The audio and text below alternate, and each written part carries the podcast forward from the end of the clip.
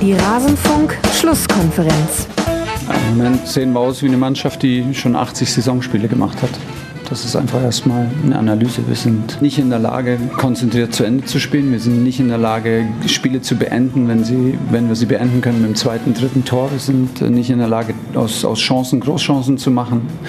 Probleme im Entscheiden im, im, im, letzten Drittel und wir sind offensichtlich nicht in der Lage, fehlerfrei Fußball zu spielen, vor allem nicht in den Bereichen, wo es wo es weh tut und deshalb ja, es gehen die Spiele, die Punkte gehen weg wie, wie, wie, weiß nicht, wie Sand durch die Hände. Es ist, es ist nicht so, dass wir mit purer Mentalität, mit einer Pokalstimmung oder mit einem Rückstand nicht umgehen können, sondern es passiert einfach.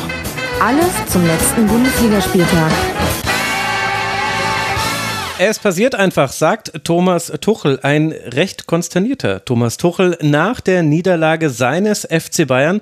Das fühlt sich noch etwas komisch an, das sozusagen, aber so ist es wohl jetzt beim ersten FSV Mainz 05 und da damit hallo und herzlich willkommen zu dieser Rasenfunk-Schlusskonferenz Nummer 406.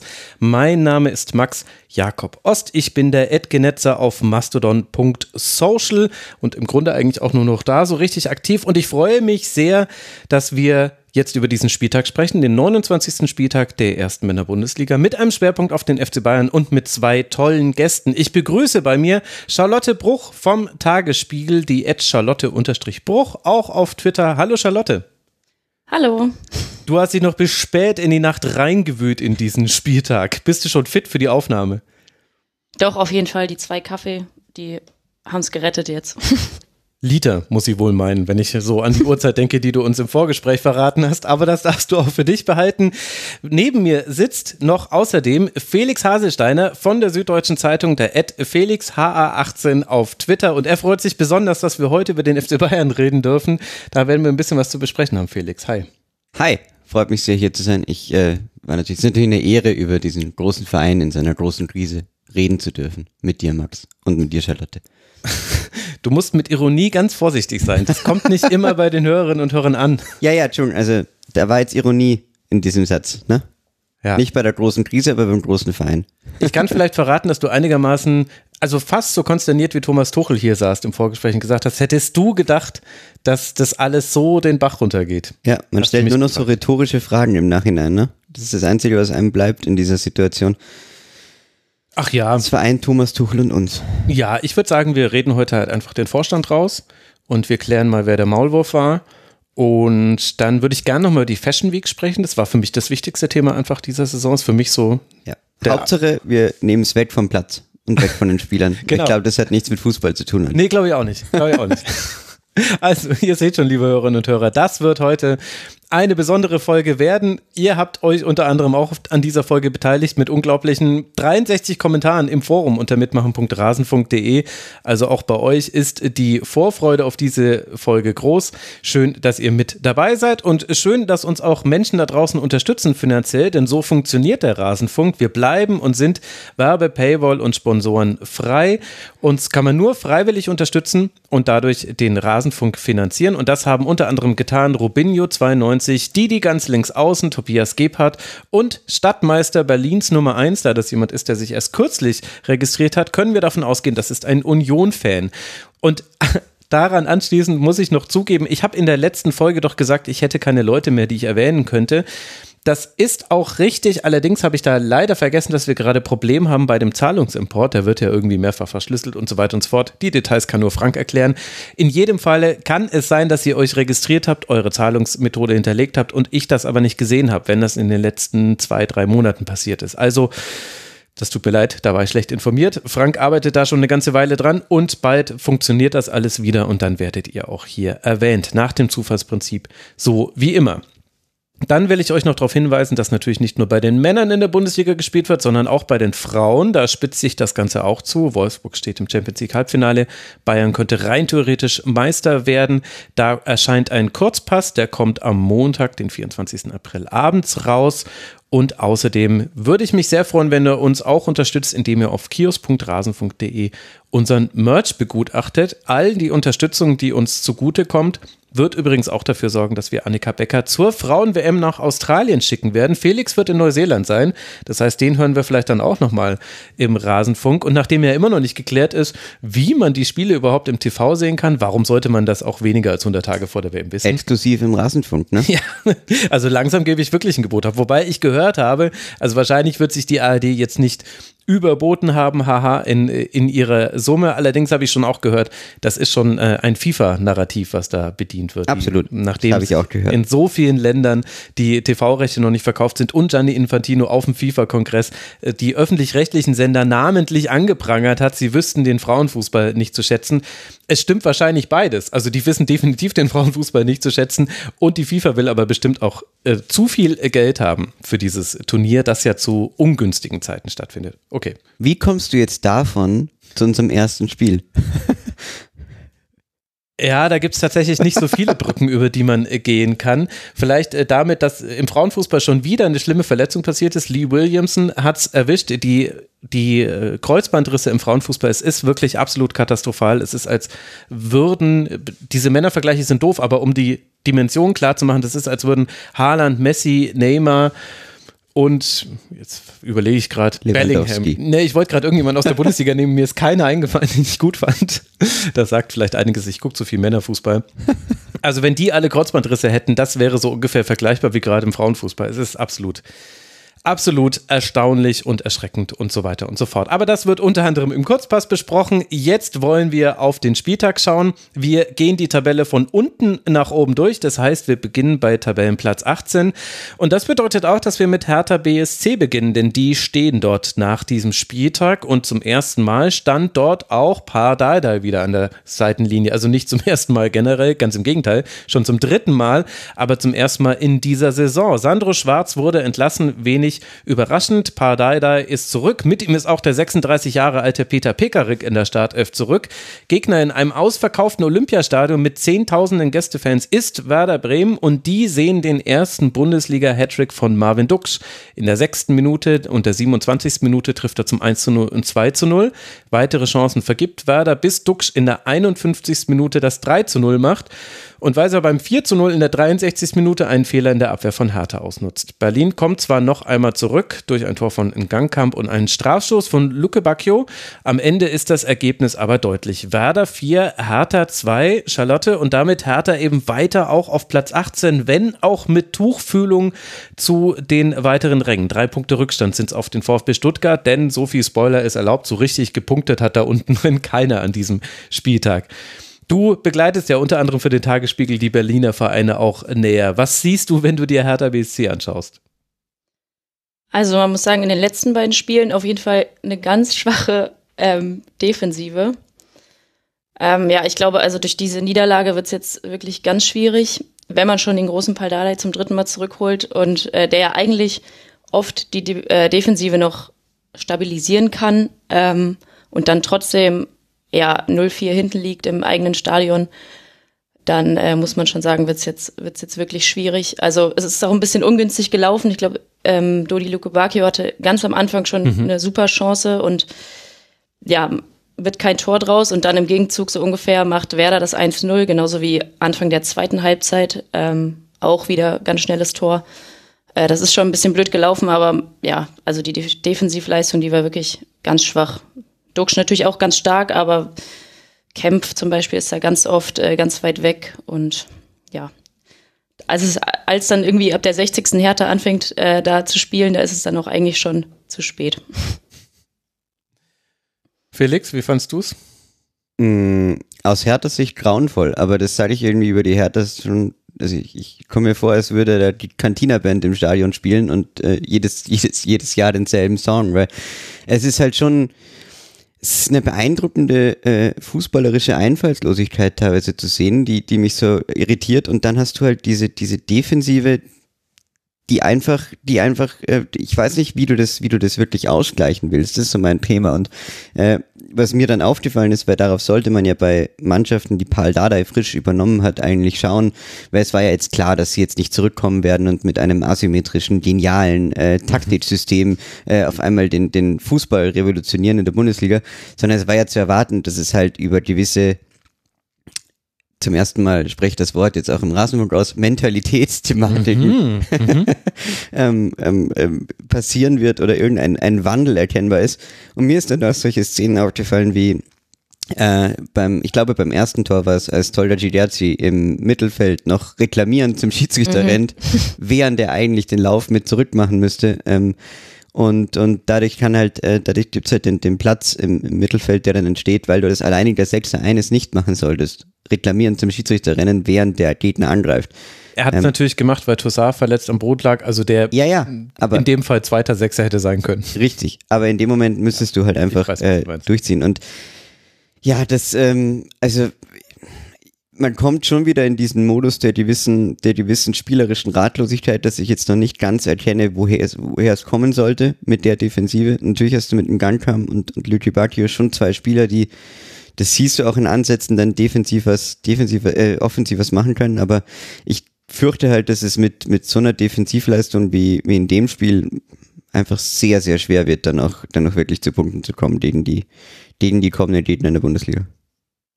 Ja, vor allem, ich glaube, in der, also nach dem Seitenwechsel probiert es dann Dada, glaube ich, indem er sagt, ja, jetzt spielen wir mal ähm, Manndeckung sozusagen und vielleicht geht's dann im Eins gegen Eins, wenn es als Team nicht zusammengeht, aber ja, hat irgendwie dann auch nicht geholfen. Also es wurde ein bisschen besser, aber im Endeffekt hat man ja dann trotzdem noch äh, zwei Tore kassiert. Mhm ich weiß nicht, ob wir nicht ein bisschen zu hart sind. Also, weil wir halt den Tabellenplatz mit einpreisen und weil wir vielleicht noch das Schalke-Spiel mit einpreisen. Und vielleicht auch so ein bisschen, dass man jetzt halt wieder Pardada als Interimstrainer holt. Will ich jetzt nicht sagen, dass das so völlig unmöglich ist, aber so diese Wiederholung des Immergleichen, die führt halt zu einer gewissen Abnutzung und könnte ja vielleicht auch zu einer Abnutzung sogar jetzt beim Team führen. Aber ich bin mir nicht sicher, ob, ob man jetzt auf Grundlage dieses Spiels schon so über hart sein muss, weil also Dada hat umgestellt, er hat auf Viererkette umgestellt. Und es war wieder so, es ist äh, schade, dass ich ein Thomas Tuchel Zitat nehmen musste fürs Intro, denn Pardada, seine Pressekonferenzen, ich kann es einfach nur wieder sagen, es ist einfach angenehm. Und da hat er zum Beispiel auch gesagt, er hat mit der ganzen Mannschaft gesprochen und über 80 Prozent der Mannschaft will, wollte eine Viererkette spielen, wollte weg von der Fünferkette. Und dann ist er dem entgegengekommen. Und gleichzeitig hat er aber auch sehr offen gesagt, ja also die Probleme sind schon härter, als ich gedacht hätte, ha, ha härter, also mit den individuellen Fehlen in der Abwehr und so weiter. Und er meinte, na, da gibt es schon viel mit zu tun. Gleichzeitig hat er aber auch gesehen, dass ähm, es mit der Umstellung dann schon ein bisschen besser wurde. Gleichzeitig, ich meine, wir müssen gleich noch über Werder sprechen. Werder hat halt extrem gut diesmal seine Chancen verwertet. Und es gab auch die Lichtblicke. Also, und, und es gibt halt vor allem noch die zwei Heimspiele gegen Stuttgart und gegen Bochum. Das sind zwei Teams, die aktuell noch in Reichweite sind. Klar, ist eine Binse. Jetzt geht es erstmal zum FC Bayern, wobei, da bin ich mir auch gar nicht so sicher. Reden wir dann später dann ein Stündchen drüber, wie es da so ist. Also deswegen, ich bin so ein bisschen hin und her gerissen. Ich fand das jetzt auch nicht gut von Hertha und will das jetzt auch nicht komplett, ich möchte das auch nicht schönreden und ich verstehe vor allem jeden Hertha-Fan, der richtig enttäuscht ist. Es war allerdings auch der schlechtestmögliche Verlauf. Du startest gut ins Spiel, du kassierst direkt das 1 zu 0 und du spielst vor allem gegen den Gegner und damit können wir ja dann mal über Werder sprechen. Die hat einfach das, was die sich vorgenommen haben, das hat halt wieder perfekt funktioniert. Also wie gut waren einfach diese Angriffe und sie hätten ja sogar noch höher führen können. Ja gut, aber wieder. Ich dachte, wenn du dir die Werder-Bilanz der letzten sechs, sieben Spieltage anschaust, dann müsstest du eigentlich sagen, da, da kam ja ein Gegner zu Hertha, der aus meiner Sicht, und das war eben mein Gedanke, der ist ja eigentlich theoretisch theoretisch schlagbar gewesen. Ich meine, das ist ein Tabellenzwölfter, der nicht gut in Form ist, ähm, dessen bester Stürmer nicht spielt. Ähm, und du hast ihn jetzt eigentlich als Härte ähm, fast schon stark gemacht, weil du natürlich schon Lücken angeboten hast, in die halt mhm. von Dutsch wahnsinnig gut reinkommen konnte. Ja. Mhm. Und das äh, fand ich sehr interessant, dass, dass sie, dass sie eben da ich hätte halt Werder versucht zu killen, indem ich da, indem ich defensiv extrem dicht gestaffelt gestanden wäre und das hatte ich halt nicht das Gefühl. Aber klar, äh, hat, hat Werder das dann gut gemacht. Ich fand, ich fand den Weiser sehr stark ähm, in dem Spiel. Bisschen, also natürlich war Dutsch ähm, Mann des Spiels mit seinen drei Toren. Das ist ja, äh, sieht ja dann jeder auch in der Sportschau, aber ich fand, ähm, Mitchell Weiser hat das gut gemacht. Und äh, ja, du siehst ja, gut, selbst jeden Werder könntest du zwei Tore schießen, ähm, auch wenn sie schon 4-0 führen. Und äh, da war natürlich erkennbar, dass da defensiv Lücken gewesen wären, ähm, in die du hättest reinstechen können. Aber ja, ich fand ich, und, und was, was mich nur interessieren würde, wie ihr es gesehen habt, ich fand ja die, ähm, gerade so das 2 zu 0 nach der Flanke von Christian Groß, ich meine, das war schon extrem simpel, dieses Tor. Er flankt aus einer mittelguten Position von rechts eigentlich einfach mal auf, auf, auf Duxch rein. Mhm. Äh, und, und da ist halt eine riesen Lücke zwischen zwei Verteidigern, wo er drin steht. Also es war eines der, eines der einfachsten Bundesliga-Tore, die ich seit langem so gesehen habe. Wie seht, wie, wie seht ihr das? Ja, sehe ich auf jeden Fall auch so. Also ich glaube, in dem Fall war dann G Gerci zu weit weg mhm. außen, dass Groß da so ganz in Ruhe flanken kann. Mhm. Ähm, aber passiert insgesamt ja viel zu einfach. Wobei ich Max auch zustimmen muss, ich finde auch die 2-0-Führung von Werder ist dann sogar ein bisschen glücklich. Ähm, aber im Endeffekt hätten die zur Halbzeit schon auch noch eins machen können. Also danach hat ja Sie verdienen äh, Maxi es sich danach, Philipp wie man dann immer so sagt. Genau. Ne? Maxi Philipp hat ja dann auch noch eine gute Chance und schießt irgendwie knapp am mhm. äh, langen Pfosten vorbei. Ähm, ja, aber man muss sagen, also Werder wirklich super effizient. Also ungewöhnlich, aber äh, da haben sie wirklich aus ja, wenig guten Chancen dann wirklich alles rausgeholt. Ja, Christian Groß haben wir schon erwähnt. Ich finde, der hat ein super Spiel gemacht auf der 6. Ich fand äh, nicht Pekarik ist der erfahrene Shootingstar des Spiels, sondern Groß. Naja, das muss man schon nochmal betonen. Also, äh, und ich will, also ich meine das jetzt auch nicht, um mich lustig zu machen, aber es ist halt, ich meine, es ist klar, dass Pardada auch mit dem Personal versucht, eben da Stabilität reinzubekommen. Und da fand ich es eben, also ich habe die Ausstellung gesehen und dachte mir so, ach, Pal, wieder zurück. Ich meine, Peter Pekarik, ich glaube, es war der zweite Startelf-Einsatz. Ich glaube, einmal hat er noch in der Startelf gestanden in dieser Saison. Ansonsten gar nicht. Aber Christian Groß hat ein super Spiel gemacht. Weise habt ihr schon genannt. Dux ja sowieso. Auf, auf der anderen Seite kassiert aber Werder trotzdem diese zwei Gegentreffer. Äh, ich würde jetzt nicht davon sprechen, dass sie dadurch ins Wackeln geraten sind. Äh, so eng wurde es dann nicht. Ähm, LBBDK hat im Forum geschrieben, dass ihm gut gefallen hat, stark in die Mitte zu ziehen, der Werder-Verteidiger und Velkovic als äh, einen der äußeren Innenverteidiger. Da bin ich ehrlich gesagt nicht sicher, ob ich mitgehe. Ich finde, die Abwehrprobleme bei Werder, die sind schon immer noch genauso da wie in all den letzten Spielen. Nur diesmal hat man halt vier Tore gemacht, weil sie kassieren ja im Schnitt zwei Tore. Also das war jetzt alles genauso, wie man es erwarten konnte eigentlich von Werder Seite. Deswegen bin ich mir da nicht sicher. Gut, die Frage ist natürlich, äh, um nochmal auf die Härte zu kommen, ich fand es ähm, schon auch spannend, dass du dann da als Reaktion wieder Kevin Prince Boateng bringst in der zweiten Halbzeit. Und da frage ich mich, ob wir schon, ob er, ob er schon trotzdem auf diese leichte Magath-Schiene von letztem Jahr einbiegt mit dem, im Zweifelsfall werfe ich Kevin Prince rein. Na, er hat der Schwarz und, auch gemacht, die letzten ja, ja, Spiele. Ist ja klar, also das war ja so, aber, aber wenn du in diese Schiene der Alternativlosigkeit des Kevin Prince Boateng, ich nenne sie die Kevin Prince Boateng Alley, ähm, wenn du da mhm. einbietst und sagst, äh, wir versuchen jetzt die Klasse zu erhalten, indem wir einfach nur Spieler reinwerfen, die schon irgendwie irgendwas machen werden und die einfach irgendwie da jetzt die die irgendwie im Zweifelsfall hauen sie irgendwann um und äh, das frage ich mich halt ob, ob ist schon wieder, wir sind halt schon wieder an dem Punkt bei der Hertha und ich weiß nicht, es war letztes Jahr wirklich um Haaresbreit ist sich das irgendwie ausgegangen. Keiner kann es genau erklären. Äh, least of all äh, HSV-Anhänger äh, können genau sagen, wie Hertha diese Klasse gehalten hat. Und diesmal spielen sie es wieder ab Spieltag 29 mit einem Trainer, der ein vielleicht größeren Namen im Verein hat und dadurch mehr Vertrauen äh, von gewissen Fangruppierungen von, von Kai Bernhard, der glaube ich äh, äh, Bernstein. Äh, Kai Bernstein, Entschuldigung. Danke. Christian Bernhard, always in our mind.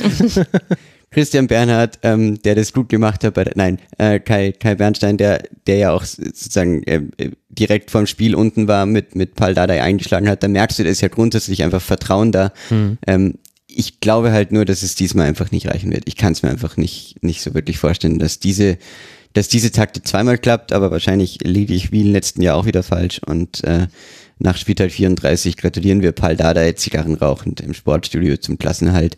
Ähm, insofern gebe ich hiermit auf. Ich glaube, für Dada war es, man muss schon sagen, für ihn war es auch nie so schwer, äh, als er übernommen mhm. hat, würde ich sagen. Mhm. Also jetzt die Situation ist schon eine große Herausforderung. Ich fand es auch ein bisschen überraschend, dass er zum Beispiel auch auf den Wilfried Kanga ähm, verzichtet hat. Mhm, ähm, ja. In der Startelf. Ich glaube, über ihn hat er dann gesagt, seine Körpersprache war nicht genug. ähm, also da haut er natürlich auch schon raus. Ne? Er will jetzt nur Spieler haben, die jetzt ähm, die Leidenschaft für Hertha mit ihm teilen, so ungefähr, und alles geben. Und Angeblich ja hat noch er einen Vorfall im beim Training, genau. Mhm. Vom Ähm, Platz geschmissen. Na, Ja, angeblich, hast du das. Video gesehen? Ach so, ich habe das Video Es dazu gibt- nicht gesehen. Ich habe nur die Meldung dazu Es gesehen. gibt okay, also Video, war nicht angeblich. Okay. Das ist nicht, sowas von gar nicht, also das war alles das Gegenteil von angeblich. Das war so äh, right in your face, also vor den Reportern, ähm, vor allen Zuschauern, die gerade da waren. Ich mein, stell dir mal vor, das passiert in der öffentlichen Phase eines Trainings, wo ja eigentlich kein Bundesliga-Verein mehr noch irgendwas macht und, und Paul nutzt den Moment, um halt den, ich meine, wie oft hat Sunic gespielt diese Bundesliga-Saison? Ist eh schon außen vor und dann schmeißt du ihn auch noch vom Trainingsplatz. Das ist natürlich auch wieder so ein sehr äh, antiquiertes Zeichen, aber ja, es ist, ähm, Er wird sogar vermutet genau, dass es so ein bisschen geplant war auch. Denkt sich Sunic, der ist eh sportlich gesehen, jetzt spielt er nicht mehr so eine große Rolle und er hat es in der Medienrunde davor auch irgendwie so ein bisschen schon angedeutet, dass ja, er nur noch, äh, wenn jemand komisch guckt, was komisches sagt, dann ist man raus ungefähr. Oder wenn einer nicht mitzieht. Aber man weiß es nicht, ob es tatsächlich jetzt kalkuliert war. Ach, das sind ja wirklich. Äh, ach, äh, es sind halt Harter. wirklich archaische Methoden, ähm, Ja. die halt jetzt da äh, versucht werden und das ist ja auch okay. Es ist natürlich irgendwie, was nehmen wir als, ich meine, wie lange reden wir jetzt hier im Rasenfunk schon über äh, spielerische Weiterentwicklung in der Bundesliga und, und Maßnahmen, die man ergreifen könnte. Und es ist schon irgendwie, es fühlt sich dann immer wie so eine, so eine komplette Bankrotterklärung an, wenn alles, was dir einfällt, wirklich, Entschuldigung, Paul Dardai ist in solchen Situationen. Ja, und das ist halt immer wieder tragisch, dass sich Vereine in solche Situationen äh, manövrieren, wo sie, wo sie dann, wo sie dann halt sagen müssen, jetzt müssen wir es wieder irgendwie schaffen. Und ähm, ich find's, ich find's beachtlich, dass es immer wieder getan wird. Ähm, und ich glaube, wir können ja auch gleich noch über den Tabellen 16. sprechen, wo es aus meiner Sicht nicht passiert. Und das finde ich ein, ein äh, lobendes Beispiel. Und da können wir ja gleich noch dazu kommen. das ist der VfB Stuttgart für alle diejenigen, die das Ja, nicht so genau im. Blick haben. Ich wollte nicht spoilern. Ja, ja, das stimmt natürlich alles und das kann ja auch alles gut gehen und ich will auch Pardadei nicht zu Unrecht tun, weil jeder hat seine Methoden. Methoden sind erstmal legitim, wenn sie äh, gewisse Grundprinzipien einhalten und ich finde, man kann auch Dinge sehen, also Marco Richter zum Beispiel, der hat jetzt als Achter gespielt, gute Idee. Den, den Bereich, der ist oft offen. Also links und rechts von Christian Groß ist ja normalerweise Platz, wenn er nicht so ein gutes Spiel macht. Auch äh, Luke Bacchio, ich meine, es hängt halt, es hängt halt zu viel an Luke Bacchio, der hat irgendwie fast die Hälfte aller Hatana Dribblings gewonnen, 11 von 23, hat die drittmeisten Ballkontakte, eine hundertprozentige Passquote bei 22 Pässen, wurde viermal gefoult. Also es gibt die Lichtblicke und die versucht hat irgendwie Pardadei zum Strahlen zu bringen. Mein Gedanke dazu ist einfach nur, ich weiß nicht, Charlotte, du bist da noch viel näher dran, aber man hat sich jetzt mit Sandro Schwarz auf einen Trainer mit einem Spielstil festgelegt. Man hat auch sehr lange an ihm festgehalten und konnte dann offensichtlich irgendwann nicht mehr negieren, dass eben die Situation in der Tabelle so schlimm ist, wie sie ist. Wie ist es denn aber dann zu werten, dann wieder auf Dardai zurückzugreifen? Wie gesagt, ohne dass ich sagen will, Pardadei wäre jetzt der falsche Mann am falschen Ort. Er passt natürlich perfekt zu Hertha, aber mir wirkt das Ganze von außen zumindest auch schon wieder nicht so gut vorbereitet. Und das ist ja, wenn man sich die Absteiger der letzten Jahre anguckt, auch so ein Kennzeichen von Absteigern, dass sie manchmal das vermeintlich Offensichtliche nicht getan haben. Nämlich zum Beispiel sich auch schon mal zu überlegen, welcher Trainer soll es denn dann sein, mit dem man vielleicht sogar auch etwas längerfristiges aufbauen könnte und die Klasse hält.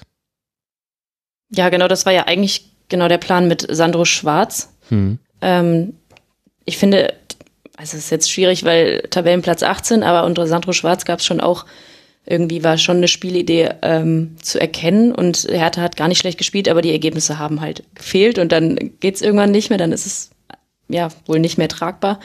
Aber wie du schon sagst, ich hatte nicht das Gefühl, dass sie jetzt, nachdem sie dann ähm, Sandro Schwarz entlassen haben sozusagen, einen guten Plan B hatten. Also sie werden sich bestimmt mit ein paar Kandidaten auseinandergesetzt haben, aber dass es am Ende dann wieder Pal Dardai ähm, geworden ist, ja, also finde ich auch, da denkt man, äh, haben sich nicht, also lange an Sandro Schwarz festgehalten, aber in der Zeit sich dann auch nicht so richtig äh, um Nachfolger gekümmert, wobei Pal Dardai natürlich auch, finde ich jetzt nicht die schlechteste Wahl ist. Also Er kann halt von seinem Spielstil her nicht auf nichts aufsetzen, was halt Sandro Schwarz gemacht hat oder auf wenig, glaube ich. Und wie gesagt, das kann trotzdem funktionieren und so weiter. Ich finde das nur interessant, dass Das offenbar bei Sandro Schwarz, da verbindet man ja eine Spielidee mit, beziehungsweise hat man es auch so vor der, der Zeit. Das wurde jetzt so ein bisschen verwäschert, so ehrlich muss man sein.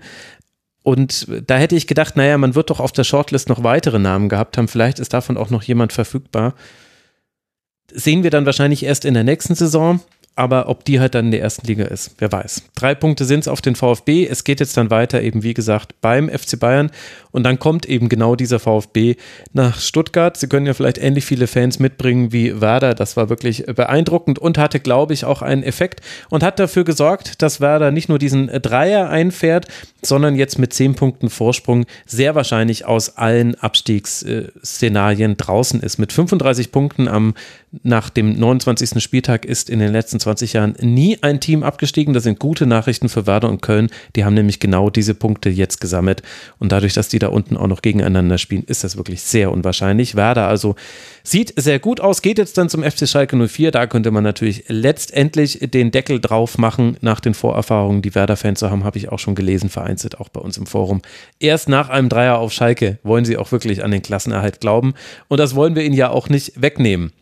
Und wenn wir bei Schalke sind, dann können wir auch über Schalke sprechen. Die liegen nämlich auch nach diesem Spieltag auf Tabellenplatz 17. Man spielte am Sonntagnachmittag beim SC Freiburg und in einer dominanten ersten Hälfte war da schon sehr früh wenig zu holen für Schalke, denn die Dominanz, die kam von Seiten der Freiburger. Michael Gregoritsch trifft in der siebten und in der 35. Minute. Höhler kann dann in der zweiten Hälfte erhöhen, bevor Ginter in der 82. Minute eine der vielen weiteren Freiburger Chancen nutzt. So steht es am Ende sehr deutlich 4 zu 0, Charlotte. Und Schalke greift zwar irgendwie dann auch offensiv ins Spiel ein, allerdings sehr spät und dadurch, dass man so viel zugelassen hat, ist es äh, wieder so ein, ein Rückschlagsspiel. Also ich hatte so ein bisschen Erinnerungen an das Auswärtsspiel bei Hoffenheim, wo es ja auch schon so war für Schalke 04, dass man mit vielen Fans, jetzt waren es natürlich nicht genauso viele, aber mit vielen Fans auswärts vor Ort ist, sich wirklich was vorgenommen hat und dann funktioniert an diesem Nachmittag wenig bis gar nichts. Ja, und vor allem auch, sie haben jetzt am Sonntag gespielt und vorher haben eigentlich alle anderen Teams für Schalke gespielt. Mhm. Und ähm, dann ja, war es umso bitterer, dass sie so, so einen schwachen Auftritt da hinlegen. Also ja, viel zu wenig nach vorne, kein Mut. Ähm, Freiburg hat es natürlich auch extrem souverän gemacht, aber die hatten auch wirklich teilweise viel, viel Raum. Also selbst in den Zweikämpfen, was ja schon auch, also Schalke ist ja schon auch da immer eigentlich recht mhm. stark, mhm. ähm, waren sie dann irgendwie nicht da und ja, Freiburg konnte da wirklich ganz schnell ganz viel Raum überbrücken ähm, und hatte viele Chancen. Ähm, ja, und wenn Schalke, vor allem wenn Schalke mal angelaufen ist und äh, dann den Ball nicht gewinnen konnte, dann wird es auf jeden Fall gefährlich. Ähm, ja. Und es war ja eigentlich fast immer, fast gar keine hohen Ballgewinne für Schalke 04 und dann eben Freiburg die ersten beiden Pressinglinien überspielt und dann war Gregoritsch meistens frei, hat sich schlau abgesetzt oder eben wunderbar geköpft und hat dann das 2 äh, zu 0 gemacht. Man hat natürlich da auch eine Reife gesehen beim SC Freiburg, vielleicht auch wieder so eine Rückkehr zu einer alten äh, Gewissheit. Also ich fand, dass so ein paar alte alte Momente wieder gut funktioniert haben. Also äh, Günther mit seinen Vintage-Flankenläufen, das hat äh, gut funktioniert. Man hatte eben mit Gregoritsch wieder so einen klaren Zielspieler, mit Höhler jemanden, der oft aus seiner Position rausgezogen ist und um ihn außen rum war. Also war auch ein starker Gegner für Schalke. Und mit Litz, Litz Doan, den ich, den ich auch sehr mhm. stark fand, der mhm. sehr agil war und, und irgendwie extrem dieses, dieses, ähm, diese, diese Freiheit im Dribbling in diese Mannschaft reinbringt. Also das, das finde ich schon, finde ich schon ziemlich äh, cool, ihm zuzuschauen, wie er halt wahnsinnig gut auch mittlerweile darin ist. Es war ja dann auch mit dem, mit dem Pass auf Gredoritsch und so weiter, diese mhm. Steckpässe zu spielen, die zu erkennen. Da hat er, glaube ich, also das, das ist so ein bisschen so eine, so eine leichte Grifo-Qualität, die ihn auch in ihm gereift ist. Weil am Anfang der Saison fand ich ihn schon noch, der war gut, aber er hatte oft so diesen, diesen klassischen Dribbler-Effekt des bisschen den Kopf runterzugeben und, und mhm. äh, seinen eigenen Weg zu suchen. Mittlerweile finde ich ihn, finde ich ihn extrem gut in der Mannschaft integriert.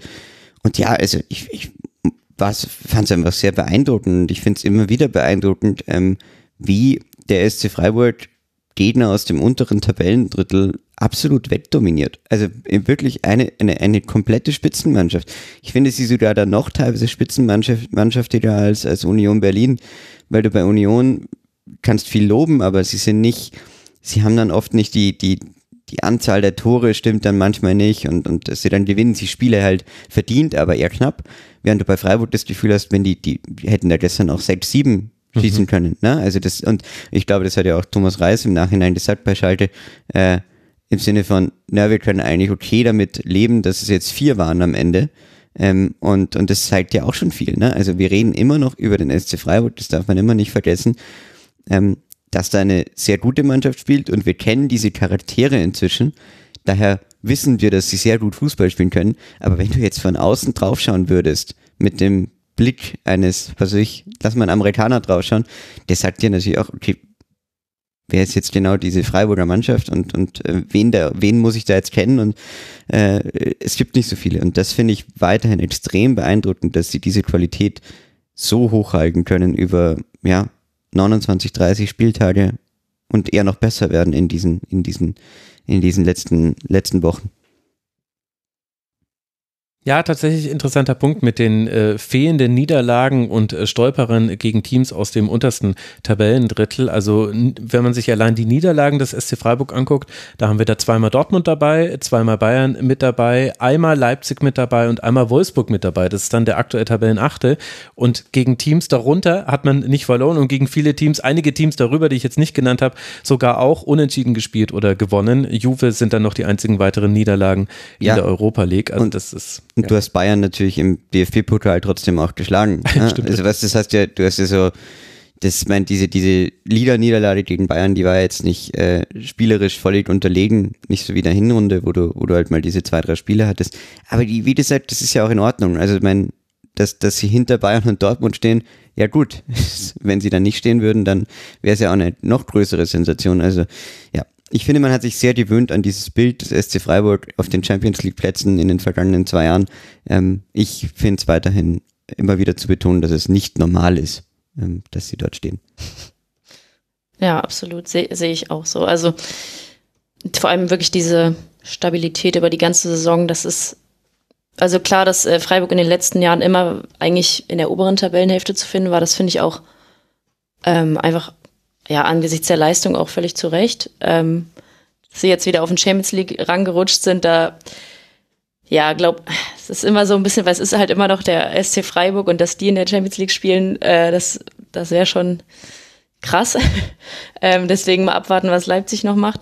Aber ähm, so wie sie spielen, also wirklich, die stehen auch einfach sehr stabil hinten. Das liegt natürlich auch an Ginter und Lienhardt, die immer, mhm. immer sehr, sehr gut sind. Ähm, ja, und äh, genau, wie ihr schon sagt, die Statistik, dass sie gegen kein Team, was unter ihnen steht, äh, verloren hat, haben, ähm, das ist, spricht ja auch für sich und ja, stehen nicht ohne Grund dann da oben.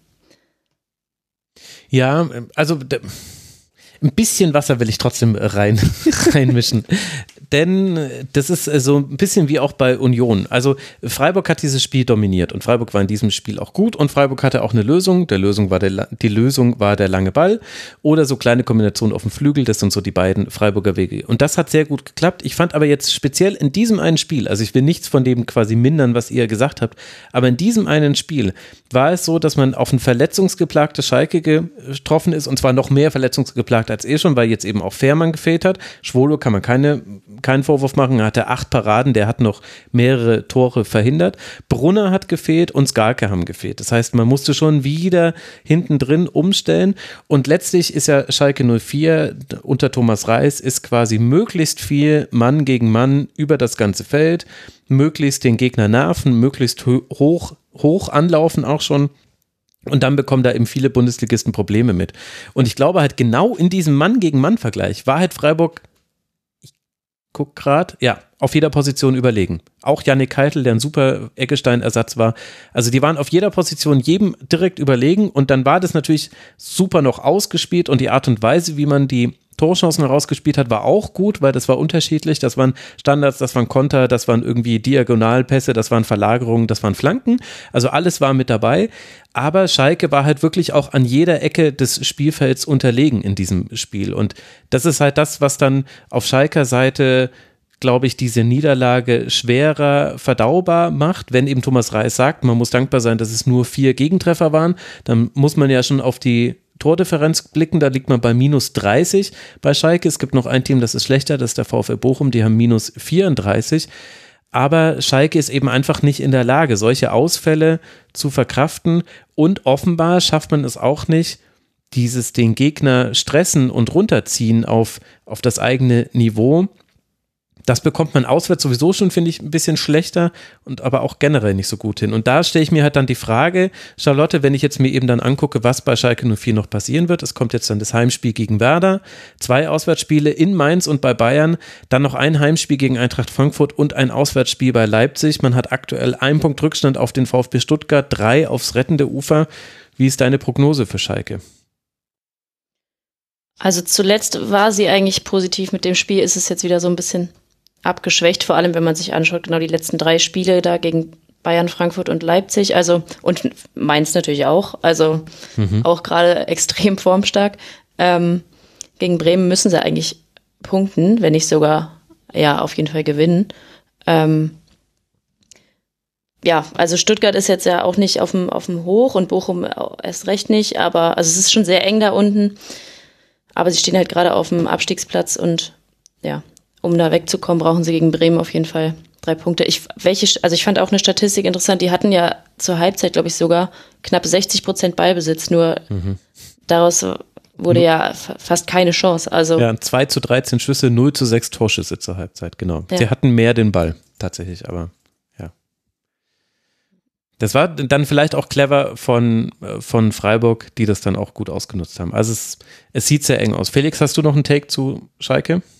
Nee, da gehen mir auch ein bisschen die Takes aus. Also, nee, mein, mein, also ist ja euch nur zuzustimmen, dass es mit dem Restprogramm schwer wird. Ähm, dass sich halt im Moment wirklich die zwei, die jetzt auf dem Abstiegsplatz ähm, stehen, sehe ich im Moment als die deutlich eindeutig stärksten oder größten Abstiegskandidaten. Also es ist mhm. wirklich einfach das Tabellenbild, das wir jetzt haben, sehe ich, sehe ich doch als einigermaßen realistische Wiedergabe der bisherigen Saison an. Dass es halt einige Vereine gab, die enttäuschend waren, aber es gibt halt immer noch Schalke und Hertha, die irgendwie es einfach nicht rausschaffen da unten. Und ähm, ja, das halte ich für sehr wahrscheinlich, dass wir mit den beiden in der zweiten Liga rechnen nächstes Jahr. Ja, mal gucken. Irgendjemand schafft es immer noch, am Ende dann nochmal für Stress zu sorgen. Das kann doch nicht alles gewesen sein in diesem Abstiegskampf. Deswegen, da bin ich noch so ein bisschen. Das war's noch nicht. Das war's noch nicht. Ja, absolut. Ich komme wieder. Deswegen, ich bin da noch so ein bisschen zurückhaltend. Ich setze auch so ein bisschen auf die Tölpelhaftigkeit der anderen im Abstiegskampf. Also äh, hm. mal, mal, gucken. Ich glaube. Womit wir, womit wir beim VfB Stuttgart wären, ha? Ja, womit wir tatsächlich beim VfB Stuttgart wären. Wir kommen jetzt gerade von einem Spiel, in dem 35 Schüsse abgegeben wurden von äh, beiden Teams, nämlich 26 von Freiburg und 9 von Schalke 04. Und jetzt kommt die kalte Dusche. Jetzt sprechen wir über den FC Augsburg gegen den VfB. Das war das Spiel mit den Schüssen, mit den wenigsten Schüssen in dieser Saison. Vier hat der FC Augsburg abgegeben. Im Live-Feed waren es sechs für den VfB Stuttgart. Als das Spiel dann nochmal getrackt wurde von Opta, haben sie noch einen siebten Schuss gefunden. Also insgesamt elf Schüsse gab es in diesem Spiel zu sehen. Das war das, was den Freitagabend eröffnet hat. Am Ende gab es immerhin zwei Tore zu sehen aus diesen elf Schüssen. Bellio trifft in der achten Minute für Augsburg Vataro Endo. Natürlich, Vataro Endo kann in der 78. Minute ausgleichen. Und das ist dann der Endstand an 1 zu 1, das irgendwie keinem so richtig weiterhilft. Da wussten wir allerdings auch noch nicht, Felix, dass ja zum Beispiel die beiden Verfolger deutlich verlieren würden. Also hat der VfB sogar einen Punkt ja noch gut gemacht auf die und sich so ganz langsam von Schalke weggeschoben. Was ist denn jetzt trotzdem zu diesen beiden Teams zu sagen? Naja gut, ich würde erstens sagen, dass es für den VfB, klingt jetzt blöd, ein gutes Ergebnis ist. Weil in Augsburg unentschieden zu spielen, Gab es auch schon anders. Gab es auch schon anders. Könnt, hätte auch dieses Spiel einfach ganz anders ausgehen können. Also ich fand Augsburg schon, äh, schon am Anfang deutlich besser. Ich fand sie, sie haben, sie haben verdient geführt. Äh, es ist halt dann so ein kleines Augsburg-Thema. Ich glaube, es ist ja auch die Mannschaft, die am meisten ähm, äh, Vorsprung verspielt hat in dieser Saison, wenn ich mich richtig erinnere. Ähm, auf jeden Fall äh, fand ich spannend zu sehen, ähm, wie Augsburg halt die Schwierigkeit hatte, dieses zweite Tor zu machen und das hat halt der VfB wieder ausgenutzt. Das ist das eine, was du gegen den VfB nicht machen darfst, ist das Spiel nicht zu Ende spielen. Weil irgendwie haben sie diese Qualität in der Mannschaft und wir haben vorher darüber gesprochen, so wie die Hertha gewisse Altlasten aus der vergangenen Saison hat, so hat halt der VfB aus der vergangenen Saison dieses Gefühl, dass, naja, einen können wir schon immer irgendwie machen. Ja? Und genau das ist, was, was, was so Spieler wie Wataru Endo eben auszeichnet, dem man wirklich, man kann ihn in diesem Spiel eigentlich gar nicht genug loben, weil ich wüsste jetzt nicht, welche VfB-Aktion ohne ihn gelaufen ist. Ähm, gerade wenn man, wenn man bedenkt, dass das Borna Sosa einen sehr enttäuschenden Freitagnachmittag oder Freitagabend hatte, ähm, fand ich es fand ich's wirklich beachtlich zu sehen, wie Wataru Endo dann so ein Spiel einfach für, für, für die Mannschaft entscheiden kann und, und sich da, sich da äh, reinfuchst und es, dieses Tor, also das, das erzählt ja eigentlich schon die, schon die Geschichte, weil es ja, weiß Gott, wie er ihn annimmt, ähm, äh, mit, also die Annahme gibt's überhaupt nicht, dass er ihn zwischen den Knien. Doch, doch, ist die Thomas Müller-Annahme. Ja, ja, gut, aber, also, ne, der mhm. eine ist trotzdem noch Thomas Müller. Ähm, gut, da kommen wir auch noch später zu. Ähm, der hätte gern so einen Ball angenommen am Wochenende, aber das kam nicht. Aber es ist äh, beeindruckend zu sehen, dass er ihn so annimmt, äh, schießt, nicht trifft, nochmal schießt, grätscht, was immer. Irgendwie ist dieser Ball im Tor. Und, und das äh, trifft halt irgendwie das Gefühl aus, was ich beim VfB habe, dass ja, was immer du machen kannst, äh, wenn du, wenn du das Spiel nicht 3-0 killst gegen sie, dann wird, wird, werden sie, werden sie dir noch irgendwie einen einschenken und diesen Punkt mitnehmen, der, ja, halt am Ende waren die zwei Punkte, die sie jetzt geholt haben, gegen Dortmund und Augsburg. Ähm, wenn sie die nicht geholt hätten, wären sie jetzt hinter Schalke. Ne? Äh, und, und so ist es halt dann am, am Ende in diesem, diesem Schneckenrennen da unten. Charlotte, wie hat dir der VfB gefallen, wenn wir mal erst mit den Stuttgartern beginnen? Äh, ja, tatsächlich in der ersten Halbzeit ja, fand ich sie nicht so gut. Also es wurde dann, wie Felix schon gesagt hat, so ab der 60. wurde es besser.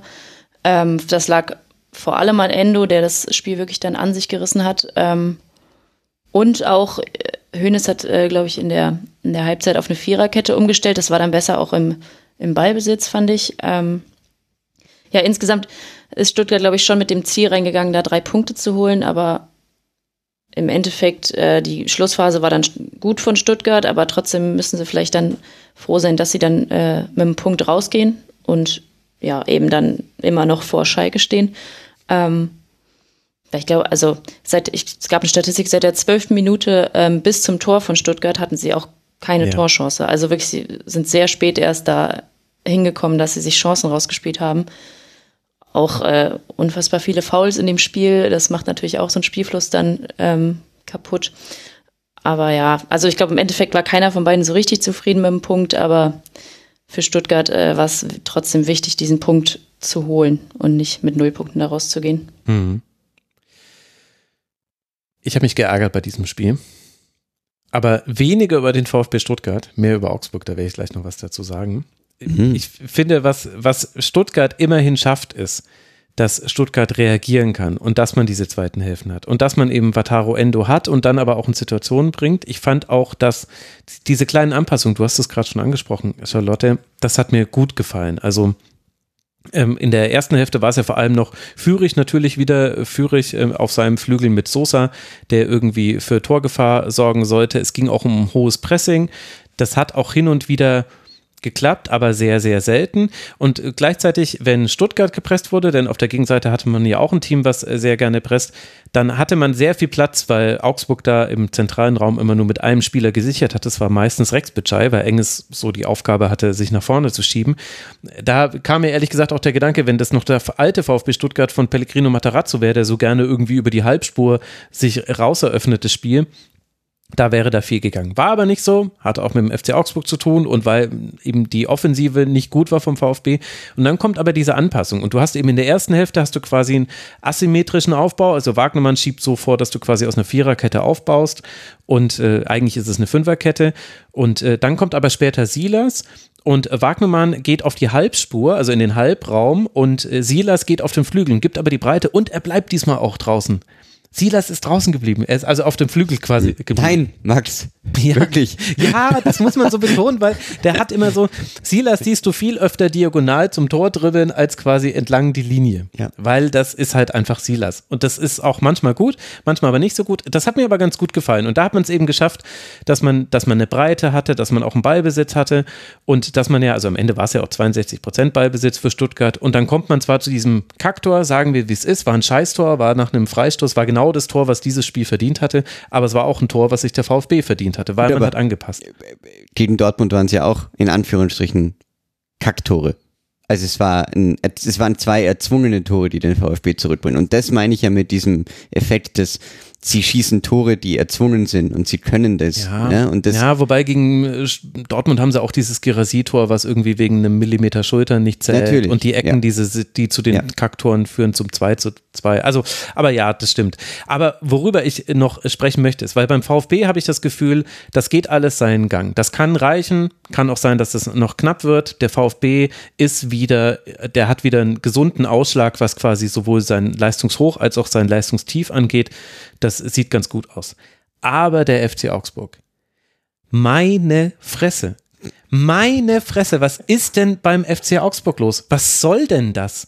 Der FC Augsburg, also du hast völlig recht, Felix, du hast vorhin gesagt, sie sind das Team, was äh, die meisten Führungen verspielt hat. 17 Führungen, ich glaube fünf Punkte hat man am Ende rausgeholt. Warte, ich habe es hier offen. Genau, 17 Führungen. Äh, ach nee, Entschuldigung, man hat ähm, achtmal, gew äh, achtmal gewonnen, fünfmal hat man noch verloren und vier unentschieden. Also quasi in, man hat öfter noch verloren oder unentschieden gespielt, als man eben äh, geführt hat äh, in diesen, äh, in dem man gewonnen hat. Meine Güte, naja, ruft euch selber auf, das war jetzt kompliziert. Was ich aber einfach sagen will, ist, dass sich beim FC Augsburg nichts mehr weiterentwickelt. Der FC Augsburg, ich war so positiv überrascht. Ich habe ich ich habe hier für sie geroutet. Ich habe einen Augsburg-Schwerpunkt gemacht. Da haben die Leute gesagt, was willst du jetzt über Augsburg reden? Ich habe gesagt, nein, ich möchte über Enrico Maaßen reden. Ich möchte über die Transferstrategie reden. Ich möchte darüber reden, dass die jetzt so viel jünger sind, dass da positionsfremde Spieler gut spielen auf ihren Positionen. Und jetzt ist das seit mehreren Wochen einfach so scheiße. Augsburg, wenn Augsburg ein, also Augsburg hat einfach, Augsburg ist das Gegenteil von Kontrolle. Augsburg ist das Gegenteil von Duct Tape. Du kannst mit Duct Tape alles fixen, mit dem FC Augsburg nichts. Denn der Augsburg, denn der FC Augsburg, der kann ein Spiel nicht kontrollieren. Und es war in diesem Spiel wieder so gut zu sehen. Sie machen ja auch Sachen gut. Also ich will nicht sagen, dass alles schlecht ist. Sie haben auch irgendwie, also in dem Spiel war es Jago, der weit rausgeschoben hat, vielleicht auch um Wagnermann zu pinnen, war so ein Gedanke von mir. Also auch irgendwie so Dreierkettenaufbau bei ihnen, obwohl sie aus einer Viererkette gespielt haben. Äh, Sie haben auch tolle, immer wieder einzelne Pässe. So wird unter anderem eine gelbe Karte für Ito in der 20. Minute rausgespielt. Rex Bajai koordiniert den Aufbau, lässt sich fallen, wenn es eng wird, schiebt aber raus, wenn, wenn der Pass dann gespielt ist und zeigt dann den nächsten Pass an. Also Rex Bajai ist derjenige, der gesagt hat, jetzt bitte auf den Außenverteidiger, jetzt nochmal hinten rum, jetzt bitte auf mich, ich lasse mich nochmal fallen. Also hat das gut gemacht. Ich will das nicht kleinreden.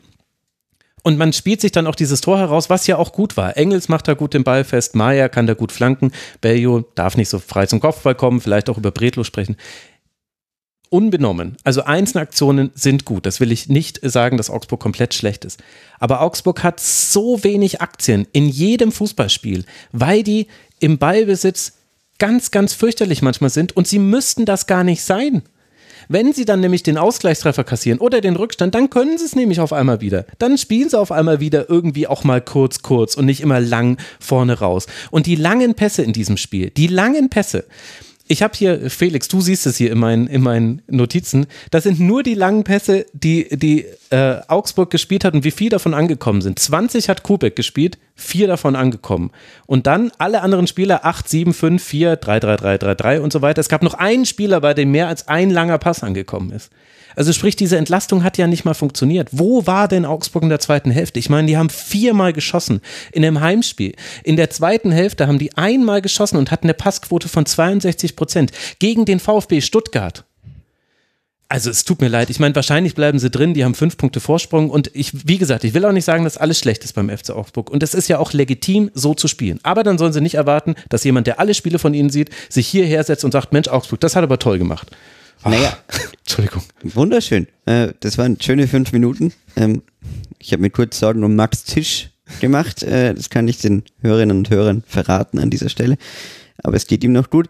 Ähm, naja, meine, meine These dazu wäre so ein bisschen, ich finde, dass Augsburg eine Mannschaft mit einem Plan für ein Spiel ist. Und ich finde, Enrico ja. Maaßen ist sehr gut darin, am Anfang einen Plan zu haben. Weil das muss man ihm geben. Also ich, ich müsste jetzt, ich bin jetzt gerade nochmal die Augsburg-Spiele in, in der Zeit deines Rants, bin ich nochmal die Augsburg-Spiele der letzten Wochen durchgegangen.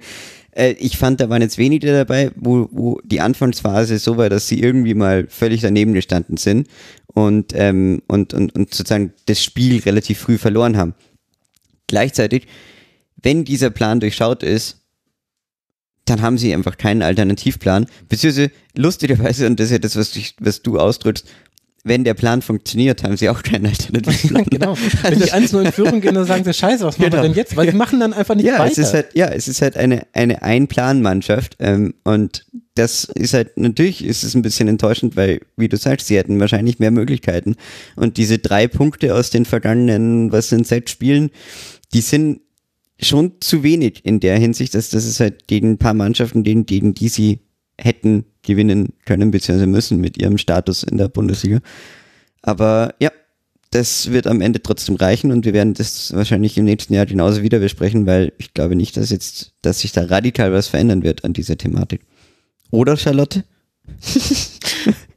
nee, das glaube ich auch nicht. Ich weiß auch gar nicht, was ich da jetzt noch hinzufügen kann. Also Augsburg ist wirklich ja ein sehr, genau, sehr junges Team und finde, das ist ja auch eigentlich immer ganz spannend und war auch vor allem am Anfang mhm. der Saison ganz spannend. Jüngste Startelf seit über vier ja, Jahren. Also eigentlich super. Ja, und es ist, ja, gerade stagniert es aber leider. Also wirklich, wenn die 1-0 führen, ich glaube, die haben auch oft 1-0 gewonnen ähm, und dann wird sich aber erstmal ausgeruht und die Füße hochgelegt. Ähm, sind dann immer noch ja oft gut gegen den Ball, sodass selbst Stuttgart dann ewig keine Chance hat. Ähm, aber ja, also die hängen jetzt da irgendwie Abstiegskampf, also sind sie raus, würde ich sagen. Aber sie hängen da jetzt so ein bisschen im Niemandsland und ich, ja, nächste Saison kann ich mir auch nicht vorstellen. Es wird wahrscheinlich ähnlich laufen. Ähm, da wünscht man sich eigentlich mit so einem jungen Team, mit guten Spielern wie Arne Engels, äh, dass man da vielleicht auch mal, ja, weiß nicht, dass da irgendwie vielleicht auch mal was nach oben geht wieder. Also, ja, es ist ja, Augsburg schwierig. Ja, ich wusste ehrlich gesagt gar nicht, dass ich mich so aufregen würde. Ich habe mich, okay. nämlich schon, ich hab mich nämlich schon am Freitag aufgeregt. Am Freitag hatte ich Kontakt mit einem der Zone-Experten und wir haben uns gemeinsam drüber aufgeregt, wie schlimm das ist. und dann haben wir drüber gesprochen, wer eigentlich vom Spieß, der alle absteigen müsste aus der Bundesliga, äh, was natürlich nicht passieren wird, was wahrscheinlich auch beim FC Augsburg nicht passiert. Und wie gesagt, es ist ja auch legitim und so weiter und ähm, es, ist, es ist in Ordnung. Es ist einfach nur nicht schön zu sehen und es ist halt, also ich gucke halt jetzt seit ein paar Monaten versuche ich unter dem Aspekt der Kontrolle, wie kontrollieren Teams ein Spiel, wie erlangen sie Kontrolle zurück, wie bekommen sie Kontrolle, wenn sie in Rückstand liegen und so weiter und so fort. Der, darauf, unter dieser äh, Linse blicke ich auf die Bundesliga, weil ich nämlich das Gefühl habe, die Bundesliga macht eine ganz fatale Entwicklung durch schon seit ein paar Jahren. Und wenn man da mal wirklich drauf achtet, dann ist es so oft so, dass Kontrolle bedeutet, der Gegner gibt dir den Ball und du hast keine Idee damit. Das ist das, wie ganz viele Teams in Kontrolle kommen. Und da gehört der FC Augsburg. Aber Entschuldigung, Max, vor 35 Minuten hast du noch Paul Dardai verteidigt. Da habe ich doch genau dasselbe gesagt. Ja, ich, Moment, ich habe gesagt, es kann funktionieren, aber ich habe auch gesagt, ja, wo ist denn hier bitte die Trainerphilosophie ja, bei die euch? Die Bundesliga Hertha? macht eine fatale Entwicklung durch. Da stimmen wir überein. Aber wir sind, sind uns ob der Gründe nicht ganz einig, glaube ich. Ja, es liegt aber nicht an Partei. Ja, aber okay. ja, naja. Also, es, äh, also Augsburg hat fünf Punkte Vorsprung. Es geht jetzt dann weiter auswärts bei Eintracht Frankfurt und dann kommt zu Hause noch der erste FC Union. Man wird noch auswärts in Bochum spielen und in Gladbach und zu Hause spielt man gegen Union und gegen Dortmund. Da muss man noch die verbleibenden Punkte sammeln und dann kann es ja auch eine Weiterentwicklung geben in der nächsten Saison. Ich hätte mir die vielleicht halt schon in den letzten Monaten gewünscht. Aber das sind ja alles Luxusprobleme, gerade wenn man es vergleicht mit dem VfB Stuttgart, denn der bleibt oder springt auf 25 Punkte, wie schon angesprochen. Damit hat man jetzt zwar einen Punkt Vorsprung auf Schalke auf Rang 17, aber auch noch zwei Punkte Rückstand auf den VfL Bochum. Schauen wir uns an, was für den VfB noch ansteht. Ein Heimspiel gegen Gladbach, ein Heimspiel im DFB-Pokal gegen Eintracht Frankfurt, auswärts gegen Hertha BSC und dann Leverkusen, Mainz und Hoffenheim. Das sind die letzten Spiele für den VfB unter Sebastian Hoeneß. Und dann sehen wir, wo es sich ausgeht für den VfB Stuttgart am Ende dieser Saison. Und damit kommen wir zum VfL Bochum, denn der liegt eben auf Rang 15 und damit kommen wir zu einem sehr seltsamen Spiel. Denn Bochum verliert zu Hause sehr deutlich gegen den VfL und das, obwohl man mindestens genauso viele Chancen hat wie der Gegner. Also die Schussstatistik sagt natürlich nicht alles, aber sie lautet 24 zu 15. Der Endstand dagegen lautet allerdings 1 zu 5. Denn Wolfsburg ist fast schon tödlich effizient in seiner Chancenverwertung. Matthias Swanberg trifft in der 10. Minute, Jakub Kaminski in der 21. Minute, Patrick Wimmer durch einen abgefälschten Schuss in der 33. Minute, Swanberg dann nach einem Patzer von Riedmann zum 4 zu 0 in der 56. Minute. Dann darf Bochum endlich auch mal 68. Minute Broschinski, aber bevor sich alle Hoffnung machen, macht Luca Waldschmidt nach einem verschossenen Strafstoß, der an die Latte gelupft war und dann von Waldschmidt im zweiten Kontakt reingemacht war, Gut übrigens, dass Jonas Winter nicht hingegangen ist, denn wäre ein strafbarer Doppelkontakt gewesen. Darf man nicht als Schütze, dass man dann danach, wenn er an Pfosten geht, unberührt vom Torhüter, darfst du nicht an den Ball. Hätte ich gar nicht dran gedacht, aber macht natürlich. Ja, das wusste er Sinn. auch nicht. Also er stand einfach nur in weiter Position. ja. Aber im Nachhinein war es gut. Dass genau diese Gedanken sind auch durch Jonas Winds Kopf gegangen in dieses. Genau, da hat sich nicht gedacht, scheiße, sondern jetzt ja. den Doppelkontakt vermeiden. Das ist ja. ganz wichtig. Genau, hat er bestimmt im Rasenfunk gehört. Also es steht am Ende, Charlotte, ein brutales Ergebnis auf äh, dem Spielzettel, nämlich ein 1 zu 5 aus Sicht des VfL. Und das Ganze wird aber dann konterkariert halt vom Spielverlauf und auch so ein bisschen von der Stimmung nach Abpfiff. Also selten ein Team gesehen, das zu Hause 1 zu 5 verliert, das so gefeiert wird von den Fans. Gibt es denn über das Ergebnis hinaus Dinge, die Bochum positiv aus dieser Niederlage mitnehmen kann, deiner Meinung nach?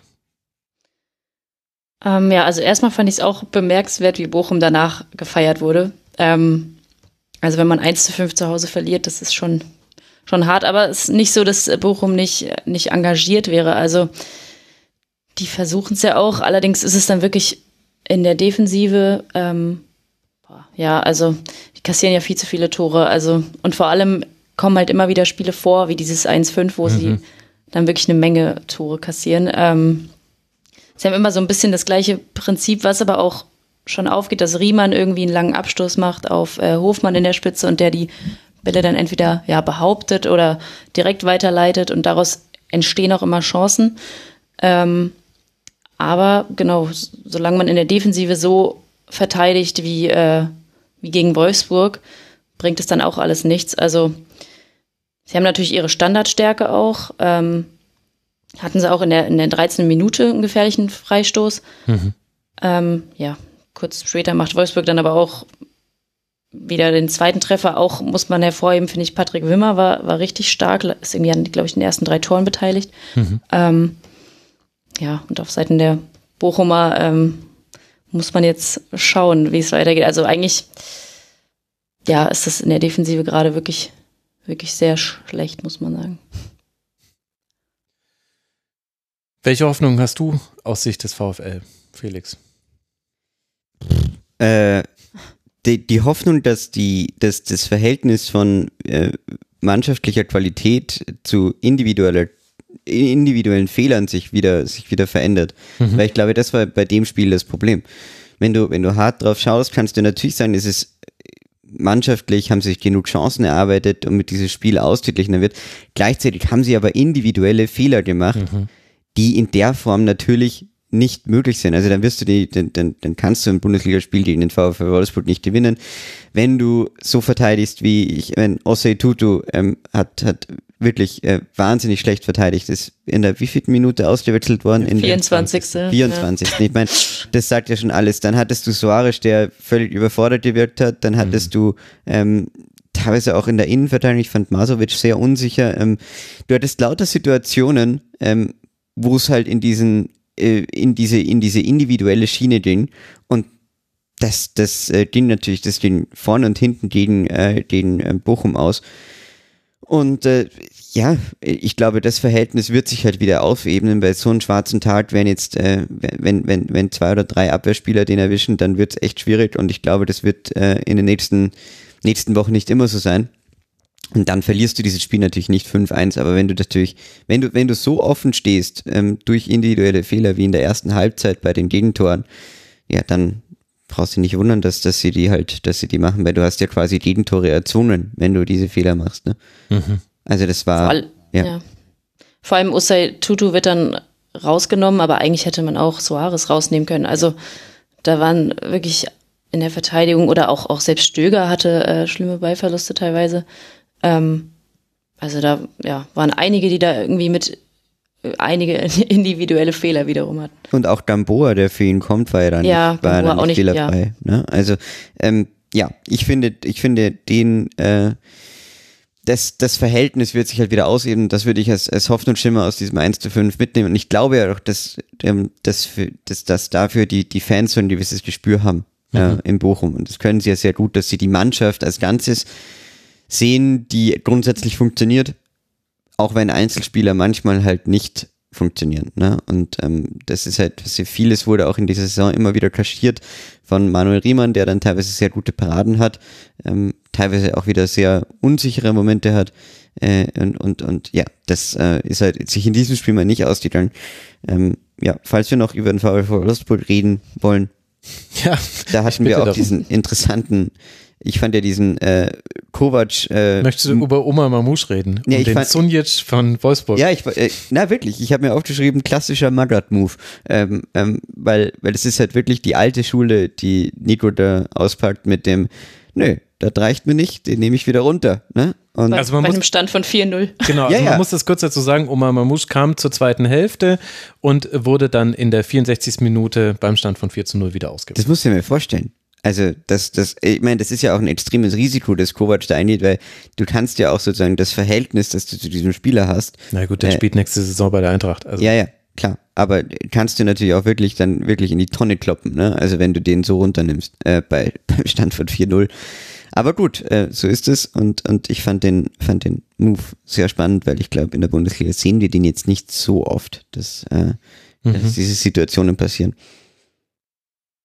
Ja, ich fand es interessant. Also er hat danach gesagt, äh, es ging quasi darum, dass, äh, dass er nicht fand, dass er das umgesetzt hätte, was man in der Halbzeit angesprochen hätte. Und das wäre halt unter anderem gewesen, zockt jetzt die anderen nicht her, äh, macht die nicht lächerlich, äh, bleibt weiter intensiv in euren Zweikämpfen. Und beim Thema zockt die nicht her, habe ich mir gedacht, was hat er sich beim Strafstoß von Jonas Wind gedacht? Er eben dachte, denkt, er macht den Sidan WM 2006 Finale Move, nur dass er halt nicht so gut ist wie Sidan und er deswegen wieder rausspringt von der Unterkante der Latte. Also ja, ich, ist mir auch aufgefallen. Ich fand auch generell, also Wolfsburg hat natürlich ein gutes Spiel gemacht. Äh, Felix Metscher hat äh, tolle Pässe gespielt. Äh, Wimmer haben wir jetzt schon erwähnt. Swanberg auch gutes Spiel gemacht. Arnold hat im Grunde alleine das, das Mittelfeld so ein bisschen dicht gehalten. Bei allem, was man eingeladen wurde, hat das gut funktioniert. Aber irgendwie, das hört sich so komisch an nach dem 5 zu 1, aber ich fand, es gab auch beim VfL wirklich Themen, an denen man arbeiten musste. Unter anderem zum Beispiel das Verteidigen von Standards. Es gab zwar sehr viele Standardsituationen für den VfL Bochum und man kann auch negativ aus Bochumer Sicht sagen, fast die komplette Torgefahr kam nach solchen Standardsituationen zustande. Aber da habe ich mich auch gefragt, warum der VfL Bochum dann bei der siebten, der achten, der neunten, der zehnten Ecke jetzt nicht mal endlich mal den Rückraum oder den zweiten Pfosten ordentlich deckt. Also das war irgendwie, also ich glaube, da gibt es mehr Ansatzpunkte, als man glauben würde nach so einem 5 zu 1 für Nico Kovac und vielleicht hat Mamouche da auch so ganz gut reingepasst als Thema. Weiß nicht, Charlotte, ob du da auch einen Take zu hast. Ja, auch, also genau. Ich, diesmal waren sie immerhin äh, effizienter so, also sonst sind sie ja, Mhm. verspähen sie viele Chancen und machen keine Tore draus. Das war jetzt mal besser, aber ist nicht gesagt, dass das jetzt auch in den nächsten Spielen so ist. Ähm, und genau, also ja, bei dem Tor von Brozinski nach einer Ecke und haben sie dann auch Probleme mit Standards. Also ja, da schlafen sie irgendwie komplett.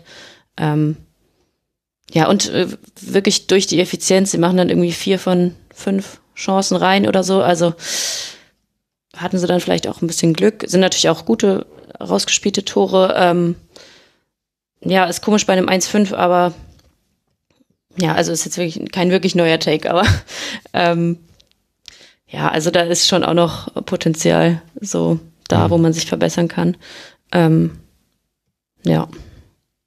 Haben jetzt auch noch Dortmund und Freiburg, also so, so die letzten Spiele sind jetzt auch nicht so einfach, wenn sie irgendwie da noch äh, Richtung europäische Plätze was reißen wollen, dann müssen wir da noch mal ein bisschen Gas geben. Ich würde trotzdem sagen, dass es geht. Also das wäre jetzt mein, das würde ich jetzt aus, aus Wolfsburger Sicht würde ich es halt genau umdrehen, dass ich sage, naja, du gewinnst ja ein Spiel 5 zu 1, das du gar nicht 5 zu 1 gewinnen solltest und eigentlich hast du ziemlich gute Chancen, noch irgendwie ins internationale Geschäft zu kommen. trotz einer Saison, in der du sehr viele Höhen und Tiefen hattest, ähm, wo das ja überhaupt nicht ausgemacht war. Also wenn wir jetzt am achten Spieltag geredet hätten und gesagt hätten, der VfL hat sehr realistische Chancen auf Platz 6 ähm, äh, am, am 29. Spieltag, dann hätten die das ziemlich sicher unterschrieben und ähm, in der Situation würde ich einfach sagen, ich traue es ihnen schon noch zu, weil die Mannschaft ist grundsätzlich gut und ich, ich also ich muss Patrick Wimmer auch nochmal loben, weil wie erfahrene Rasenfunkhörer wissen, jedes Mal, wenn ich in dieser Sendung bin, lobe ich den Österreicher des Spieltags äh, als Österreicher. In dem Fall ist natürlich äh, Herr Wimmer, ähm, der das besser gemacht hat als, als äh, Gregoritsch. Gregor, so weit würde ich jetzt nicht gehen. Da hat er sich verschluckt. Aber, Gre aber Gregoritsch hatte ich ja schon. Also ja, Gregoritsch okay, habe ich ja schon mal okay, gelobt. also dann nimm dann Patrick Wimmer. Christoph Baumgartner schon mal gelobt. Das ist im Moment kein, da können wir nicht viel ausrichten im Moment, aber, aber Patrick Wimmer macht das sehr gut und das, ähm, ich finde, dass diese Mannschaft da vorne sehr kreativ spielt und äh, traue ihnen da schon zu, noch was zu reißen. Also würde ich jetzt nicht abschreiben. Auch Kaminski ist ein guter Darf ich Spieler. Gänsefüßchen um das kreativ machen? Ja, ja, du darfst natürlich das Gänsefüßchen. Max, du siehst ja auch jede Woche den VfL Wolfsburg. Ich, also das tue ich mir jetzt auch nicht jede Woche an. Ähm, deshalb. Ähm, Darf ich dir meine Notiz hier zeigen? Guck mal. Ja. Spielaufbau in Anführungszeichen. Und dann sieht man. Max zeigt mir eine von diesen Grafiken, wo du immer drauf schaust, die du dann verstehst und dann sagst du, ja, ja, klar. Ne? Matchplot, da sieht man, siehst du diese dicke Linie von Kuhn Castells zu Jonas Wind und siehst du diesen Aufbau über den rechten Flügel. Ja. Naja, okay. Also ich habe gerade in tote Augen geblickt. Also so, so, blicke ich in manche Sachen vom VfL Wolfsburg. Dürfen sie ja gerne so spielen. Wie gesagt, sind sie auch erfolgreich mit. Aber kreativ ist das, wenn, also Wimmer hat jetzt für Kreativität gesorgt und Metscher hatte ein paar gute Ideen. Diese diagonalen Pässe Ballfahren hat er gut gemacht wir können gleich, wenn du jetzt mir gleich den, VfL, äh, den BVB dann loben wirst ähm, nach seinem Sieg, dann kommen wir nochmal darauf zu sprechen, auf diese Geradlinigkeit in den Pässen vom Torwart zu Stürmer. Mhm. Ja, okay, gut. Ich sehe schon, ich sehe, wo du hin willst. Also Wolfsburg hat 43 Punkte. Damit liegt man zwei Punkte hinter Rang 7 und vier Punkte hinter Rang 6. Man spielt jetzt dann noch zu Hause gegen Mainz, zu Hause gegen Hoffenheim, zu Hause gegen Hertha BSC und auswärts in Dortmund und in Freiburg. Das sind die letzten Partien für den VfL und der andere VfL, nämlich der aus Bochum, der bleibt bei 27 Punkten stehen, hat damit immer noch zwei Punkte Vorsprung auf den VfB Stuttgart, drei Punkte Vorsprung auf Schalke 04. Bochum wird jetzt dann zu Hause weitermachen gegen Borussia Dortmund. Man spielt außerdem zu Hause noch gegen Augsburg und am letzten Spieltag gegen Leverkusen. Auswärts wird man noch antreten in Gladbach und dann am 33. Spieltag hört, hört bei Hertha BSC. Da könnte ja dann vielleicht sogar schon eine Vorentscheidung fallen. Wir sind mal gespannt, wie sich das weiterentwickelt. Und damit sind wir fast raus aus dem Abstiegssegment. Also fast. Denn ich glaube, eine Mannschaft hat es äh, geschafft und die andere noch nicht so ganz. Wir wollen reden über das Spiel Hoffenheim gegen den ersten FC Köln. Und der Soundtrack zu diesem Spiel ist die Bittersweet Symphony natürlich. Zumindest aus Kölner Sicht, die mit einigen tausend Auswärtsfans das Auswärtsspiel zu einem Heimspiel verwandeln und sich freuen dürfen, denn Keins verwandelt in der 18. Minute einen Handstrafstoß zum 1 zu 0 und in der 39. Minute kann dann David Selke, Davy Selke endlich mal wieder treffen. Hoffenheim reagiert zwar auf diesen Rückstand in der zweiten Hälfte, kann aber keine seiner Chancen nutzen, anders als Thielmann in der Nachspielzeit, der das 3 zu 0 macht. Und da ist dann auch egal, dass Kasper Dolberg in der 93. Minute noch das 1 zu 3 macht. Der FC holt also einen extrem wichtigen Sieg, der ziemlich wahrscheinlich den Klassenerhalt bedeutet, denn der FC hat damit eben auch die Punkte 34 und 35 gesammelt. Und ich habe es ja vorhin schon im Werder-Segment gesagt, in den letzten 20 Jahren ist kein Team abgestiegen, das zu diesem Zeitpunkt 35 Punkte hatte. Aber dann kam der bittere Moment, nämlich Jonas Hector gibt in der Kabine bekannt, dass der nach der Saison seine Profikarriere beenden wird. Er hat nie in einem anderen Verein gespielt als beim ersten FC Köln, hunderte an Spielen gesammelt, aber nach elf Jahren ist in diesem Sommer dann Schluss. Und das nach einem Spiel, Charlotte, in dem er ja nochmal gezeigt hat, warum er so wichtig für den FC ist. Das war schon, also ich hatte Hector schon in meinen Notizen, bevor ich das äh, gelesen hatte und dachte mir dann so, ja, also ist jetzt keine Neuigkeit für Köln-Fans, aber der könnte dann doch fehlen. Ja, absolut. Ich fand ihn auch wirklich, wirklich gut äh, gegen Köln, äh, gegen Köln. ähm, mit Köln natürlich. Ähm, und das war auch wirklich, also es stand, war, lag ein bisschen in der Luft oder die Entscheidung stand so aus, aber dann ähm, ja, so gegen Ende der Pressekonferenz wird dann plötzlich verkündet, ja, Jonas Hector ähm, wird seine Karriere beenden. Und ähm, dann hat man mit Skiri jetzt schon wirklich zwei schwerwiegende ähm, ja, Abgänge oder halt Spieler, die dann nicht mehr für Köln in der nächsten Saison spielen. Ähm, und das, das wird schon, glaube ich, schwer, schwer zu kompensieren. Ähm, ja, also sehr schade, aber passt auch ein bisschen zu Jonas Hector, der ähm, hat vielleicht einfach keine Lust mehr auf Profifußball, man weiß es nicht. Aber ja, auch großer Verlust auf jeden Fall. Aber was, was für ein interessanter und irgendwie richtig passender Abtritt auch für ihn, dass, dass Steffen Baumgart das einfach so verkündet, nonchalant in der Pressekonferenz am Ende. Also er hat ja dann, er hat ja sozusagen nach all, nachdem alle Fragen gestellt waren, noch gesagt, äh, er wird keine Fragen dazu beantworten, aber äh, Jonas Hector hat das der Mannschaft mitgeteilt und er ist einfach, also nicht mehr Jonas Hector hat selber gesagt, weil er einfach, ich glaube, das ist halt das Typ, der einfach für, für sich da irgendwie erkannt hat, er möchte den nächsten Schritt machen, aber er scheint mir jetzt nicht ein großes äh, äh, Drama drum machen zu wollen. Und das, ähm, glaube ich, hat er dadurch geschafft, dass es jetzt so eine, äh, dass es nicht ein Abschiedsspiel geben wird. Also er hat es nicht vom 34. Spieltag irgendwie verkündet ähm, oder vom letzten Heimspiel, sondern er hat jetzt irgendwie eine Situation geschaffen, in der der Verein damit planen kann, in dem sich die, das Umfeld und die, die Fans und alle drauf einstellen können und ähm, in dem es halt so eine, so eine kleine Art Abschiedstournee über, über Spiele, ein paar Spiele gibt, in denen du aber weißt, es kann jetzt nichts mehr Existenzielles passieren. Also es Mhm. fährt dir jetzt nicht irgendwie ein und, und, und stört dich im Abstiegskampf. Er hat Das- quasi auf den Thema- Klassenerhalt gewartet und Genau, dann er hat in gewisser Mal Weise darauf gewartet und gesagt, ähm, jetzt passt, jetzt kann ich das einmal für mich kurz äh, sagen, aber ähm, so wie ich ihn einschätze als Spieler, ähm, ist er äh, nicht nur der beste Linksverteidiger, den wir in, in, in Deutschland im Moment haben, äh, vielleicht, vielleicht, äh, aber, sondern auch ähm, einfach ein, ein Mensch, der, ja, den Fokus auf die Mannschaft setzen will. Und das ist, glaube ich, der Weg, wenn man abtreten will, wie man das schafft. Und äh, das fand ich schon, fand ich schon sehr beeindruckend. Aber vielleicht noch kurz zum Spiel, ähm, in dem natürlich auch für den ersten FC Köln dann doch sehr viel gelaufen ist. Ich möchte schon einmal diesen äh, Elfmeter, den sie da bekommen, ähm, ja, zum Thema machen, wo John Anthony Brooks äh, den Ball an die Hand bekommt, wo wir alle wissen, dass es nach aktueller Regelauslegung natürlich ein Handspiel ist, aber äh, man sich natürlich schon fragt, was genau will er denn sonst, wie, wie, wie genau will er sich denn sonst noch positionieren, um nicht mit dem, mit der Hand äh, im Weg zu stehen. Also ähm, ich bin selten bei Didi Hamann, aber in, in der Situation, in der, in der Samstags ähm, äh, Nachbetrachtung hat er das auch so gesagt, dass es halt einfach schier unmöglich ist, sich da dagegen zu bewegen. Dann hat er wieder einen Quatschvorschlag gemacht, ähm, aber dass, dass man das, dass man ab sofort einfach nur noch die Schiedsrichter Genau, entlassen- ja, genau, schmeißt Man- alle Regeln man- weg, hat er man, gesagt. Genau, man, man, soll die. Regeln wegschmeißen und einfach den Schiedsrichter in der Situation entscheiden lassen, was wirklich die, unnötigste Vielleicht schätzt er ja auch einfach nur Schiedsrichter sehr stark ein. ja, das, Also, so würde er er es großer überdrehen, aber das ist ja, ja, aber das ist wirklich der, der, der unnötigste Vorschlag, wenn man das Handspielthema fairer machen will, dass man jedes Spiel individuell entscheiden lässt. ähm, das ist so wirklich, okay, Anarchie äh, ab sofort. Ähm, ähm, ich fand es auch toll ähm, an dieser Stelle, dass Alex Feuerherd ähm, da sehr äh, ruhig und composed geblieben ist in diesem Moment. Er war sehr ähm, Mr. Pokerface. wenn du Mr. Pokerface. Also absolut. Ähm, und er hat dann seinen, seinen Vorschlag besser erklärt. Aber wie gesagt, hilft alles nichts, dass John Anthony Brooks diesen Elfmeter kassiert und dass dadurch Hoffenheim in Rückstand gerät in einer Phase, wo das Spiel ja eigentlich noch relativ ausgeglichen war.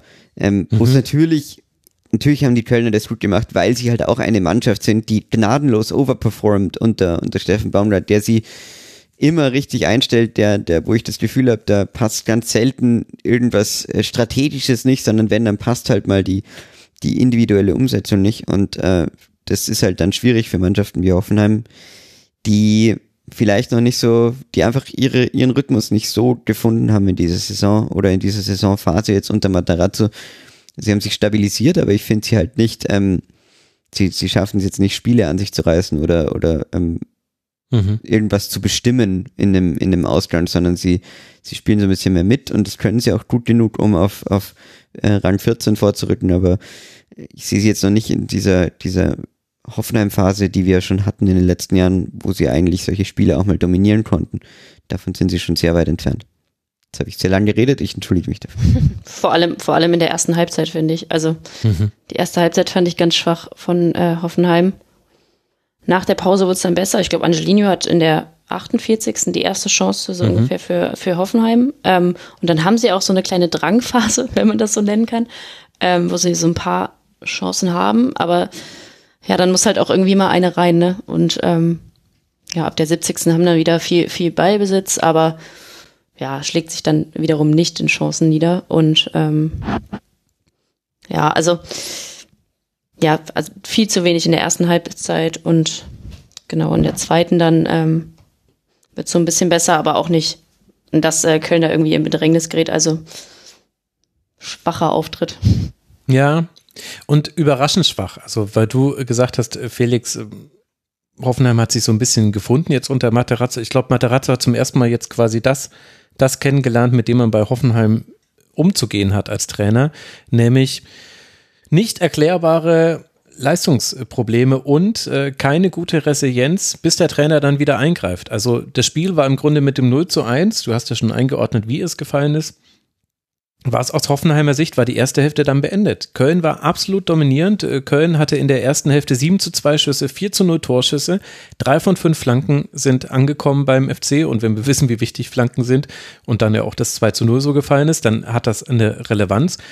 Und Hoffenheim ist da nicht reingekommen. Und generell ist das ein Problem bei Hoffenheim. Hoffenheim lag 20 Mal zurück in dieser Saison. Nur einmal konnte man da noch gewinnen. Nur dreimal konnte man überhaupt noch einen Punkt holen. Das heißt, wenn Hoffenheim zurückliegt, dann in 16 von 20 Fällen, ich bin gerade zu schlecht in Mathe, um das in eine Prozentzahl runterzubrechen, brechen, dann, na, 80 Prozent, war ja eigentlich ganz einfach.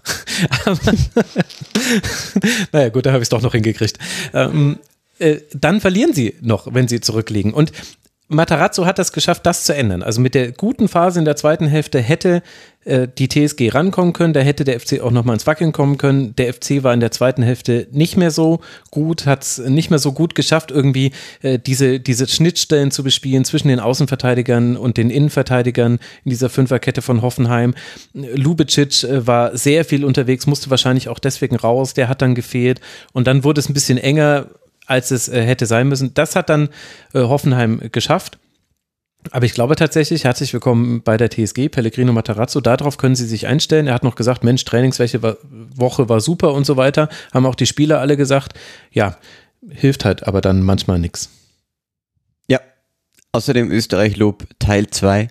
äh, ich finde es beim ersten FC Köln noch sehr bemerkenswert, dass Florian Kainz dieses Niveau eigentlich schon die ganze Saison über, bis auf ein paar Spiele, wo er immer mal abtaucht, aber er hält schon sehr gut. Also er, er bringt den Kölnern schon wahnsinnig viel. Und das ist, äh, beeindruckt mich immer wieder, weil er eigentlich ja, ich weiß nicht, ob ich ihm das immer so zugetraut hätte. Also er war ein guter Bundesligaspieler, aber dass er Mannschaften trägt, hätte ich ihm jetzt nicht wirklich zugetraut. Aber auch in dem Spiel wieder ähm, läuft eigentlich sehr, sehr viel über ihn. Ja. Ähm, die meisten Angriffe ist er in irgendeiner Form beteiligt gewesen. Und ähm, er übernimmt dann auch die Verantwortung und schießt diesen Elfmeter. Anders als äh, Meister Wind vom VfW Wolfsburg mit einer gewissen Coolness in die Mitte äh, und, und verlädt, wie man so sagt, den, den, den Torwart ähm, sehr gut. Also schon, äh, schon eine beeindruckende Saison, die, die Flo Keinzer spielt ähm, und wie wichtig er für den ersten FC Köln ist. Vor allem ungewöhnlich finde ich, dass man, dass er auf der 10 äh, sich Mhm. scheinbar so wohl fühlt. Also ich habe ihn eigentlich immer als Spieler über außen gesehen, ähm, aber ja, auf der, also er hat wirklich das Spiel bestimmt, also viele Chancen ermöglicht, da irgendwie ähm, und ja, also läuft sehr viel über ihn. Ähm, und ich hätte nie gedacht, dass ich das mal sage, aber Davy Selke fand ich auch sogar äh, ganz, ganz Gottes gut Willen. äh, gegen Charlotte. Ich weiß. Ja, ich bin gerade auch selber ein bisschen auch geschockt. ähm, ja, aber wirklich, also keins überragend, aber ähm, Davy Selke hat sich jetzt auch mal vielleicht das zweite Tor dann verdient äh, nach der ersten Halbzeit. Also hat sich ordentlich reingehauen. Ähm, und auch tatsächlich mal Bälle neben dem Festmann da auch wirklich gut weitergespielt, ähm, woran es ja öfter mal sonst gescheitert ist. Ähm, ja. Das Interessante ist, dass ein nicht näher zu benennender SZ-Kollege von mir und ich äh, am Samstagvormittag noch äh, darüber geredet haben, dass Davy Selke einer der größten äh, äh, sozusagen Artisten, Künstler der Bundesliga ist, in dem Sinne, dass er ein Drittligaspieler ist, der es schafft, in der Bundesliga Ach, sehr gut zu sein. ich weiß ja nicht, ich weiß ja nicht. Also Baumgart hat danach gesagt, er, er, es war ein Bauchgefühl, was ihn zwischen Tickets und Selke hat entscheiden lassen. Und auf den Bauch von Steffen Baumgart kann man sich dann, also ja, zumindest in dem Fall konnte er sich verlassen. Also der hat viele Kopfballduelle gewonnen. Der hat sich super in diese intensiven Duelle mit Brooks reingehängt. Er macht dann auch das 2 äh, zu 0 sehr schön. Also ich verstehe, ich finde auch manche Dinge an Davy Selke anstrengend. Also gerade das Reklamieren bei 0-3 Rückstand und ist meine erste gute Aktion im Spiel. das ist, ja. Ähm, aber Na, ist ja auch okay, aber das Bauchgefühl kann ja auch in alle Richtungen gehen, ne? Also es kann ja so ein richtig positives Bauchgefühl sein, kann aber auch das Grummeln bei einem, bei einem mehr sein. Genau. Mhm. Also du kannst auch dieses so, oder naja. da bahnt sich was an, kann ja auch Bauchgefühl sein. Und vielleicht hat er das bei einem von den beiden weniger gehabt. also, naja, also ich finde, das war wirklich Nein, ein gutes Spiel. Gutes Spiel von Selke. ihm. Eines seiner besten. du, kannst, du kannst nicht damit aufhören. David Selke ist dein FC Augsburg. Das ist ja Wahnsinn. Ja, vielleicht ist er das.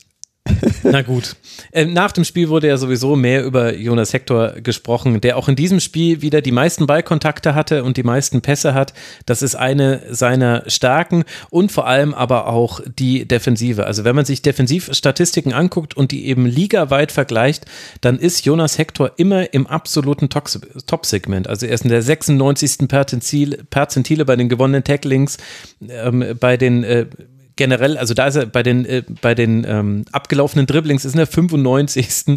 Perzentile. Also er ist einfach sehr, sehr gut, hat dabei noch ein gutes Passspiel, viele Ballkontakte, versteckt sich nicht in Spielen, egal wie schwer es wird, war hier auch so in der zweiten Hälfte. Hector hat in der zweiten Hälfte war er immer anspielbar, hat dann auch oft den den, den Pass, den Flügel entlang spielen müssen, weil Hoffenheim gut gepresst hat auf die Flügel hin. Aber Hector war immer da. Nenn mir einen Bundesliga-Verein, vielleicht außer dem FC Bayern, wo Jonas Hector nicht Stammspieler wäre. Und dennoch offenbar keine Lust noch durchzuziehen bis zur Männer-EM 24. Ja. Das wäre natürlich noch eine Option gewesen. Aber das wird er uns alles bestimmt noch erklären. Da werden wir bestimmt noch einiges zu hören zu Jonas Hector, der jetzt eben dann relativ entspannt auf die nächsten Spiele blicken kann. Es geht jetzt dann im Heimspiel gegen den SC Freiburg weiter. Dann spielt man in Leverkusen zu Hause gegen Hertha in Bremen und am 34. Spieltag wird man dabei zugucken, wie der FC Bayern nicht Meister wird im eigenen Stadion. Spoiler, sorry.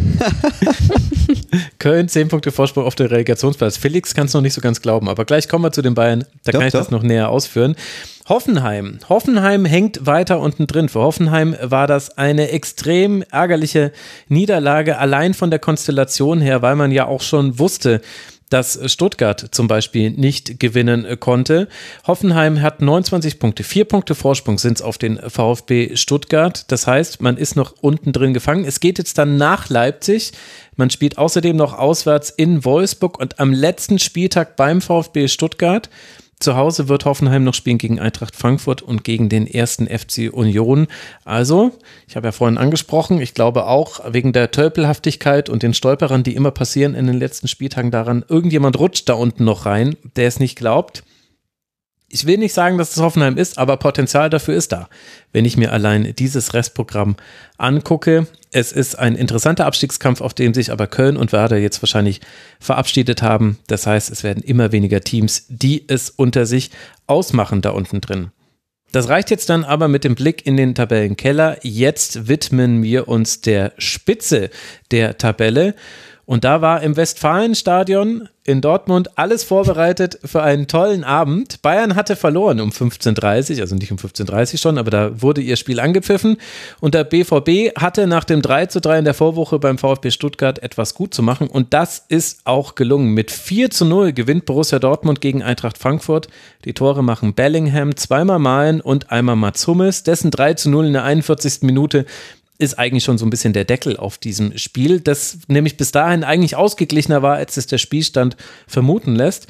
Bei Dortmund dann aber ab dann eigentlich fast gar nicht mehr wackelt, gelingt der Sieg und damit dann eben auch der Sprung an die Tabellenspitze. Der BVB ist Tabellenerster und Charlotte, vielleicht werden wir uns nach der Saison umdrehen und werden sagen, das war das Meisterstück von Borussia Dortmund, diese Schwäche des FC Bayern auszunutzen und dann auch noch so überzeugend zu gewinnen. Ja, das, das kann ich mir auch vorstellen. ähm, ich glaube, im Vorfeld haben wahrscheinlich einige wieder gedacht, ah, jetzt patzt Bayern, äh, okay, Frankfurt, let's go. Ähm, schön Dortmund jetzt irgendwie drei Punkte klauen. Aber ähm, ja, was soll man sagen? Dortmund ist Tabellenführer und auch völlig zu Recht. Also ich, man kann kaum einen Spieler rausnehmen, der nicht wirklich richtig gut gespielt hat. Ähm, also vor allem auch, ich glaube, der Schlüssel war halt auch irgendwie die Kompaktheit in der Defensive, also wirklich ganz, ganz wenig nur zugelassen gegen Frankfurt. Ähm, und dann ja in der Offensive gewohnt sehr variabel und äh, so Halbzeit 0, äh, 3-0 zu führen ist natürlich dann auch, äh, ja, da ist man, ist man selbstbewusst. Und hat man, habe ich auch nicht mehr gedacht, jetzt wird es irgendwie brenzlig und sie verspielen das noch, weil von Frankfurt dafür zu wenig kam. Ähm, ja, also ganz starkes Spiel von Dortmund. Gekrönt von einer sehr guten Effizienz. Das ist natürlich, wenn man, also wenn man Haare in Suppen suchen möchte, das wäre ein mögliches, dass man sagen kann, okay, es hat auch alles für den BVB gelaufen, vor allem in der ersten Hälfte, Felix. Ja, absolut. Vor allem, weil die Frankfurter ähm, die Art und Weise, wie die Frankfurter ihre Chancen dann ausgespielt haben, mhm. War wirklich nicht sehr zielführend. Also es war, es war, sie waren wahnsinnig gut darin, in diesem letzten Drittel noch irgendwas zu kombinieren. Ich fand auch die Dortmunder Defensive, die hat mich erneut nicht komplett überzeugt. Was man natürlich auch sagen kann, ja, den, den Götze Kolomani, da wissen wir, dass da ein gewisses gutes Zusammenspiel ist, aber es war jetzt nicht so, dass, dass sie sich da nicht leicht hätten zweifangen können. Also da, da war auf jeden Fall, ich weiß nicht, was die Expected Goals jetzt waren, das äh, kannst du mir wahrscheinlich besser sagen, aber ähm, ich fand auf jeden Fall, dass da, dass das deutlich ausgeglichener war. 1,1 zu 0,6. Also es ist eine Rundungsfrage, wie man das interpretiert. Ja. Ah ja, aber okay. Also wir waren jetzt auf jeden Fall nicht komplett weg. Aber äh, ich würde auf jeden Fall sagen, dass, ähm, dass, dass, ja, Dortmund in dem Fall das komplette Spielglück auch auf ihrer Seite hatte, was natürlich auch völlig gerechtfertigt ist. Sie haben es natürlich auch erzwungen. Ich meine, sie haben dann, äh, sie waren dieses Mal die, die sehr, sehr kalt ihre Chancen verwandelt haben. Ja, ich fand äh, Malen auch äh, ist absolut beeindruckend, mhm. wie sich der in den letzten ähm, fünf, sechs Spielen entwickelt hat zu einem totalen Goalgetter. Also der, der gerade das nicht macht, was er davor immer gemacht hat, nämlich immer nochmal einmal zu viel und einmal nochmal nachdenken und einmal nochmal nicht, nicht den richtigen Schuss wählen. Im Moment hast du das Gefühl, er macht eigentlich immer intuitiv äh, das meiste aus den Situationen. Und äh, ja, ich fand halt auch diese, diese, diese Kombinationsfreudigkeit vorne, die du hast mit, mit Haller, der sehr gut war in dieser Position als klassischer Stürmer, mhm. um den herum Brand gut rotiert hat. Du hattest mit mit Malen und Adeyemi zwei, die laufen, wobei Adeyemi, wie wir jetzt gelernt haben, auch äh, irgendwelche Sprungfedern noch installiert hat, dass der auf einmal, wie, hoch ist der die Sprung? 2,80 Meter? Das war ja. also wirklich völliger Wahnsinn vor diesem, glaube ich, 2-0. Das war es 2-0, genau. Das war es ja. 2-0, äh, wo, er, wo er auf einmal ein Kopfballduell gewinnt in Höhen, in die, also Menschen, die 1,80 groß sind, glaube ich, noch nie gestiegen sind. Ähm, und ja, war sehr beeindruckend. Und das, das ähm, kann ich nur, kann ich nur echt ähm, sagen, das war richtig gutes Grundkonstrukt in der BVB-Offensive und ähm, dementsprechend war das auch völlig verdient, dass der BVB drei Tore schießt. Sie hätten halt zwei kassieren können, dann wäre das Spiel enger geworden. Aber ähm, in dem Fall war das mal nicht so. War eh oft genug so diese Saison. Und ich weiß auch nicht, ob es enger geworden wäre. Denn Wahrscheinlich finde, nicht also über Frankfurt müssen wir gleich noch ein paar Worte verlieren, aber wenn ich mir einfach nur angucke, was bei Dortmund geklappt hat, dann waren es Dinge, die zum einen mit Form zu tun haben. Also Mane und Adeyemi sind einfach top in Form. Man nennt mir Bayern-Spieler, die so gut gerade in Form sind. Also die bei den Männern spielen, bei den Frauen finde ich da welche. Aber Wo ist der Button fürs Grillenzirpen? ja, genau. Genau. Ähm, und ähm, äh, Borussia Dortmund ist sich auch nicht zu schade und das meine ich jetzt in dem Fall positiv, weil es klappen kann. Also ich möchte jetzt nicht alle Vereine dazu auffordern, lang hinten raus ihre Abstöße oder Freistöße, in dem Fall war es, zu schlagen, so wie Gregor Kobel. Aber wenn du Haller vorne drin hast, dann kannst du das hin und wieder schon mal einstreuen. Und da möchtest du jetzt was sagen, weil das hast du vorhin angekündigt. Sind wir bei dem Punkt? Wir ja? sind bei dem Punkt. Ja wo, wo eigentlich ja genau das ist, dass, dass du öfter diese, diese Geradlinigkeit, nenne ich sie jetzt mal drin hattest, dass Kobel eigentlich extrem lang gespielt hat, Haller, Adiemi drumherum rotiert ähm, oder eben ins Kopfballduell geht. Also ein völlig banaler Spielzug. Und meiner Meinung nach hat das aber schon auch funktioniert, weil die Frankfurter Defensive in dieser Konstellation nicht ganz wettbewerbsfähig war. Mhm. Also ich fand, äh, das war schon klar zu sehen, dass äh, die Kombination aus Tuta, Hasebe und Lenz in der linken bis rechten Innenverteidigung der Dreierkette, äh, das ging nicht. Ne? Also das, das, äh, das war einfach, das war nicht genug äh, an, an Aber auch an wäre das zu individueller verteidigen Verteidigung. gewesen? Hm? Du verlierst, du hast kaum eine Chance gegen Sebastian Haller im Kopfballduell. Dann köpft Adeyemi aus drei Metern Höhe, ich habe jetzt nochmal 20 Zentimeter draufgepackt, verlängert er den und Malen ist einfach durchgelaufen hinter Lenz und Hasebe und macht mit dem ersten Kontakt das Tor. Ich glaube, Gut, dieses Tor Ei, ne, war aber- nicht zu verteidigen. Ja, Und das Interessante, äh, im Sportstudio hat dann Edin Terzic noch erzählt, hat Zaumfall im Forum äh, geschrieben, dass das unter anderem Szenen aus dem Stuttgart-Spiel gewesen wären, wo man eben den Spielern gezeigt hätte, Haller gewinnt das Kopfballduell und keiner von euch sammelt den zweiten Ball ein. Was ist denn bitte hier los? Adeyemi malen, das ist eure Aufgabe. Dann würde ich mal sagen, Hausaufgabe gemacht, kriegt man mal ein Fleißsternchen dafür, Fleißbienchen ist es dann ja wahrscheinlich bei Dortmund. Und also ich fand, das war, also ich, ich gehe mit, dass Eintracht Frankfurt natürlich Probleme hat in der Abwehr und Eintracht Frankfurt hat generell üble Probleme. Das muss man, ja, also die Form ist Katastrophe, die, äh, die defensive Zusammensetzung ist schlecht, das Offensivspiel hatte gute Ansätze, Götze hatte seine Chance, Muani hatte seine Chance, aber Muani zum Beispiel lässt sich, ließ sich ganz oft auf den Flügel fallen und stand da aber immer eins gegen zwei und ich glaube, dass so jemand wie Muani das nicht stört, weil man häufig genug schon in seiner Karriere häufig genug äh, gegen zwei Spieler sich auch durchgesetzt hat. In dem Fall waren es aber halt dann stabilere Spieler. Ich meine, Riasson zum Beispiel ist für mich, also sollte Dortmund Meister werden, ist Riasson der, einer der Meistertransfers für mich in diesem Spiel. Also Frankfurt hat Probleme, aber um nochmal auf Dortmund zurückzukommen, ich finde, dass eben, das war ein sehr reifer Auftritt und selbst wenn Gegentore gefallen wären und es, zu diesem Spiel gehört ja noch, dass Schlotterbeck auch mit einer Muskelverletzung raus musste nach 25 Minuten.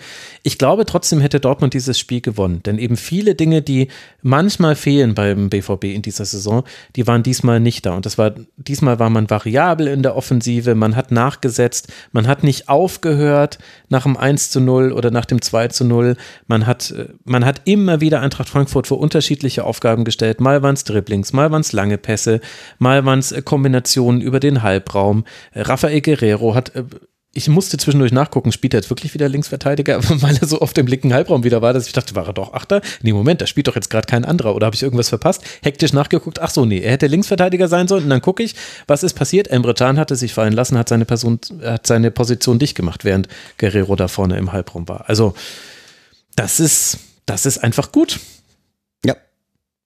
Ja. Vor allem bis zum Ende, wie du es schon gesagt hast. Ich finde die Einsatzbereitschaft da von Dortmund, ob es jetzt Bellingham war oder Adeyemi irgendwie in der 80. oder so, als er noch Tuta am gegnerischen Strafraum abgrätscht. Ähm, also wirklich bis zum Ende und man hatte auch das Gefühl, Dortmund, Dortmund reicht es ähm, 4-0 eigentlich noch nicht. Wir wollen dann noch mehr Tore schießen. Also liegt auch daran, dass so ein Reus dann reinkommt, irgendwie, der natürlich Bock hat, da noch ein bisschen zu spielen.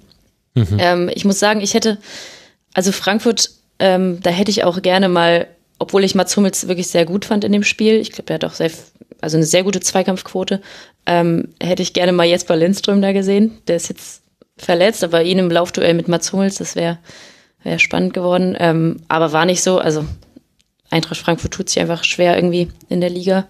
Ähm, haben jetzt sieben Spiele in Folge nicht, nicht gewonnen und ja, vor allem auch im Strafraum. Götze hatte eine gute Chance, aber da, da war es wirklich nicht gut. Ähm, ja. Also wir haben es ja beim Thomas Tuchel vorher schon gehört, dass äh, Bayern im Moment spielt wie eine Mannschaft, die 80 Spiele in der Saison hat. Ich finde, bei Frankfurt hast du genau denselben Effekt. Also die kommen in jeglicher Hinsicht als Mannschaft, als Trainerkombination, als, als ganzer Verein, kommen die irgendwie auf dem Zahnfleisch daher. Äh, und ich, ich, ich verstehe es.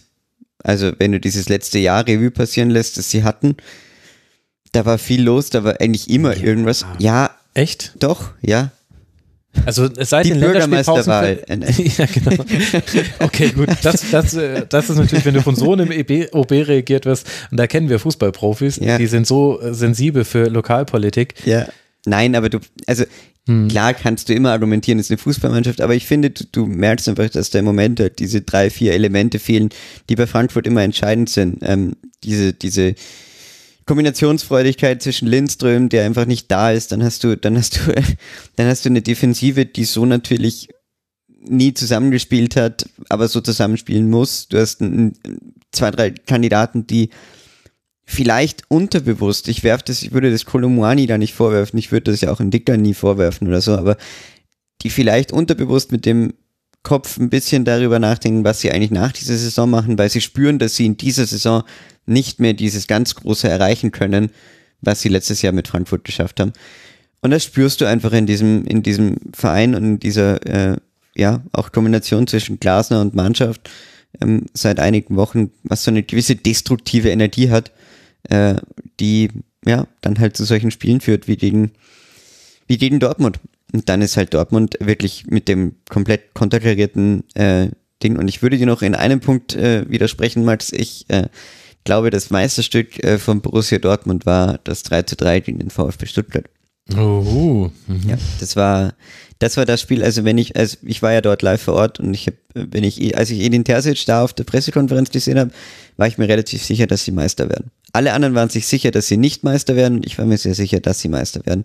Weil für mich war der entscheidende Satz, den Edin Terzic da gesagt hat, war gar nicht diese Rede von, warum sind wir seit letzten seit zehn Jahren nicht mehr da gewesen, sondern da hat er zum ersten Mal ausgesprochen, am Ende dieser Pressekonferenz, wo alle nicht zugehört haben, dass sie jetzt Meister werden wollen. Und mhm. da hat sich das alles umgedreht, weil ab dem Moment war halt klar, ne, jetzt, also, ist auch schon egal. Ja, jetzt so eine, nach dieser Partie konntest du quasi nur noch äh, voll, voll umschalten auf ähm, Sieg und, und du siehst es, hat er auch so schön gesagt, dieser eine Punkt, die in Stuttgart, den sind sie halt jetzt vor Bayern. Ne? Das ist ja die Ironie des Ganzen. Also ja, interessanter Zeitpunkt auch, aber vielleicht, vielleicht gerade richtig danach zu sagen, nee, jetzt wollen wir auf jeden Fall Meister werden.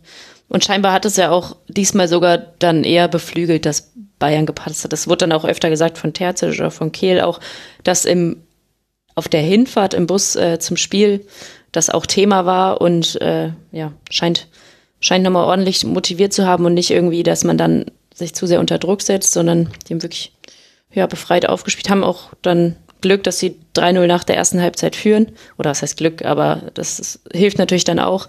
Ähm, Frankfurt wusste, da geht, da geht nichts mehr. Aber ja, ich traue denen die Meisterschaft jetzt auf jeden Fall zu. Also jetzt haben sie den einen Punkt Vorsprung, ähm, haben auch wirklich ja ohnehin eine starke Rückrunde gespielt und ja, vielleicht wird es jetzt endlich mal wieder ein anderer Meister. Ob sie Meister werden oder nicht, kann man ja debattieren, aber ich finde, sie sind auf jeden Fall in diesem Moment der Bundesliga zum ersten Mal seit Jahren Favorit auf die Meisterschaft. Mhm. Auf jeden Fall. Und das ist ja, das ist jetzt dieser interessante nächste Turnaround, das ist innerhalb von äh, sieben, acht Tagen von diesem, die Bayern äh, sind, oder die Dortmunder sind ja noch doofer als Bayern, ist es umgeschwenkt auf, nee, eigentlich müssen die Bayern jetzt wieder die Meisterschaft gewinnen an den Dortmundern vorbei. Also das ist schon ein, ein Wahnsinns-Turnaround gewesen, den ich jetzt so auch nicht habe kommen sehen, aber.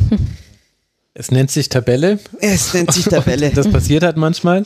Äh, Dortmund hat noch drei Heimspiele aus den letzten fünf Spielen.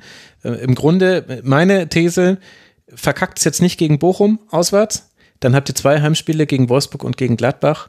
In den Heimspielen ist die Wucht einfach nochmal anders da beim BVB, auch wenn man auch in den Heimspielen Probleme hatte. Ich weiß das schon. Also es zeigt sich in der Heimtabelle nicht so komplett, aber dieses Spiel gegen Eintracht Frankfurt hätte man es auswärts anders gespielt, auch wenn man es vielleicht trotzdem gewonnen hätte. Also es ist alles äh, da beim BVB, um das zu schaffen. Genau das kann natürlich auch die Seifenlauge sein, auf der man ausrutscht. Die nächsten drei sind nicht das Problem. Ich glaube, dass ich glaube, dass Augsburg auswärts äh, und Mainz ähm, unangenehm sein können. Ja, aber Augsburg auswärts, da hat Bayern, der 33. Spieltag ist nicht mehr zeitgleich. Bayern hat am Abend vorher um 18.30 Uhr unglücklich 1 zu 1 gegen Leipzig gespielt. Mensch, sie sind wieder an Blaswig nicht vorbeigekommen. So was Doofes. Deswegen. Ja. Da machen wir uns. We will see. Ja, wir werden sehen. Das kann natürlich auch alles anders kommen. It's the beauty of sports für Eintracht Frankfurt, bei dem man auch sagen muss, also Dario Gebur feiert sein Bundesliga-Debüt, kommt in der 71. Minute für Hasebe, das äh, aus Altmach neu in dem Fall. Äh, Glasner sagt dazu, wir pfeifen defensiv aus dem letzten Loch. Das stimmt alles. Der letzte Sieg in der Liga datiert vom 18. Februar bei Eintracht Frankfurt. Das ist ein Problem. Eintracht Frankfurt hat alle Ziele im Grunde verspielt. Jetzt hat man schon fünf Punkte Rückstand auf den sechsten Platz, drei Punkte Rückstand auf den siebten Platz. Vermutlich wird es, wenn man sich international qualifizieren möchte, eher über den DFB-Pokal laufen müssen. Da spielt man beim VfB Stuttgart im Halbfinale. Über diese Rückrunde der Eintracht, die einfach katastrophal ist, wird noch zu sprechen sein. Vielleicht kann ja Glasner daran ansetzen, dass zum Beispiel jemand wie Aronson da reingekommen ist, wieder Schwung reingebracht hat, auch Kamada für Knauf in der zweiten Hälfte. Aber den, das Problem ist eigentlich eh die Defensive. Haben wir ja gerade schon herausgearbeitet. Eintracht Frankfurt wird zu Hause gegen Augsburg spielen. Mein Tipp, gebt ihnen die Kontrolle des Spiels und es wird lustig für alle Beteiligten. Kann auch sein, dass es dann 0-0 wird, so wie Eintracht gerade drauf ist. Dann geht es zu diesem DFB-Pokalspiel zum VfB Stuttgart, bevor man in Hoffenheim dann weiterspielt in der Liga. Das sind die nächsten Partien von Eintracht Frankfurt. Und damit kommen wir zu dem Thema dieses Spieltags und da kommt dann auch der Rasenfunk nicht vorbei, auch wenn der Schwerpunkt schon vorher geplant war. Wir wollen sprechen über den FC Bayern und sein Auswärtsspiel beim ersten FSV Mainz 05. Von den letzten acht Spielen hat Bayern zwei gewonnen und damit gerät alles in Gefahr. Im DFB-Pokal und in der Champions League ist man schon ausgeschieden und in der Bundesliga ist die Tabellenführung jetzt futsch. Zwar geht man durch Manet in Mainz in Führung, aber in der zweiten Hälfte dreht der FSV innerhalb von 14 Minuten des Spiels und macht auch noch den Deckel drauf. Es fallen nämlich gleich drei Treffer. Ajorg gleicht aus, Barrero dreht das Spiel und Aaron Martin macht dann noch das 3 zu 1 und danach ist nichts mehr zu sehen von FC Bayern. Mainz krönt damit eine ungeschlagen Serie, die bis in den Europapokal führen könnte. Am nächsten Tag wurde man dann sogar noch U19 Meister gegen den BVB mit einem 4 zu 2 nach Verlängerung. Also es sind die Mainzer Wochen und beim FC Bayern dagegen ist alles im Chaos. Und bevor wir jetzt den Fehler machen, Felix, der manchmal passiert bei solchen Schwerpunkten, dass man nur über ein Team redet, würde ich sagen, wir beginnen mit der Sicht von Mainz 05 auf dieses Spiel, damit das nicht untergeht, denn zu jeder schlechten Bayern-Leistung gehört auch eine gute Leistung eines Gegners und die war beim FSV wirklich gut. Die war gut, aber die war auch nicht unglücklich. Ich fand nämlich die erste Halbzeit gar nicht, also in, in der ersten Halbzeit haben sie waren sie die unterlegene Mannschaft. Ähm, mhm. Da können wir gleich noch über die Bayern reden. Ähm, ich fand dann beeindruckend, weil wir jetzt in diesem Podcast schon einige Male darüber gesprochen haben, dass Mannschaften einen Plan haben und den dann nicht umstellen können. Und ich fand es wahnsinnig interessant zu sehen, dass die Mainzer eben genau das, das, das Gegenteil geschafft haben. Also ich fand, ähm, sie waren in der zweiten Halbzeit völlig wesensverändert, weil sie, weil sie, ähm, glaube ich, verstanden haben, dass die Bayern halt völlig angreifbar sind und dass sie sich mal wieder in diesen, sie haben sich reinlullen lassen in dieses, aber das ist doch der große FC Bayern, der hierher kommt. Nee, diese Mannschaft, gegen die sie da spielen, das haben sie dann erkannt, war völlig schlagbar. Und äh, wenn du dann halt einen Spieler wie Barrero hast, der in der Zentrale, und das ist halt das, ist halt das Thema, du hast es halt geschafft, als Mainz 05 die Zentrale des Spielfelds gegen den FC Bayern zu gewinnen. Und das hast du vor allem geschafft wegen Barrero, der wirklich eine, eine fabelhafte Leistung gezeigt mhm. hat, der schlichtweg überall auf diesem Spielfeld war. Ähm, übrigens auch schon in der ersten Halbzeit einmal sehr gut in den Strafraum rein ist, im Dribbling auch. Also ähm, ja, wahnsinnig, wahnsinnig stark und äh, ich fand auch, ich fand auch Ajorg äh, vorne in der zweiten Halbzeit irrsinnig gut, da hat er genau das gemacht, was der was ein, was ein großer Stürmer den Bayern machen muss, nämlich extrem viele Bälle festgemacht, mhm. immer anspielbar gewesen, auf diese zwei, drei guten Chancen die lauert. Also es war eine extrem gute Leistung dann in der zweiten Halbzeit. Also das war wirklich äh, beeindruckend zu sehen, wie sie auch, ähm, wie sie auch nach dem 2-1 nicht aufgehört haben, wie sie dem Effekt widerstanden haben, dass du jetzt führst 2-1 gegen Bayern und jetzt erstmal ein bisschen versuchst äh, zu konsolidieren und ruhiger zu sein. Nee, er bringt Ingwarzen, äh, er bringt, wen hat er noch gebracht? Irgendeinen Offensivspieler hat er noch gebracht. Also er hat, hat, hat nach vorne Bar gewechselt. Barkok, oder? Ja, genau. genau. Mhm. Barkok und Ingwertsen eingewechselt, was halt, also das ist schon ein ziemlicher Power-Move ähm, gegen, gegen Bayern, dass du bei Führung offensiv wechselst. Ja, und insofern absolut beeindruckende Leistung von Mainz 05 darf auch nicht untergehen. Ja, absolut, finde ich, wenn ich da mal anschließen darf. Ähm, genau, erste Halbzeit war noch nicht so richtig das Wahre, ähm, vor allem im eigenen Ballbesitz. Aber dann in der zweiten, also mit so einer Energie und vor allem mit so viel Mut dann rauszukommen und zu sagen, jetzt, also weiß ich nicht, meins in der zweiten Halbzeit läuft extrem hoch an und das nicht nur in kurzen Phasen, sondern wirklich, ja, über einen langen Zeitraum. Ähm, mhm. Ich fand Lee auch sehr stark, muss ich sagen. Ja. Also gut, gut, sehr gute Technik, super Entscheidungen getroffen. Ähm, also neben äh, Barreo, den fand ich natürlich auch sehr gut ähm, und macht auch, äh, verdient das, das 2-0. Und was du auch sagst, Felix, finde die Wechsel haben gut funktioniert, auch mutig von Bo Svensson dann zu sagen, ja, wir wechseln in der Offensive. Ähm, Mainz ist jetzt einfach Zweiter in der Rückrundentabelle. Also es hat sich, ich war nicht völlig überrascht, dass Bayern äh, da jetzt verliert. Also die Art und Weise ist natürlich schon etwas überraschend. Ich habe äh, Mainz auf jeden Fall mindestens einen Punkt zugetraut, wie ich eben schon im Vorfeld gesagt habe zu euch. Ähm, ja, und am Sonntag noch äh, deutscher Meister in der A-Union-Bundesliga geworden. Also der Nachwuchs scheint da auch sehr stark zu hm. sein. Hm. Ähm, genau, und normalerweise ist es ja immer so, dass irgendwie nach, nach einer Führung äh, bangt man dann immer so ein bisschen, also gegen Bayern, ähm, muss viele, ja, also muss ein bisschen Glück haben auch vielleicht, dass man dann am Ende auch gewinnt. Also ist dann eigentlich, ich meine, der Ballbesitz war auch äh, sehr auf Seiten der Bayern natürlich, aber ähm, zweite Halbzeit war Mainz einfach, einfach viel besser, was natürlich auch an schwachen Münchnern lag, aber sehr verdient gewonnen, finde ich. Mhm. Ja, da sind wir wieder beim Thema Kontrolle. Also ich muss das natürlich dazu sagen, wenn ich hier schon so rante, weil, weil manche Teams überhaupt keine Kontrolle im Spiel haben. Im Ballbesitz, in der ersten Hälfte war es generell schwächer bei Mainz im Ballbesitz. Im Ballbesitz war es aber auch in der zweiten Hälfte äh, monoton. Mhm. Also Zentner hat mit 25 Pässen die meisten Pässe gespielt. Fast jeder dritte Pass war ein langer Pass. Das funktioniert dann auch bei Mainz 05, weil du hast Aschok und so weiter. Aber bei Mainz kommt ja noch ein Element mit dazu, mit dem man Kontrolle haben will. Und das ist eben das hohe Pressing.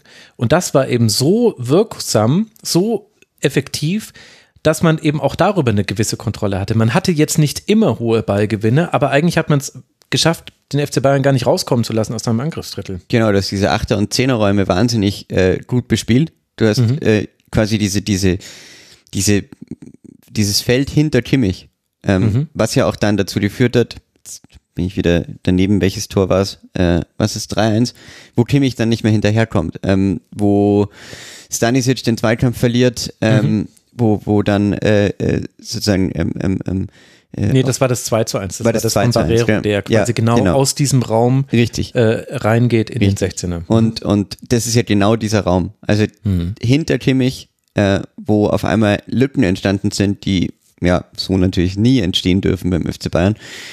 Und wenn du dann halt äh, einen Ajork hast, der diese Zweikämpfe vorne gewinnt, der also ehrlich gesagt gegen Upamecano und Stanisic völlig dominiert hat, ja, äh, nicht nur aufgrund seiner Körpergröße, einfach weil die, weil die auch im Zweikampfverhalten nicht mithalten konnten, ähm, auf einmal ging es dann. Und äh, ja, wenn wir vielleicht langsam den Übergang finden. Warte, wir müssen noch kurz okay. Onisivo loben. Ach ja, Onisivo, Weil Onisivo ist, ist nämlich, also ja. Lee, Ajorg, ja. Onisivo, das waren, in diesem Spiel waren das wie so drei Superhelden, die jede ihre besondere Fähigkeit haben. Hm. Und die von Onisivo ist die am schwersten zu beschreibende, weil der nämlich von allem ein bisschen was gemacht hat. Der hat zweite Bälle eingesammelt, der hat Steckpässe gespielt, der war auch mal anspielbar und hat einen Ball festgemacht. Einmal blöd weggerutscht ist blöd weggerutscht in der ersten Hälfte. Das hätte quasi schon die Chance auf den Ausgleich sein können, schon in der ersten Hälfte. Also auch Karim Onisivo hat wirklich ein gutes Spiel gemacht. Absolut. Jason Lee auch. Ja, genau. Ich sage die drei. Was man vielleicht ja.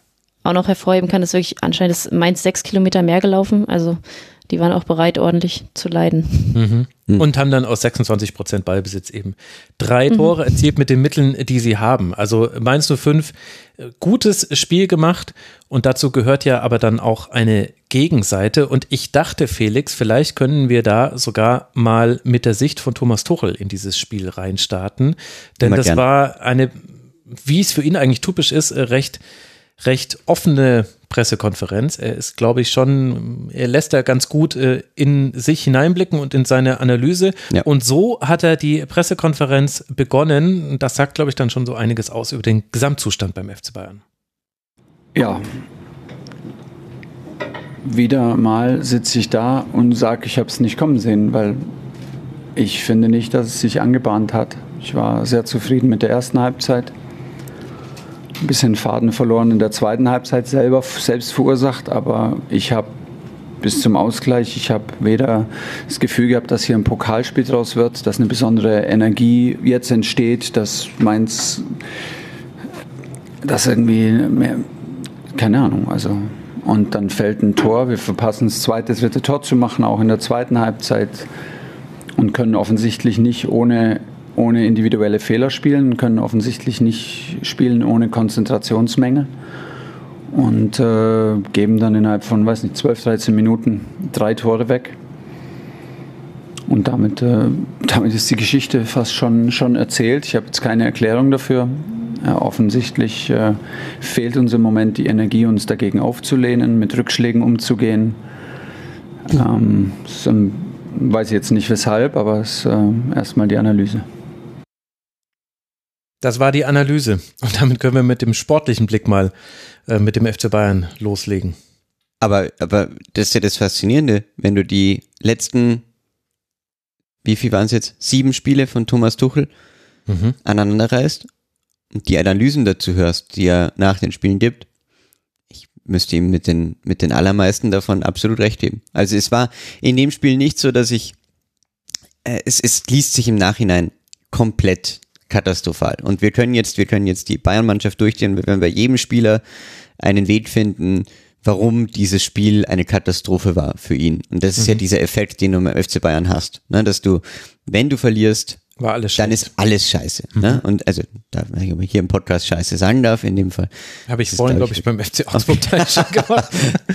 Richtig. Und ähm, deshalb vielleicht, vielleicht mal anders angefangen. Ich fand die erste Halbzeit nämlich eigentlich gut, weil der Matchplan war nicht schlecht.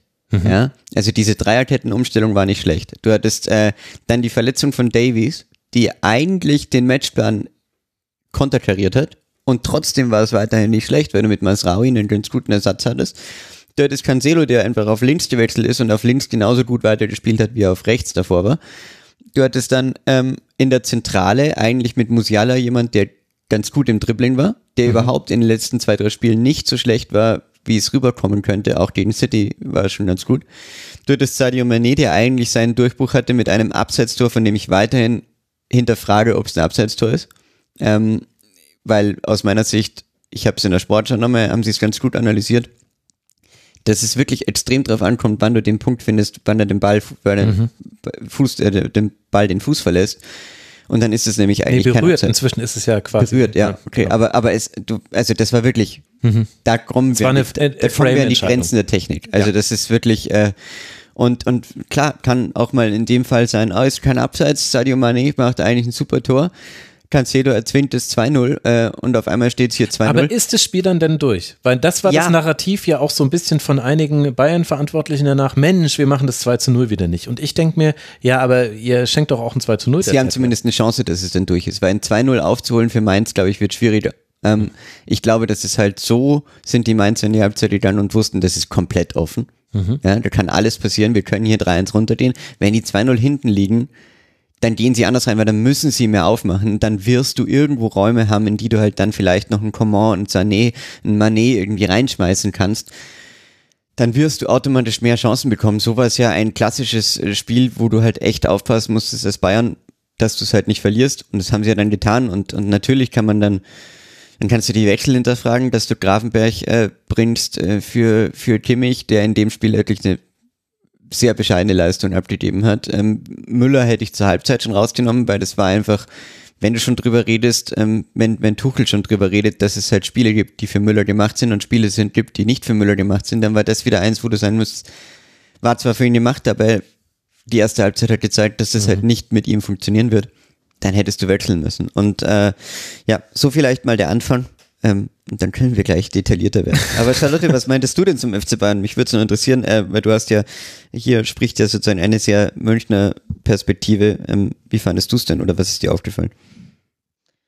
Ähm, nächst fand ich die erste Halbzeit auch, auch wirklich, wirklich gut so. Also da hatten die Mainz auf jeden Fall im Griff und ja, ich finde es krass, dass dann ähm, ein Gegentor fällt und sich dann auf dem ganzen Platz wirklich sichtlich so also die waren ja so verunsichert dann alle. Also Müller mhm. und fand ich vorher schon überhaupt nicht gut. Also der hatte heute wirklich extrem viele ähm, technische Fehler und äh, Situationen nicht erkannt, was ja sonst auch seine Stärke ist, indem er seine Mitspieler irgendwie einsetzt. Kimmich fand ich auch nicht gut, dem, der wurde ausgewechselt und dem hat man wirklich angesehen, ey, was passiert hier? Also der war irgendwie komplett ähm, geschockt und ja, das macht Bayern gerade so ein bisschen bisschen aus. Wenn sie dann irgendwie ein Tor kassieren und wie du auch sagst, Max, selbst wenn sie mit zwei Toren führen, ist nicht gesagt, dass sie das am Ende nicht noch verspielen, ähm, weil die so, also wirklich mental sind die überhaupt nicht, überhaupt nicht auf der Höhe. Ähm, ja, sehr, sehr verunsichert, wenn Fehler passieren. Das sieht man auch am Upamecano. Ähm, der ja gerade ja viele unglückliche Sachen erlebt, so ungefähr. Ähm, der ist auch komplett verunsichert, wenn er einen Fehler macht, hatte gegen Ajorg oft äh, genau das Nachsehen. Und ja, es ist schon, also wirklich für, für Bayern ganz ungewöhnlich, ähm, dass man nicht dieses Selbstbewusstsein hat. Aber ja, woher soll man es auch haben? Also die letzten Spiele waren ja auch nicht, nicht wirklich gut. Mhm. Ich weiß nicht, ob ich dazu bias bin, denn ich wusste schon, wie das Spiel ausgeht, als ich die erste Hälfte gesehen habe. Aber ich fand die erste Hälfte auch nicht so gut. Denn in der ersten Hälfte gucken wir uns an, was ist rausgekommen bei all den Offensivbemühungen. Okay, das eine Tor, dann eventuell lassen wir das Abseitstor einfach noch zählen. Aber insgesamt hatte Bayern fünf Schüsse und Mainz vier. Torschüsse 1 zu 0 für Bayern. Der eine Schuss aufs Tor, der war dann auch drin. Und ich finde nämlich, also natürlich spielen psychologische Dinge auch eine große Rolle beim FC Bayern. Es ist auch mit Verunsicherung und so weiter zu erklären. Das hat auch Thomas Tuchel gemacht. Und das sieht man ja auch von außen. Ich meine, gerade nach dem 1 zu 3 Rückstand war es, also es war krass, wie oft da ein Bayern-Spieler einen Angriff abgebrochen hat, weil er nicht den Mut hatte, in den Raum reinzudribbeln, weil er Angst hatte, einen Fehler zu machen. Das sieht man von den Bayern sehr selten. Ich würde allerdings jetzt mal die These dir vorwerfen, äh, Felix, also zum Fraß vorwerfen meine ich also ich werfe es nicht dir persönlich vor, so meine ich Ich bin schuld. Ich glaube, dass ein Teil dieser Verunsicherung auch damit zusammenhängt, dass der FC Bayern schon seit längerem meiner Meinung nach schon seit drei Jahren Minimum keine festen systematischen Abläufe mehr im Angriff hat, außer Flanken, individuelles Dribblinggewinn auf dem Flügel oder der berühmte Kimmich-Goretzka-Chipball, den wir alle schon drei Minuten vorher kommen sehen und den inzwischen auch die Gegner kommen sehen, der trotzdem manchmal noch funktioniert, weil wenn er perfekt gespielt ist, kann sie ihn nicht verteidigen. Aber das sind die einzigen Wege in den Strafraum und das fand ich nämlich in der angeblich so tollen ersten Hälfte auch zu sehen. Und ich habe vor dem Spiel, ich weiß gar nicht, ob ich es on-air gesagt habe oder off-air.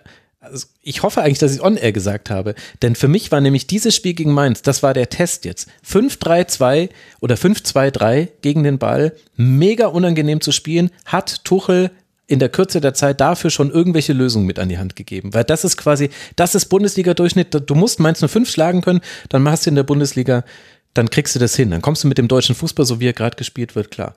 Und ich fand, so viele Lösungen waren da nicht zu sehen. Absolut richtig. Ähm, also ich würde der These zustimmen. Ich glaube auch, dass das ein schon längeres, spürbares, systematisches Problem ist, was so ein bisschen kaschiert wird. Das wurde in den letzten zwei Jahren natürlich ganz klar kaschiert durch Lewandowski, mhm. der einfach nichts Faktor war, den du halt reinwerfen konntest, der, wo du wusstest, er hätte halt, er hätte wahrscheinlich auch aus den, also wir hätten wahrscheinlich jetzt wieder drei Torschüsse mehr gehabt äh, in dieser ersten Halbzeit in Mainz mit Lewandowski. Äh, das ist halt so, ja, aber das musst du, das ist, das ist ein Faktor, den du in dieses Spiel bei Bayern in dieser Saison einberechnen musst, dass da eine gewisse Menge an kreativ oder an Situationen wegfällt, aus, wo er was draus macht, was sonst nicht da gewesen wäre. Ja? Und ähm, daneben spricht ja auch für deine These, dass die ganze Hinrunde, in der der FC Bayern ja durchgekommen ist, ohne unglaublich guten Fußball zu spielen, würde ich sagen, eigentlich geleitet wurde von Jamal Musiala, mhm. der nämlich genau diese Rolle übernommen hat, die Lewandowski hatte. Der hat nämlich in. Und Choupo-Moting hat natürlich auch diese acht Spiele in Folge dann. Richtig, Choupo-Moting hatte seine Wahnsinnsserie, aber der, das wurde ja auch sehr stark bedingt dadurch, dass Jamal Musiala diese, dieses Talent hatte, der Spieler zu sein, der drei, der, der drei Gegner auf sich bindet, ähm, der trotzdem Dribblings gewinnt. Also der sozusagen die Abläufe nicht mitgemacht hat, sondern der seine eigenen Abläufe in dem Spiel hatte. Und, und äh, das siehst du halt aktuell, dass Musiala ist halt nicht genauso in Form wie in der Hinrunde. Er bräuchte halt mal irgendjemand, der ihn mal in die Hand nimmt und ihm mal irgendwas auch wieder gibt. Ne? Also das ist halt so ein junger Kerl, der, der, ähm, dem kannst du das irgendwie nicht ankreiden. Ja? Ähm, und dazu kommt halt einfach eine eine individuelle äh, fehlende Qualität im Sturm, die ich ganz einfach daran festmachen würde, dass du hattest äh, in den letzten ähm, sieben Jahren beim FC Bayern den weltweit besten Spieler der ersten Kontakte im Sturmzentrum mit Robert Lewandowski. Du hattest einen Spieler, dem, egal wie du ihn angespielt hast, er hat irgendwas draus gemacht. Der Anti-Klinsmann. Der Anti-Klinsmann und der Anti-Mané. Magneto.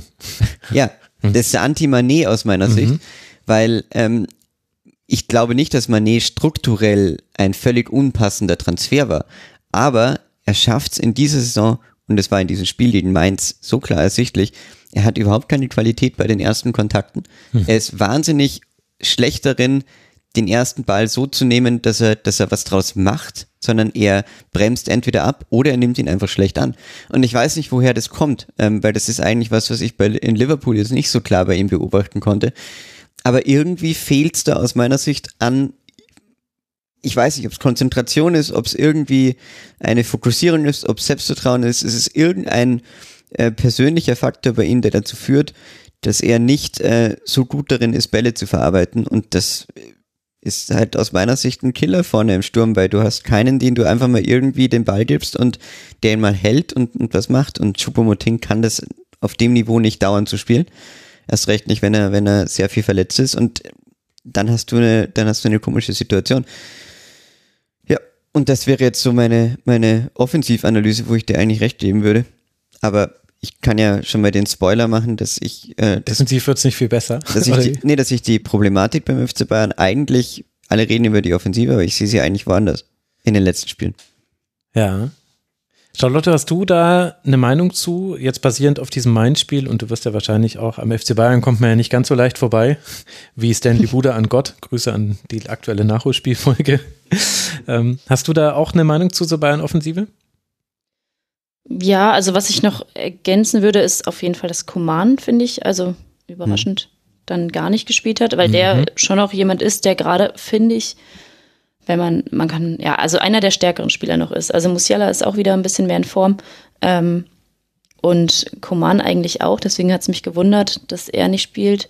Vor allem, weil er schon jemand ist, der sich auch im 1 gegen 1 da mal durchsetzen kann, weil die Chipbälle von Kimmich kamen mal so gar nicht an.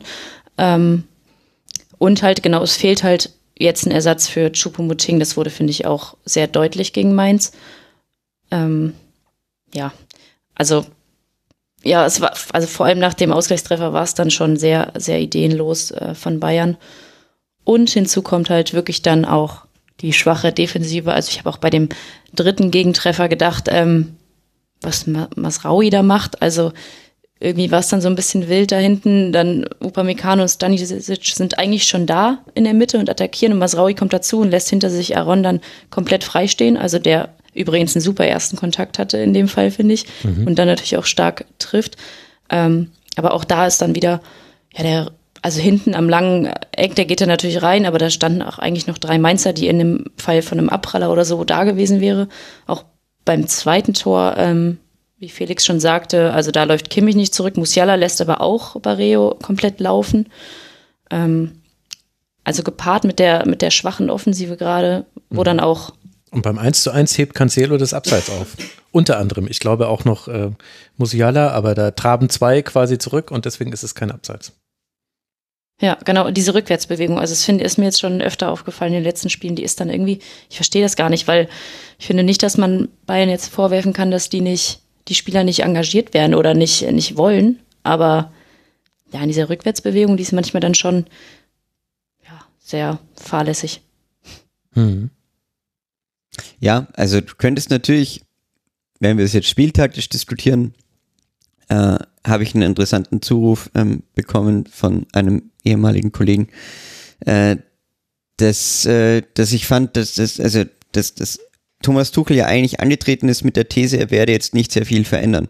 Mhm. Ähm, er hat aber natürlich schon gewisse Sachen ein bisschen verändert. Er hat diese, er hat eine gewissere defensivere Struktur etabliert, die aus meiner Sicht aber nicht funktioniert, weil eigentlich dieser Nagelsmann-Fußball von, naja, im Zweifelsfall schießt, versuchen wir vorne ein Tor mehr zu schießen, als wir hinten kassieren. Ja, ähm, kannst sein, was du willst. Natürlich hat der irgendwie funktioniert. Also sie sind damit durchgekommen. Tuchel hat sich davon verabschiedet. Jetzt schießen sie aber irgendwie keine Tore mehr, sie kassieren aber trotzdem noch welche. Genau. Und das, das ist, ist es, ja. das ist halt das Problem, dass du halt irgendwie die Defensive nicht dadurch stabilisiert hast, dass du sie mehr in den Fokus setzt. Und äh, da bin ich so ein bisschen überfragt, ähm, was, was da seine, was das seine Lösung wäre. Ähm, also ich verstehe es natürlich, dass du es gegen, dass du es gegen Manchester City versuchst zu tun. Ja, das war ja auch sinnvoll, weil du musst da aufpassen, dass du nicht überrannt wirst. Gut, dann wirst du überrannt. Ähm, dann musst du halt aufpassen, dass du, dass du gegen Hoffenheim nicht verlierst. Und jetzt hast du gegen Mainz dieselbe Situation, dass du eigentlich versuchst, stabiler zu stehen. aber diese Stabilität, die er deinen, deinen kompletten oder das letzte Fünkchen Esprit vorne so ein bisschen raubt, ja. Und das gleichzeitig wieder ist ein Paradoxon, weil eigentlich alle darüber reden, dass die Abwehrspieler ja so entscheidend sind, dass, dass, Tore fallen. Die fallen aber nur in so kuriosen Situationen, wo halt dann Matthias Licht oder irgendwie Benjamin Pavard, der natürlich auch ein Faktor war gegen Mainz in dem Fall, dass er nicht da war, weil es ist einer der, mhm. glaube ich, drei formstarken Bayern-Spieler, die du vielleicht finden könntest. Und ähm, der äh, ist dann natürlich nicht da. Und natürlich müssen wir auch noch über einen Torwart reden. Ja, weil ich. Weil er nicht groß genug ist. Genau, das ist das Banal, das ist sozusagen das, das Boulevard-Argument. Aber ich muss leider irgendwie sagen, äh, für 1 -1. mich. Hm? Beim 1-1 sieht er nicht gut aus. Beim 1 1 sieht er nicht, nicht gut aus. Er sieht absolut furchtbar aus. Also er sieht, äh, der, der, der Ball, wenn du dir die Wiederholung dreimal anschaust, dann fragst du dich, was genau er denn jetzt vorhatte mit diesem mhm. Ball. Also, weil fangen kann er nicht, weil er eigentlich im Sprung ist und potenziell hinter der Linie aufkommen könnte, wenn er nicht aufpasst. Und anstatt dass er ihn einfach nur weg boxt, über die Latte leitet, was auch immer. Das ist ein komplett banaler Ball. Und natürlich musst du auch sagen, wenn dieses 1 zu 1 nicht so banal fällt, wer weiß, ob dieses Spiel dann so rüberkippt, so schnell und dann, also du damit, mhm. was war die, die Initialzündung für zwölf Minuten des Wahnsinns, ja. Ähm, und natürlich musst du darüber diskutieren, weil die Frage ist so ein bisschen, ich hasse es, dass ich, das, dass ich diese Diskussion jetzt aufbringe, während äh, im Boulevard auf völlig falschem Stil über Jan Sommer diskutiert wird, wegen seiner Körpergröße und diesen ganzen muss Ulreich jetzt ins Tor. Nein, aber du musst natürlich schon überlegen, du hast ihn ja eigentlich geholt, damit jemand da ist, der mehr Sicherheit ausstrahlt als Sven Ulreich. Hat er aber zwischendurch auch gemacht. Also ich, ich ja. glaube nämlich, dass wir jetzt, das ist die Schwierigkeit gerade. Dass wir es gerade beim FC Bayern. Du? Nee, das ist quasi, es ist, es ist alles miteinander verwoben. Hm. Das ist irgendwie, keine Ahnung, The Wire Staffel 3. und äh, zu jedem Gegenargument äh, gibt es irgendwie fünf Pro-Argumente und genauso andersrum. Und Jan Sommer hatte zum Beispiel auch die Paraden, wo er Bayern im Spiel gehalten hat, wo er knappe Führungen noch äh, gehalten hat und dann ist halt irgendwann die Defensive gefallen. Und gleichzeitig gibt es definitiv beim FC Bayern ja nicht nur eine Spiel spieltaktische und eine spielphilosophische Komponente und eine Aufstellung und so, sondern es gibt ja auch die psychologische und dass man die dann auch einem Jan Sommer anmerkt, der dann schon auch manchmal auch auch wenn er angelaufen wird. Also auch die, die Pässe, die er da spielt, die sind auch manchmal nicht gut. Und das führt aber, und früher war es so, Manuel Neuer hat auch manchmal einen Ball in Seiten ausgeschossen, ist ihm auch mal passiert, war allen völlig egal, inklusive Manuel Neuer als Erste. Der hat reklamiert, dass es abseits war, als er selber den Ball ins Ausgeschossen hat und ansonsten war alles gut. Aber du merkst auch an Jan Sommer und an Aktionen von Jan Sommer, eine Verunsicherung in dieser Mannschaft, wo wir dann eben in diesem grauen Bereich sind, der so schwer zu analysieren ist von außen. Ja, wobei ich halt sagen würde, ähm, das, was jetzt viele Jan Sommer dann positiv zusprechen beim FC Bayern, Entschuldigung, das ist der Standard. Du spielst bei einem Verein, der erwartet, die Meisterschaft zu gewinnen und den DFB-Pokal. Natürlich musst du Bälle halten, natürlich musst du die Mannschaft ab und zu mal im Spiel halten. Ich meine, das wusste er aber auch, bevor er den Vertrag unterschrieben hat. Nur was du halt auch können musst, ist und das ist ja das, was mir so ein bisschen irritiert. Wenn du jetzt jemand geholt hättest, der relativ jung ist, der dann irgendwie mitdreht und die mhm. Verunsicherung mhm. spürt. Aber mein Jan Sommer hat in seiner Karriere doch schon einiges erlebt, verstehst du? Der hat im Abschiedskampf mhm. gespielt, der hat, äh, der hat mit der Schweiz in wichtigen WM-Partien gespielt. Ich würde mir von ihm teilweise mehr Einfluss erwarten, auch wenn er neu in dieser Mannschaft ist. Aber das muss ja nicht schlecht sein. Ja? Du kommst in eine Situation rein, wo du ja trotzdem was bewirken könntest. Ähm, er ist ja auch ein guter, das ist ja ein kluger Kopf eigentlich. Der ist ja ein, ein intelligenter Spieler. Und da würde ich mir manchmal erwarten, dass er irgendwie der ist, der sagt, wir haben das hier unter Kontrolle. Und er und Matthijs de Licht könnten eigentlich genau, so. Ja, die mhm. könnten eigentlich so eine neue kleine Achse bilden im Sinne mhm. von, nee, nee, wir haben den Schwan hier schon irgendwie unter Kontrolle, macht euch keine Sorgen, lasst Upa seine zwei Fehler machen wir kriegen das schon irgendwie gebacken, aber stattdessen hast du also den Manchester City war es absurd. Du hast in diesem ganzen Stadion eine Nervosität gehabt, sobald der Ball in Richtung Jan Sommer gekommen ist. Und das ist natürlich, also mhm. das ist, äh, das habe ich so lange nicht erlebt, muss ich sagen. Ja, wobei man da vielleicht auch sagen kann, in Gladbach war ja schon auch, oder auch bei der Schweiz, ist ja schon sehr unangefochten. Also ich glaube, es ist schon vielleicht was Neues für ihn in diesem kritischen Umfeld, dass er da jetzt so viel Gegenwind bekommt. Also mhm war ja dann schon ein großes Thema in den letzten Spielen. Also er, er, er hatte jetzt auch seine, seine Fehler, wenn man das so sagen kann. Also auf jeden Fall beim 1 gegen 1, äh, beim 1 zu 1. Mhm. Aber ähm, ja, es ist wirklich ein Beispiel dafür, dass selbst so ein Jan Sommer dann von diesem Umfeld und der großen Verunsicherung, das überträgt sich dann auch auf ihn. Ähm, ja, also ja, Ja. ich gehe da so teilweise mit.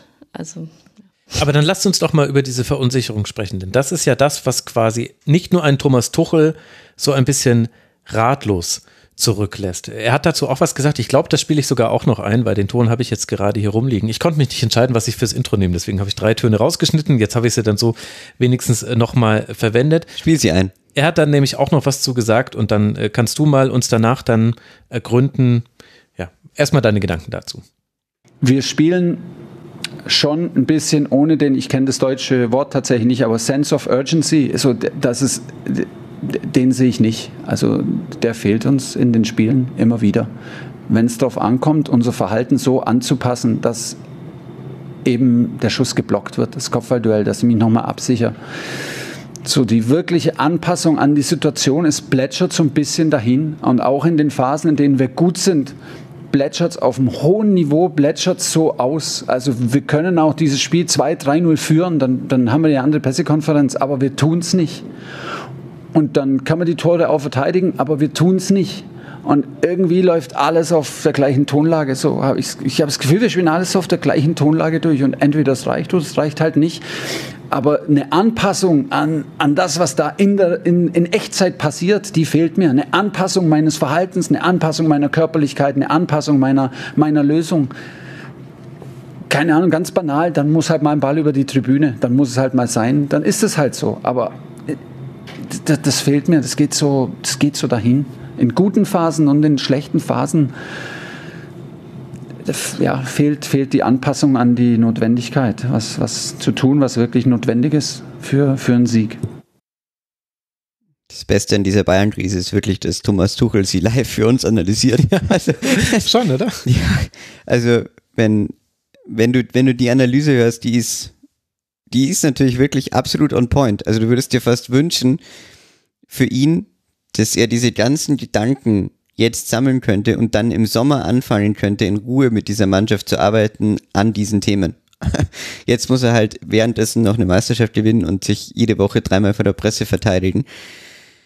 Ja, aber das ist es ja. Du hast in, da kann man natürlich überleiten zum, zum größeren Ganzen, zum, zum Kader, zum, zum, zu dem Spielermaterial, was ihm zur Verfügung steht, weil er hat keine wirklichen Möglichkeiten, mal ganz anders aufzustellen, mal ganz andere Typen reinzuwerfen. Du hast natürlich, du hast wahnsinnig gute Spieler, aber die sind alle, die spielen, wie er sagt, dieselbe Tonlage in gewisser Weise. Also du hast, du hast in diesem Kader eine Imbalance, weil du hast eine, du hast wahnsinnig viele Spieler auf jeder Position, die alle irgendwie dasselbe Spiel spielen können, aber du hast kaum jemand drin, der mal ein ganz anderes Spiel reinspielt, mhm. ja, und der mal so sein, sein eigenen Spiel sein eigenes Spiel aufzieht, ne? Und mal, mal ein anderes Element reinwirft. Und, und das ist halt was, was du, was den FC Bayern ja immer ausgemacht hat, dass einer von diesen 20, 22 war immer in überragender Form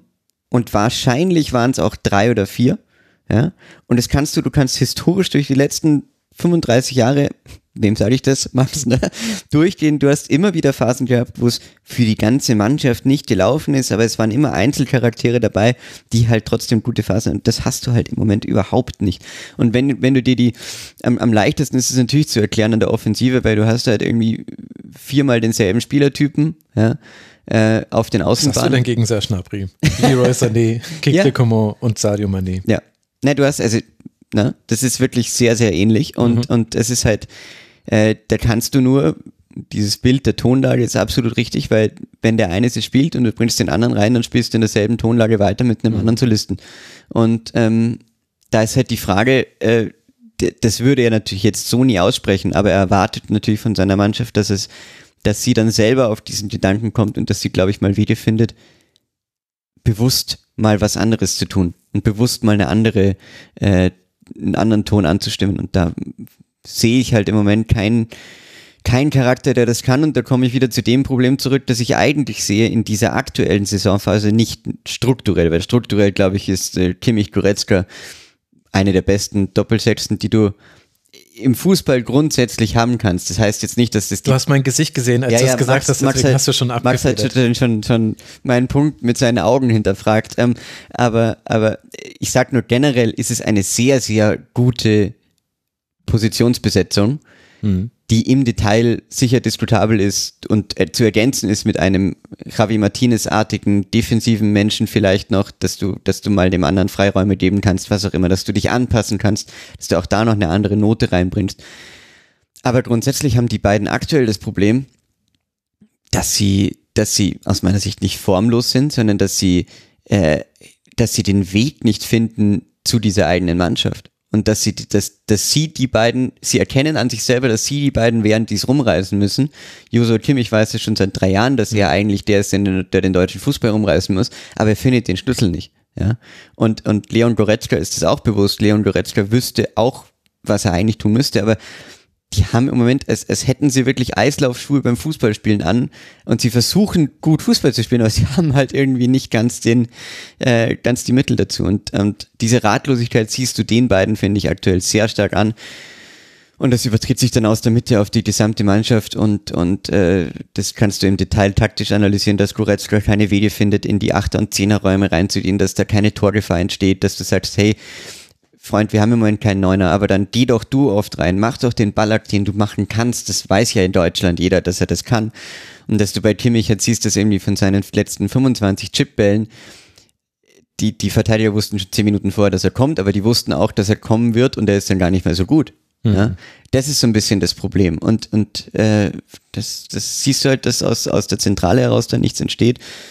Und, und äh, aus meiner Sicht, wir können gleich noch den größeren Boden spannen, weil diese beiden natürlich auch noch äh, abseits des Feldes eine Position hatten, die interessant ist. Ja. Äh, ich möchte jetzt nicht da reindeuten, dass das was damit zu tun hat, aber natürlich sind das auch gleichzeitig die beiden Spieler, die Julian Nagelsmann am meisten verteidigt haben, ähm, die sozusagen, glaube ich, der Vereinsführung am kritischsten gegenüberstehen für diesen Trainerwechsel. Nicht, weil sie Thomas Tuchel misstrauen. Ich glaube, die halten beide Tuchel Ja, für einen sehr guten Trainer. Die Diskussionen müssen wir da nicht aufmachen, dass da die Schere auseinandergeht. Aber ich glaube, es sind die beiden Spieler, die sagen, sag mal, warum?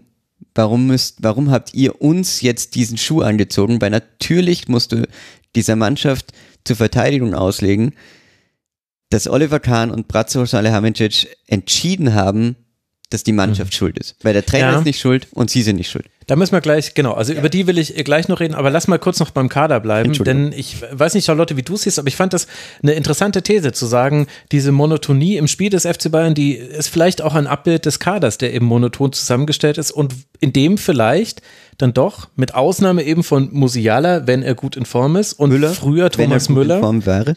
fehlt da die Kreativität, Charlotte? Ja, absolut. Also genau, wie du schon sagst, mit Müller und Musiala hätte man die eigentlich. Aber dann sind es schon sehr, sehr ähnliche Spieler mit ähm, Manet, den ich wirklich zu Liverpool-Zeiten, also hat er auch Liverpool getragen da teilweise und bei Bayern funktioniert so gar nicht.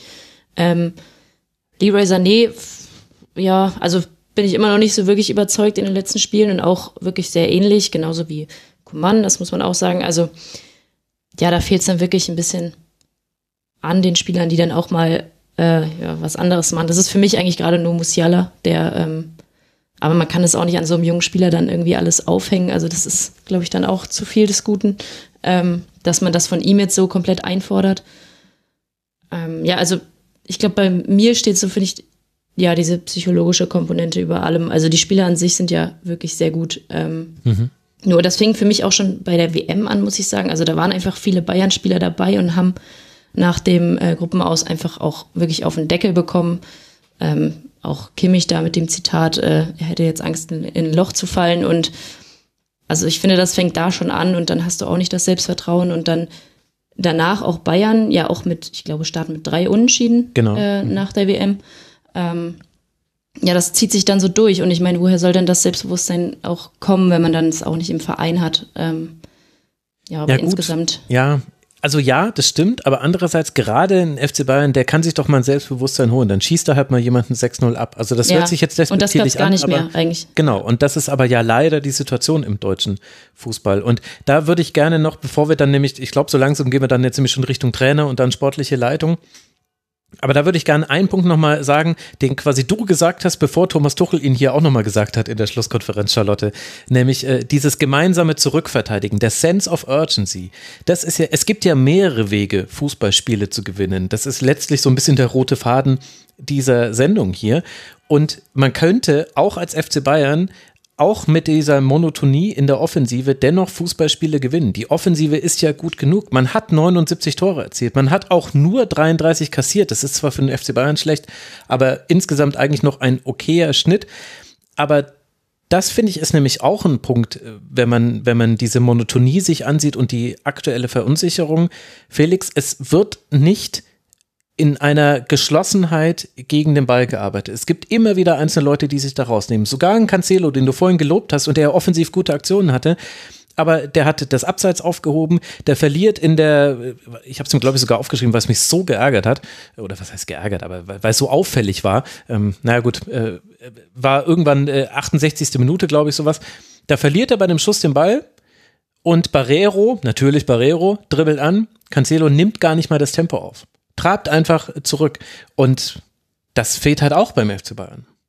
Ja, absolut. Und das, das, äh, das fehlt ja dann sogar bei Joshua Kimmich, wo wir auch gesagt haben, dass er eigentlich in manchen Situationen nicht diesen Weg extra gegangen ist. Er wollte ihn gehen und es wird ihn auch, es, es wurmt ihn wahrscheinlich bis heute, dass er den nicht gegangen ist.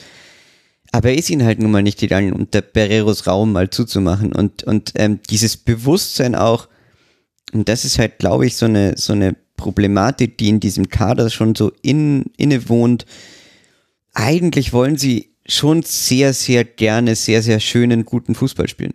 Und jetzt kommst du in eine Situation rein, wo du merkst, wir haben keine Form, um sehr, sehr schönen, sehr, sehr guten Fußball zu spielen, den wir vielleicht spielen könnten. Ja, wenn du uns jetzt acht Wochen Training gibst, ich glaube, dann marschieren die wieder los und sagen, ja klar, wir haben hier Offensivabläufe, wir zerstören unsere Gegner dadurch und so weiter. Die hast du jetzt nicht. Das heißt, du musst eigentlich in diesen Saisonphasen dann die Räume zumachen. Du musst, äh, du musst darauf schauen, dass du defensive, feste Strukturen hast. Äh, nur, nur die gibt's halt nicht, wenn du, wenn du in diesen, in diesen, in diesen, versuchst, in diesem Heldenmodus zu bleiben. Und in dem ist ja auch, ist ja auch Kimmich noch weiterhin drin mit seiner, also weißt du, ich wünsche mir mal ein Spiel von Josua Kimmich, wo er keinen einzigen Gedanken an ein offensives Tor verschwendet klingt jetzt blöd. Ich, also ich würde mir in der Saisonphase, in der der FC Bayern jetzt ist, würde ich mir von ihm erwarten, dass er immer sagt, nee, mach immer nur hinten Laden zu. Ich, wir spielen heute zu null wegen mir. Wir spielen heute zu null, weil ich, Joshua Kimmich, meine Sechserrolle so interpretiere, wie ich Javi Martinez mhm. in seinen besten Zeiten. Und einfach nur hinten Räume zulaufe und schaut, also der Pereiro, der kann machen, was er will. Der wird da kein, der wird keinen einzigen Raum gewinnen. Und dieses Bewusstsein müsstest du mal wieder kreieren, dass du sagst, nee, nee, nee, wir, wir, wir spielen heute einfach mal zu Null und schießen heute vorne zwei. Irgendwie. Und das passiert aber auch nicht. Und das ist dann das, was ich nicht verstehe, dass du nicht einfach mal so eine, so eine, so eine Umstellung hast in dem, in dem sozusagen Kopfbereich und dass du auch mal bereit bist, den, das haben wir auch gedacht, den Spiel jetzt meinst, dass du bereit bist, den einfachen Ball zu spielen und dass du bereit bist, sozusagen wirklich mit, mit den Basics anzufangen. Ne? Also das ist, äh, ich, ich war unter der Woche beim Tennis, da, also da spielst du mit, sprichst mit Tennisspielern, die seit zwei Jahren aus den Top 100 rausgefallen sind und die sagen, ja, sie haben im Tennis, sie haben im Training einfach mal, seit, seit sechs Wochen spielen die nur einfach gerade Rückhandbälle. Und genau das bräuchtest du beim FC Bayern auch in dieser Phase und da bin ich halt jetzt sehr gespannt, ob Tuchel das auch so irgendwie erkennt, ob er versucht, in diesen trainingsintensiven zwei Wochen, die sie jetzt auch vor sich haben, gewisse simplere Strukturen einzuführen, seinen Spieler ein bisschen was an die Hand zu geben, was wegführt von diesem, von diesem, äh, wir wollen eigentlich gerne sehr, sehr schön mhm. spielen. Ja. Weil natürlich sind Hat sich da vielleicht auch Tuchel verschätzt? Weil Tuchel in ja. seinen ersten Aussagen ja. hat er immer gesagt, ach, die Leichtigkeit muss zurückkommen. Aber ich will jetzt gar keinen Druck machen also, und wir müssen uns jetzt freispielen, was ja auch hätte funktionieren können. Jetzt sehen wir Hindsight 2020, jetzt im Nachhinein wissen wir, nee, also nur die Leichtigkeit war es nicht. Also das weiß ich sogar dass er in, in seinen, in seinen, sozusagen bevor er, also es feststand, dass er den, den, den Verein übernehmen wird, der ist, der ist ja hergefahren und hat gedacht, dass er den, dass er einfach einen super Kader hat. Hat er ja auch. Wenn du dir die Transfermarkt-Tabelle anschaust, die ist ja ein super Kader. Und er hat halt gedacht, die spielen, das wird jetzt einfach, wird jetzt richtig gut. Jetzt können wir mit den Jungs arbeiten, die werden mhm. aufblühen und so weiter. Und äh, dass er eine so destruktive Kombination aus Mannschaft und Verein vorfindet in einer so misslichen psychologischen Lage und der eigentlich als Fußballtrainer die ersten Wochen nur damit verbringt, irgendwie von Psychoanalyse zu Psychoanalyse zu gehen und er, weißt du, ich glaube, du, du führst dir die Jetzt wie bei Community von diesem, Ja. von diesem äh, Meme, wo er mit den Pizzakartons reinkommt und der ganze Raum Ja. brennt. Aber ich meine, stell dir mal, stell dir mal, stell dir mal die Einzelgespräche vor, ähm, die du im Moment mit diesem Kader führen musst. Mit, mit wem musst du denn kein intensives Einzelgespräch über seine ganz eigene persönliche Situation führen? Da mir de nicht- Licht. Ja, Matthias de Licht, ja. Genau. Aber sonst hast du eigentlich nur, ich meine, was ich, es fand ich auch den, den Punkt, den du vorher mit Sommer angesprochen hast, ähm, der, der war ja vollkommen richtig. Ähm, dass, dass es natürlich eine schwierige Situation ist für ihn. Aber du musst ja erstmal, müsstest dich ja hinsetzen mit dem und drei Stunden mal ähm, sich in ihn, dich in ihn reinfühlen und so weiter und so fort. Ne? Und das ist schon alles sehr, sehr schwierig und, und äh, ja. Aber also, wo, das ist quasi die Ist-Analyse. Und jetzt dann aber die Frage, wie ist es dazu gekommen? Also, wir haben schon, wir haben auf den Kader hingewiesen. Äh, Charlotte hat schon, glaube ich, richtigerweise die WM noch mit Absolut. reingebracht. Sehr richtiger Die hat noch Hinweis. eine Rolle gespielt. Und im Nachhinein habe ich mir jetzt auch gedacht, also bei diesem Sense of Urgency Zitat von Thomas Tuchel dachte ich mir, na, man hat sich mal so ein bisschen äh, gewundert über Julian Nagelsmann, der auch beim 1 zu 0 immer noch sich aufgeführt hat, als hätte er irgendwie, also er hatte auch Puls von 200. Vielleicht hat der das halt auch immer schon gesehen, dass dieser Sense of Urgency, Urgency nicht da ist. Gleichzeitig hat aber Nagelsmann natürlich auch einen Fußball spielen lassen, wo er eine Risikoabwägung getroffen hat, nämlich wie viele Spieler schiebe ich ins Angriffsdrittel, dann habe ich hinten nur noch Rechtsverteidigung, da wird es drei, vier Situationen in jedem Spiel geben. Und das ist ja auch ein Thema, was sich durchzieht, übrigens über die Nagelsmann-Zeit hinaus. Hansi Flick hatte genau dieselben Probleme, nämlich Bayern ist eben über Konter verwundbar, hat keiner der letzten Jahre hinbekommen, also sprich die grundsätzliche Spielphilosophie, das was du sagst, dass Josua Kimmich nie einfach nur den Sechserraum zumachen wird, das kommt ja auch daher, weil ihm nie ein Trainer gesagt hat, hier mach bitte nur den Sechserraum zu. Also wie tief geht quasi diese Verunsicherung Jetzt auch, wenn wir dann mal über diesen Trainerwechsel nachdenken, wo jetzt quasi die, die ganzen Nebengeräusche wahrscheinlich auch noch ihren Beitrag geleistet haben, aber erstmal war es ja der wichtigste Ansprechpartner für die Spieler, der gewechselt hat. Ja, absolut. Das ist natürlich groß. Und das meine ich ja auch gerade mit Kimmich und Goretzka. Und deshalb ist, finde ich, da sind da diese beiden Personalien schon einmal, schon einmal zu betonen, weil die haben halt in der Mannschaft eigentlich den, den engsten Draht gehabt zu Julian Nagelsmann und die haben auch ein totales Vertrauen von ihm gespürt, egal was kommt. Ne? Und dieses egal was kommt, das, das ist halt nicht mehr die Sache jetzt, ja. Und da, ich glaube, das ist halt, Ich glaube, sie haben es auch gar nicht kommen sehen. ja, Also, ne, absolut. Das ist, das ist ja genau das Thema. Also ich glaube, dass die, Es wäre ja vielleicht auch nicht gekommen mit einer anderen Konstellation mit Thomas Tuchel. Da können wir dann Ja, gleich noch gut, da drüber können wir gleich noch drüber reden, dass das wirklich die grottigste Idee aller Zeiten war. Aber das, äh, ähm, ich, also ich, ich fühle mich jetzt ein bisschen ertappt, weil ich vorher über Paul Dardai gelästert habe und jetzt nehme ich sein Familienbeispiel her. Aber wenn der Trainer in einem Fußballverein geht, dann orientierst du dich ja wie in einer Familie. Wenn ein Familienmitglied nicht mehr für dich ansprechbar ist auf einmal, dann gehst du ja zu deinem Onkel. Ne? Und dann gehst du zu irgendjemand, der auch noch da ist. Und als Spieler hättest du in dieser Situation, glaube ich, Vertrauen finden müssen zu Brazzo, äh, zu Kahn und zu genau denen, die eigentlich die Person, zu der du Vertrauen hattest, dir weggenommen haben. Und das ist so ein bisschen diese, diese psychologische Komponente, die da aktuell reinkommt, dass ich glaube, ehrlich gesagt, dass, dass sehr viele Spieler beim FC Bayern gerade sehr wenig von ihrem eigenen Verein halten. Es ist angefangen, es ist Kimmich und Goretzka sicher dabei. Es ist vor allem Manuel Neuer. Ja. Das ist auch eine Geschichte, die völlig unterschätzt wird aus meiner, aus meiner Sicht. Nicht nur, dass er verletzt ist und nicht da ist und nicht nah genug präsent ist und sich nicht vor die Mannschaft stellen kann, in Interviews, in was weiß ich, als Kapitän. Aber auch in der Hinsicht, dass das er der Erste war, der sich am lautstärksten dazu geäußert hat, dass er sich vom Verein verraten fühlt. Und diese, dieser Bruch ist für mich entscheidend, dass äh, sozusagen du eh schon äh, eine gefährliche Diskrepanz zwischen, okay, die Mannschaft vertraut dem, misstraut dem Verein und den misstraut den Leuten, die den Verein führen. Den hattest du schon und der hat sich nochmal massiv verstärkt, dadurch, dass du halt Julian Nagelsmann auch noch mitten in der Saison, Entschuldigung, man muss es einfach so ganz klar sagen, grundlos entlässt. Der einzige Grund, warum du ihn entlassen musstest, war, weil du sonst Thomas Tuchel nicht bekommst. Und das, das ist mir, wie gesagt, das ist mir ein Rätsel, äh, wie man das machen könnte, da kommen wir gleich noch drauf. Aber, aber diese, diese psychologische Aufspaltung hattest du da und es ist einfach, also für mich ganz klar ersichtlich, dass, dass das halt, äh, in der Bundesliga nicht mehr, mehr reicht. Wenn, wenn du deinem eigenen Verein, wo ist denn, wo muss denn das Herzblut herkommen? Wo, wo ziehst du denn die Energie her, um eine, ich weiß schon nicht mehr, ist die zehnte, ist die elfte Meisterschaft? Elfte, glaube Genau, ich. es Ja. wäre die elfte.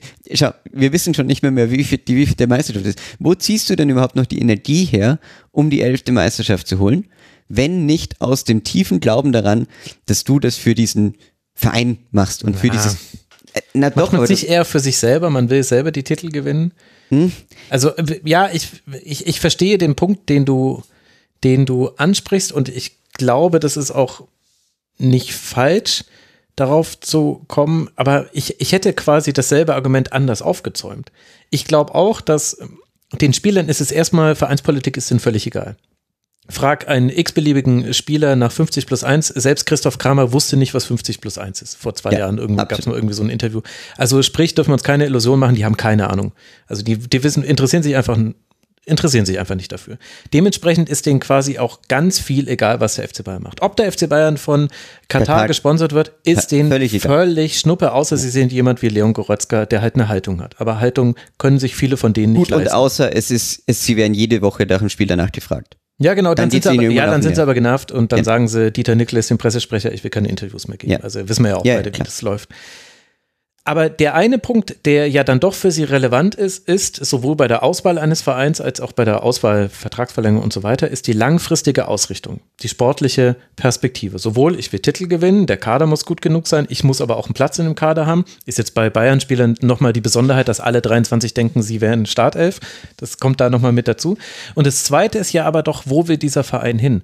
Und ist das nicht vielleicht der vielleicht noch relevantere Punkt. Also nicht nur, dass irgendwie ein Ansprechpartner für manche Spieler gegangen ist, sondern dass sich der Verein vermeintlich festgelegt hat auf einen Trainer, den mit einem sehr, sehr langen Vertrag ausgestattet hat, gesagt hat, das soll jetzt der Umbau sein.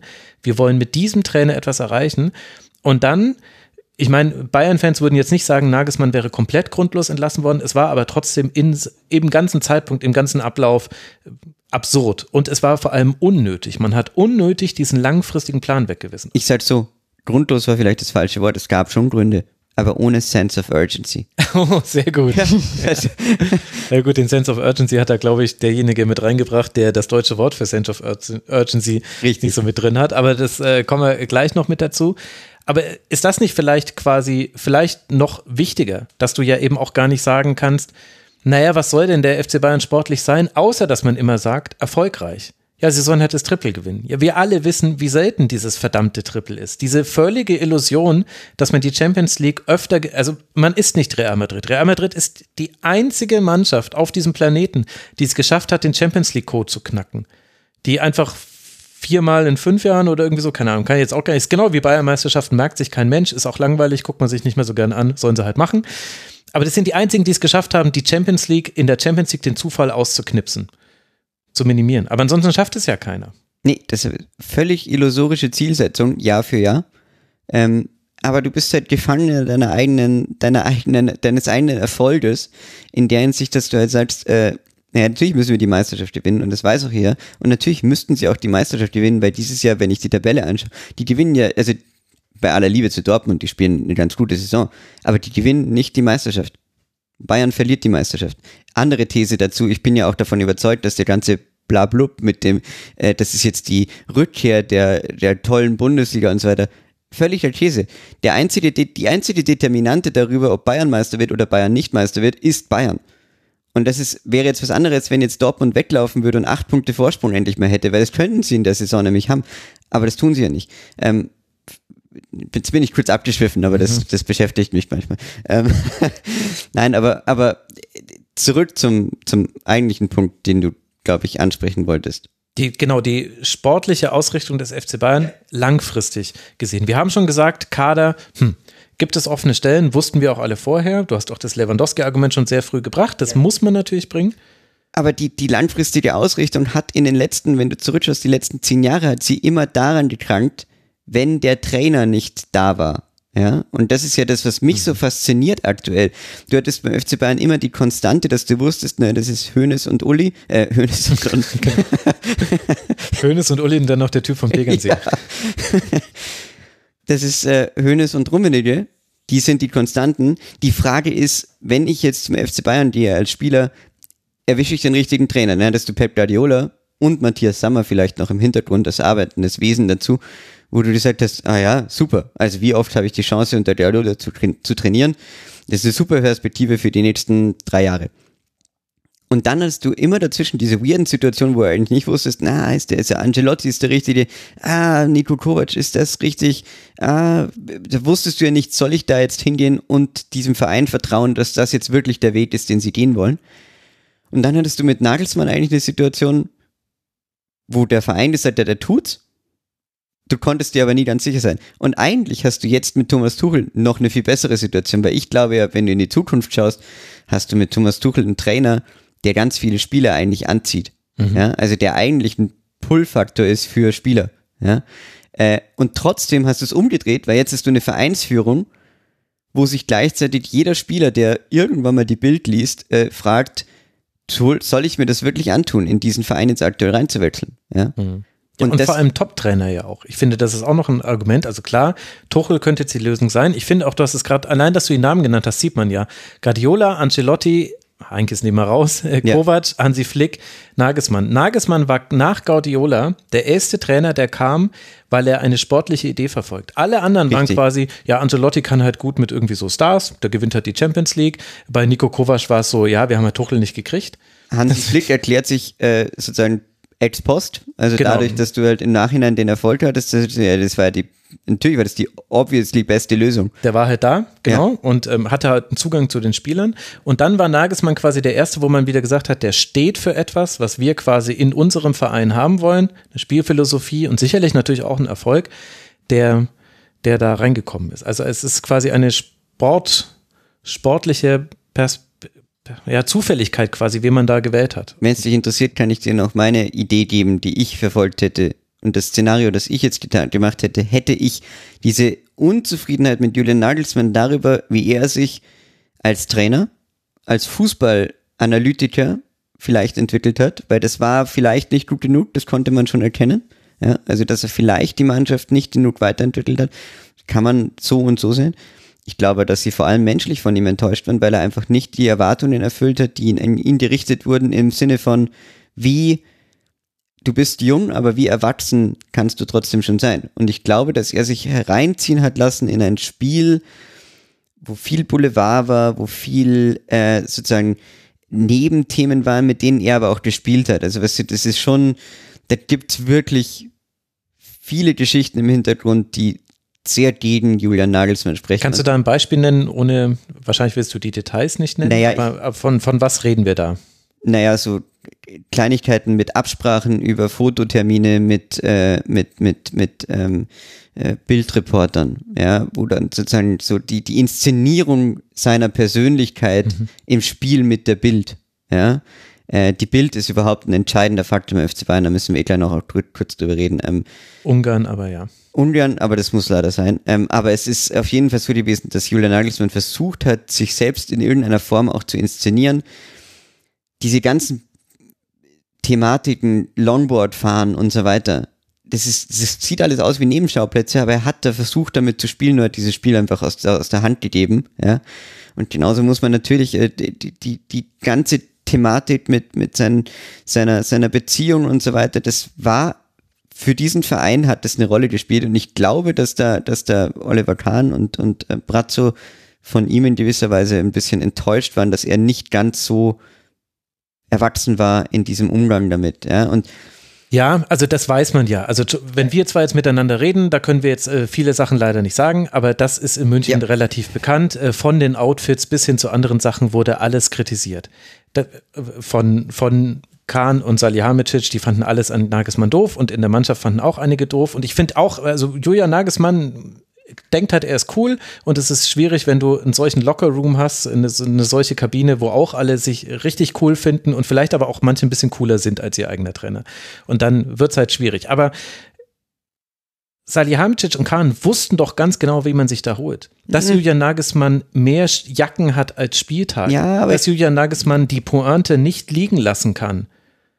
Das wusste man doch schon vorher. Und man hat einfach nur gehofft, na, wenn er jetzt beim FC Bayern ist, wird er sich ordentlich benehmen. Oder hat man ihn nicht vielleicht auch geholt und dann aber auch alleine stehen lassen. Denn Julian Nagelsmann hat definitiv auch Fehler gemacht, aber der musste sich auch zu jedem Scheiß äußern. Keine Frage. Weil Also- von Salihamidzic und Kahn nichts ich, zu sehen ich, ist. Ich, ich will die da gar nicht freisprechen davon. Natürlich haben die den dann sofort im Reden stehen lassen, angefangen mit der Jahreshauptversammlung von einst. Ne? Also das war ja, äh, das ist sicher richtig, nur er hat sich halt auch in dieser Zeit für mich, auch als jemand, der ihn oft auf Pressekonferenzen gesehen hat, oft beobachtet hat, ähm, nicht ganz so oft wie meine Kollegen als FC Bayern-Reporter, aber immerhin.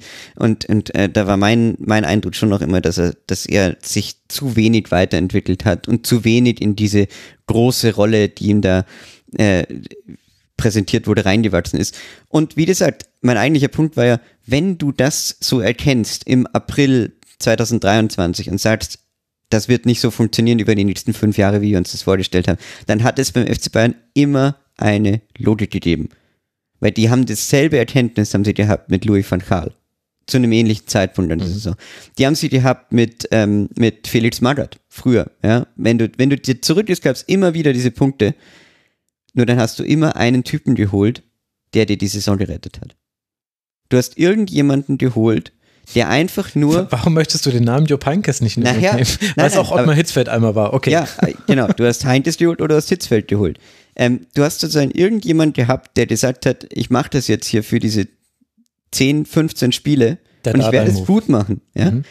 Und dieser Move wäre so viel besser gewesen, weil hättest du in der Zeit locker deinen Vertrag mit Tuchel ausverhandeln können, du hättest den Tuchel Ja, okay. garantiert. Hätte, also so freudig, wie der dieses Angebot angenommen hat. Was wären denn die anderen Alternativen für Okay, Tuchel gewesen? dann reden wir jetzt über die Tuchel-Entlassung. Charlotte, du grätscht uns bitte ganz fies ab. Die Tuchel-Entlassung. äh, die, die, die, ja, Entschuldigung, vorgegriffen. Sorry, äh, das ist ja jetzt in zwei Jahren. Was weißt du? Nein, nein die Tuchel-Verpflichtung. ja. Also, Nagelsmann, Sie sehen es kritisch, Sie finden manche Sachen doof, Sie strecken Ihre Fühler aus. Und meine These ist, es lag doch nur an Thomas Tuchel, dass sie das jetzt schon zu diesem Zeitpunkt, der auch wirklich hundsmiserabel war, vor ganz wichtigen Spielen, in einer leicht verunsicherten Mannschaft. Im Forum hat auch jemand geschrieben, eine leicht verunsicherte Mannschaft wurde so richtig verunsichert. Stimme ich zu 100 Prozent zu. Aber es gab doch nur eine Partei, die ein Interesse daran hatte, noch in der laufenden Saison zu übernehmen. Und das war Thomas Tuchel. Und der hatte ja auch alle Argumente auf der Seite. Und es gibt ja auch ein deutliches Indiz, würde ich sagen.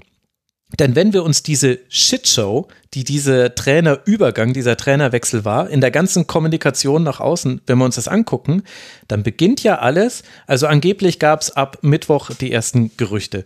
Wobei das auch bei Sportjournalisten gerne so ist, dass man dann im Nachhinein sagt, ja, ja, ich habe es kommen sehen. Also ich habe es nicht kommen sehen, aber um ein, äh, es ging am Donnerstagabend um 21 Uhr 25 oder irgendwie sowas. Ich hatte gerade eine Zweitligasendung, weiß noch ganz genau. Weil ich habe nämlich noch im Rasenfunk gesagt, es wären Fake News, weil ich einfach gedacht hatte, jemand hätte einen schlechten Witz gemacht. Dann wollte ich noch einen schlechteren Witz machen. Das ist der, die Julia Nagelsmann-Falle. Immer noch mal eine Pointe draufsetzen wollen. Ich bin ihm da vielleicht zu ähnlich, muss man Du sagen. musst auch immer in die große Rolle jetzt hier reinwachsen. Ja, wirklich. Mein Longboard steht schon unten. Nee, also, es, wie, wurde, wie wurde dieser Wechsel, der noch nicht vollzogen war, bekannt? Ein internationaler Journalist, Journalist Fabrizio Romano, der mit der Bundesliga bisher sehr wenig zu tun hatte, der hat mal den Pepi-Transfer verkündet, aber halt, weil er in die USA seine, ähm, seine Verbindung hatte, der liegt das. Der sagt, nach meinen Informationen soll Julian Nagelsmann entlassen werden und Thomas Tuchel kommt. Und was passiert jetzt? Innerhalb von zehn Minuten bestätigen es der Kicker und Sky aus eigenen Recherchen. Jeweils, wir können bestätigen aus unseren Quellen. Was haben diese Medien gemacht? Dasselbe, was ihr bei der SZ auch gemacht habt. Man ruft nacheinander an. Man ruft nacheinander an den FC Bayern, man ruft äh, Julian Nagelsmann an und man ruft irgendjemanden aus dem Lager von Thomas Tuchel an. Wahrscheinlich nicht Thomas Tuchel selber. Und eine von drei Parteien hat nicht, also normalerweise sagen alle drei Parteien, keine Ahnung, wir wissen nichts, Klappe. Aber eine von diesen drei Parteien hat allen Medien gesagt, ja, das stimmt. Und hat eventuell auch diesem internationalen Journalisten die Ursprungsinfo gegeben. Und jetzt frage ich dich, Felix, welche Partei war die einzige von diesen dreien, die ein Interesse daran hatte, dass diese Information rauskommt, bevor der Vertrag, der ja an irgendetwas noch hing, man war sich noch nicht einig. Deshalb wollte man Nagelsmann noch nicht sagen, dass er entlassen ist. Irgendetwas wollte Thomas Tuchel haben, egal was, Spieler, Geld, Macht, ein Ü-Ei, ich weiß es nicht. es gibt doch nur eine Partei, die Interesse daran hatte, dass das rauskam und es ist doch bewusst rausgekommen und letztlich sehen das doch alle so, weil Salihamidzic das wenig später im Doppelpass hat sich ja fast verplappert, hat gesagt, ne, das kam ja von der Gegenseite. Äh, Moment mal, also wir wissen ja gar nicht, woher das kam, aber vom FC Bayern kam es nicht. Also das, oder kannst du mir jetzt, kannst du diese Indizienkette, für die ich natürlich keine Beweise habe, kannst du das entkräften? Es liegt doch eigentlich auf der Hand. Naja, ja, einerseits liegt es auf der Hand, andererseits, wie gesagt, gibt es in der, in der Branche, würde ich jetzt sagen, kaum jemanden, dem so viel Vertrauen zugesprochen wird wie Tuchel und seinem Berater. Also, dass, dass die beiden das durchgestochen haben, das, ich, ich kann es mir sehr vorstellen. Ich, ich, ich, so wie ich es verstehe, war ja Pini Zahavi ähm, nicht in diese Verhandlungen involviert. Also ich weiß es nicht. Ne? Ich sage das gleich vorne raus. Ich, äh, ich keine Informationslage, die irgendeine Form von äh, Thesen bestätigen würde. Ich kann mir nur vorstellen, dass natürlich Zahavi jemand wäre, der dem man sowas zutraut. Ähm, ich glaube, das trauen sie ihm auch beim FC Bayern. Also Spielerberater. Zu. Spielerberater, der ähm, offenbar bei vorherigen Tuchtransfers involviert war und äh, bei vorherigen Situationen mit ihm und seinem, seinem Manager zusammengearbeitet hat. In der Situation äh, ähm, offenbar nicht so die, so die Lesart. Deshalb, ihm würde ich es zutrauen. Ich glaube allerdings nicht ähm, daran, dass, dass es sozusagen, ich glaube nicht daran, dass es wirklich von Tuchel selber ausgeht. Ich kann mir das, ich kann mir das ehrlich gesagt schwer vorstellen. Ähm, aber würdest du sagen, ich, ich, ich meine, weiß, dass deine Indizienkette Aber würdest du sagen, dass es quasi aussieht wie ein bewusst gelegtes Leak? Also, weil es gibt tausend Dinge, wo sowas rauskommen kann. Man kann irgendwo gesehen werden, die Mitarbeiter bei Vereinen wissen manchmal was. Du, ich habe schon von Transfers erfahren, weil jemand im äh, Merch-Shop von den Bayern angerufen und gesagt hat, mach mal die und die Nummer drauf. Und dann habe ich das quasi erfahren, kurz bevor das ja, hier dann. Wissen wir alle, also, wie, der, wie der Hase da läuft. Genau, also. aber so wie das abgelaufen ist, sieht das doch aus wie eine platzierte Information. Sonst hätten es doch, sonst wäre diese diese Information im Raum gewabert. Aber es war so, dass innerhalb von einer halben Stunde im Grunde äh, mehrere Medien gesagt haben, ja, stimmt. Also das haben ich, wir jetzt auch gehört. Ja, ich kann, ja, ich kann da Hassan Salihamidzic ein bisschen schwer einschätzen. Also ich ähm, weiß nicht genau, wie sozusagen seine Hintergründe sind, wie, wie er eigentlich strategisch versucht zu denken über diese Situation, in der er sich jetzt da befindet. Und ähm, ob er sozusagen gedacht hat, es wäre vielleicht strategisches Interesse, dass das dann doch irgendwie von ihm kommt oder zumindest von ihm bestätigt wird, ja, mhm. gegenüber gewissen Medien, mit denen er ja doch, äh, wie wir ahnen können, ein bisschen öfter äh, spricht. Ne? Und da ist natürlich auch die Bildzeitung wieder involviert, die das ja dann doch voll übernommen hat, sehr kampagnenhaft und, und äh, das kann ich schwer einschätzen, ähm, wie er da wirklich gedacht hat in dieser Situation. Ich glaube, dass, also ich traue ihm zumindest zu, dass er vielleicht auch einen strategischen Fehler gemacht hat, in dem er vielleicht dachte, dass es schlau wäre. Es wäre besser, es zu bestätigen, wenn ihn jemand anruft und ihm das sagt, weil er nicht als sozusagen Lügner rüberkommen wollte, im Sinne von, ja, hm. damn, wir verhandeln ja mit ihm. Ähm, jetzt haben sie es irgendwie rausbekommen, von wem auch immer. Äh, und also ich, ich muss das ja jetzt irgendwie, wenn ich es nicht bestätige und morgen stellen wir ihn vor, dann bin ich ja auch wieder verloren. Ne?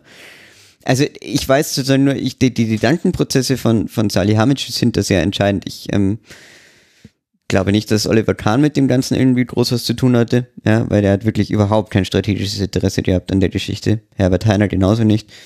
Uli Hoeneß auch nicht. Äh, du kannst die Personen durchgehen. Ähm, ich komme einfach nur immer wieder auf die Situation, dass es deshalb, aus meiner Sicht deshalb schlecht gemanagt war, weil du hättest von Anfang an klarer sagen müssen, was Sache ist. Und du hättest den, du hättest den Nagelsmann mehr einbeziehen müssen in der, in der Hinsicht, dass, dass du ihm klarer sagst, was, was, was ist. Und du hättest ihn aus, dem, aus seinem doofen Skiurlaub, hättest du ihn, das hättest du ihm vorstecken müssen, du hättest sagen müssen, Julian, ich gebe dir einen Tipp, äh, fahr jetzt nicht in Skiurlaub. Ja? Wir werden hier nochmal sehr ernsthaft diskutieren, weil sowas machst du eigentlich in dem Verein.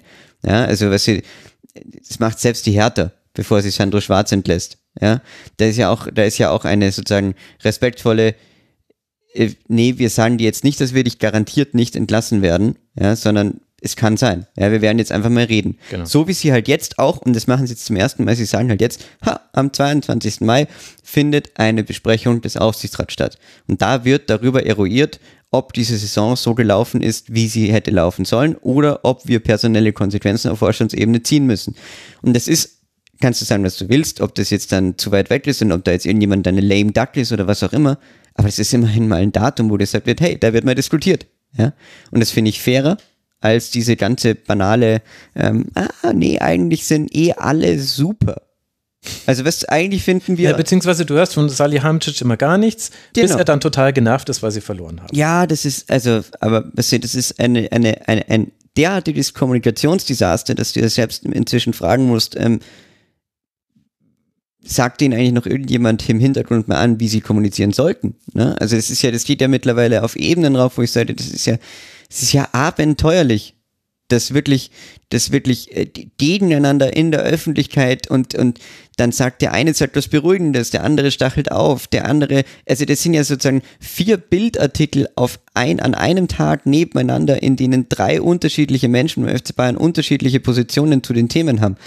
Da ist ja sozusagen, da ist ja gar keine gemeinsame Kommunikation mehr und das kannst du natürlich voll rüberdrehen auf Mannschaft und sportlichen Erfolg und alles, weil wie willst du denn in der Konstellation so, so weit weg kannst du dich gar nicht beamen, dass du das nicht mehr mitbekommst in München. Also das ist ja, ist ja illusorisch, dass, dass, dass du dich aus mhm. der Debatte rauslöst. Ja? Und ähm, ja, also mich würde jetzt, um Charlotte mhm. auch mal wieder einzubringen, mich würde ja wahnsinnig interessieren, wenn du diese ganzen, ich mein, du bist in Hamburg, glaube ich, zu Hause, oder? Ähm, mhm. wenn du, wenn du diese ganze Geschichte jetzt aus München mitbekommst, mit welchem F Gefühl wie oft denkst Schau du an den HSV? Ja, wie oft denk, ja, also wie denkst du da eigentlich? Ist das, ist das Schadenfreude? Ist das was, was, das ist so der, der erste Gedanke, der einem da kommt?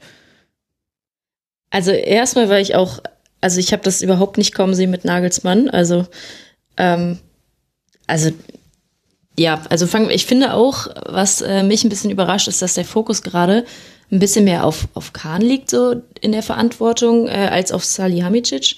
Ähm, also, weil grundsätzlich wurde bei Nagelsmann ähm, ja immer gesagt, ja, wir holen den und haben, klar, er hat fünf Jahre Vertrag und wir holen ihn wegen, um langfristige Pläne umzusetzen.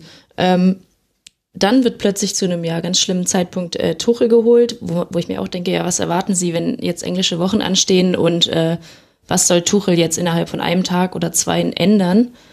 Vor allem hätte er ja gar nichts ändern müssen, zumindest in der Champions League nicht. Also man war ja noch nach den PSG-Spielen eigentlich, finde ich, hat man sehr gut gespielt. Mhm. Ähm, genau, und jetzt plötzlich sagt dann Kahn gestern, ähm, oder beziehungsweise sie holen Tuchel und sagen, ja, wir brauchen jetzt kurzfristig die Ergebnisse. Ähm, wo ich auch dachte, eigentlich wurde immer von langfristigen Zielen gesprochen und gestern kommt dann Kahn wieder darauf zurück und ähm, sagt, ja, ich habe immer auch von langfristigen Zielen gesprochen und es geht jetzt nicht rein nur um die Saisonziele, spricht schon davon, ja, jetzt haben wir die deutsche Meisterschaft und nächste Saison greifen wir nochmal richtig an. Da ist man dann auch wieder bei dem Thema mit, dass sie immer den Anspruch haben, drei Titel zu holen. Also mit einer Selbstverständlichkeit, wo ich mir denke, ja, wann habt ihr das zuletzt, also wie oft kam das bisher vor? Ähm, und da, finde ich, fehlt mir bei Kahn dann so ein bisschen auch die Selbstkritik. Also da wird jetzt auch gesagt, ja, wer will denn hier deutscher Meister werden? Unsere Mannschaft war es nicht, so ungefähr. Ähm, da wird die Verantwortung so ein bisschen weggeschoben. Und mhm. Dazu kann man auch sagen, wo ich dann wieder auf Salihamidzic komme, weil Kader ist ja eigentlich auch gut, aber gerade reicht es ja anscheinend nicht und stellt ja jetzt auch nicht Kahn zusammen, ähm, sondern Salihamidzic. Aber ja, insgesamt ist es für mich, äh, weiß der eine nicht, was der andere tut. Ähm, und ich freue mich so ein bisschen darüber, dass es dann halt auch Spannung in, in den Meisterschaftskampf bringt, weil es da einfach so ein, also in München da so ein Chaos ist. Aber es liegt zuallererst genau daran, dass, dass Bayern halt irgendwie, ähm, also Bayern macht sich das überhaupt zu einem Thema mit der Meisterschaft. Sonst äh, hätte Dortmund wahrscheinlich in dieser Saison auch nicht unbedingt eine Chance gehabt. Mhm. Das ist schon so abschließend gesagt, es sind noch fünf Spiele, aber ja. also ich rechne, ja. Du hast die Meisterschaft jetzt schon beendet. Gut. ja, ab jetzt nur noch Abstiegskampfsegmente im Rasenfunk. Und der HSV steigt auf. Sehr gut. Ich möchte anschließen an das, was Charlotte sagt und dir die Frage stellen, Felix, ist vielleicht das Grundproblem, das eben dann nicht auf Ebene des Kaders liegt, sondern da müssen wir über Salihamidzic und Kahn sprechen, dass bei Tuchel jetzt genau dasselbe passiert ist, bei diesem Wechsel von Nagelsmann zu Tuchel, wie eigentlich auch zum Beispiel bei vielen Transfers, dass die Strategie eine Strategie der Opportunität ist. Also wir haben keine Strategie, sondern wir machen einfach das, was gerade möglich ist. Und Tuchel war halt gerade zu haben, war vielleicht auch nur dann zu haben. Deswegen haben sie ihn geholt, so wie manchen Spieler auch. Ja. da habe ich den manchmal wieder bei der geschlossenen Frage erwischt. Nein, Ja, ähm, wirklich. vollkommen richtig. Ähm, ich, ich hinterfrage das die ganze Zeit schon, weil ich, ich finde ja, dass das in den letzten Jahren es so ein bisschen rübergedreht ist, dass der FC Bayern fantastisch darin war, gerade unter Kalle Rummenigge Gelegenheiten zu erkennen und sie mitzunehmen. Also das siehst du ja äh, aus jetzt nur mal wirklich äh, from the top of my head, wie man so schön sagt, das ist jetzt bei Kingsley Coman. Was für ein Transfer. Ne? Du hast bei Ian Robben, wichtigste Transfer der letzten 15 Jahre beim FC Bayern neben Franck Ribéry. Den hast du dir geholt, weil ihn jemand anderer gerade nicht mehr wollte und weil sich eigentlich eine Konstellation ergeben hat, wo du gesagt hast, na, wir wären jetzt doof, wenn wir es nicht machen. Ähm, das heißt, du hattest immer wieder diese Transfermomente dabei, wo du sehr opportun, aber dann hast du wirklich gute Deals gemacht. Dann hast du richtig gute junge Spieler geholt, wo du nichts verlieren konntest. Ne? Und genau das hast du halt aufgehört, weil in dem Moment, wo du anfängst, Sadio Mané zu holen, der ein großes Versprechen ist, aber Entschuldigung, wir wissen alle, wie das abgelaufen ist. Sadio Mané wurde dem FC Bayern doch in irgendeiner Form angeboten. Ja, das ist ja jetzt sozusagen, das ist dann entstanden, weil Brazzo wahnsinnig gute Kontakte auf äh, iberischen Inseln ähm, gelegt hat mit, mit äh, sozusagen Beratern. Dadurch kam das ja dann zustande, aber du hast gleichzeitig, ähm, du hast gleichzeitig einen Spieler geholt, der 30 Jahre alt ist, von dem sie in Liverpool schon zweifelnd gesagt haben, na, mhm, vielleicht sind wir eigentlich ganz okay damit, wenn er, wenn der mal, wenn der mal einen Schritt weitergeht und wir ihn nicht mehr haben, weil er doch ein eher schwieriger Charakter ist. Also du hast jetzt nicht den, das war ja nicht der absolute Traumtransfer und du hast sozusagen aufgehört damit, auf die richtig guten Opportunities zu warten, sondern hast irgendwie versucht, so Opportunities zu erzwingen, die dich aber eigentlich wahnsinnig viel Geld kosten, weil Sadio Mané ist ein extrem teurer Spieler. Nicht von der Ablöse her, weil das, da schauen immer nur alle im ersten Moment drauf, aber äh, vom Gehalt her ist er, ist er Anführer des Gehaltsbudgets beim FC Bayern. Ähm, er ist 30 Jahre alt, du hast damit einen Spieler geholt, der am Ende seiner Karriere ist, den du auch nicht mehr weiterverkaufen kannst. Die, die Bayern haben so ein bisschen da ihr Gespür verloren und das hat natürlich mit der personellen Besetzung was zu tun. Das kannst du mir gar nicht anders erklären, weil das siehst du ja auch daran, dass klar die, die Verteidigung im FC Bayern gut ist, aber was denn das für ein, also was denn das für ein Monsterpaket, was du da ausgegeben hast? Wenn Hernandez waren was 80 Millionen, äh, De Licht waren jetzt wie viel? 67 oder irgendwie 67 sowas. Millionen. Pavard ja auch mit 35. Pavard war auch teuer für einen VfB Stuttgart-Spieler. Meccano 42, also da stecken irgendwie 200 Mio in der Abwehr. Genau, da stecken 200 Millionen Euro in der Abwehr alleine. Ähm, du kannst mir jetzt nicht sagen, also natürlich kriegst du für 200 Millionen eine Weltklasse-Abwehr, aber das kann jeder. Das ist so ein bisschen der Punkt. Also das kann, jeder europäische Topverein kann 200 Millionen Euro in der Abwehr investieren und wird dann eine sehr gute Abwehr haben. Und das ist halt der, der, der, der Nimbus, das ein bisschen verloren gegangen ist, dass du sagst, nee, eigentlich sind wir da nicht mehr die Allerschlausten am, am europäischen Transfermarkt und, und wir sind auch nicht die allerersten, ja, weil ähm, ist eines meiner Lieblingszitate aus, aus einem Film namens Margin Call. You cheat, you be first or you be the smartest. Und eines von den dreien musst du machen, um erfolgreich zu sein. Und der FC Bayern war entweder der smartest guy in the room oder sie waren die ersten. Weil das waren auch waren, waren verstecktes Talent von Rummenigge und, und Hoeneß, dass die oft im April schon Transfers bekannt gegeben haben und im Juni sagen konnten, wir haben eh schon vier Leute verpflichtet, wir brauchen ja gar niemand mehr. Ja? Und auch das siehst du im Moment nicht. Also das siehst du jetzt im Moment nicht. Ich sehe jetzt keine, ich sehe jetzt keinen, ja, ja, aber äh, selbst wenn die Saison in die Hose geht, macht euch keine Sorgen, nächstes Jahr stehen wir dreimal so gut da. Konrad Leimer kommt. Ja, ja, genau, Konrad Leimer kommt. Aber was kann Konrad Leimer? Gut im Mittelfeld spielen. Ja, also, ja, es ist, ähm, Und dafür Sabitzer im Winter verliehen, den man jetzt gut gebrauchen könnte bei Richtig. so einem formschwachen äh, zentralen Mittelfeld. absolut. Aber wie kritisch siehst du dann die Situation von Salihamidzic? Äh, naja, also, da müssen wir jetzt nach zweierlei Maß messen. Messen wir jetzt nach sozusagen unserem bekannten fußballerischen, kann man diesen Mann noch halten, Maß? Dann muss ich sagen, eigentlich nicht. Ja, eigentlich müsstest du müsstest du sehen, dass äh, das, die ganze Situation der letzten zwei Jahre ihm über den Kopf wächst. Ähm, er die Erwartungen nicht erfüllen kann, weder an seine eigentliche zentrale Rolle als Sportvorstand noch an die, äh, die man an so jemand hat als Kommunikator. Kann er nicht erfüllen, müsstest du ersetzen, müsstest sagen, hey, ähm, kein, kein harter Abschied im Sinne von, wir schmeißen dich jetzt mitten in der Saison raus, aber du bist ein verdienter Mensch, aber wir können nicht mit dir als Sportvorstand hier weitermachen. Ja?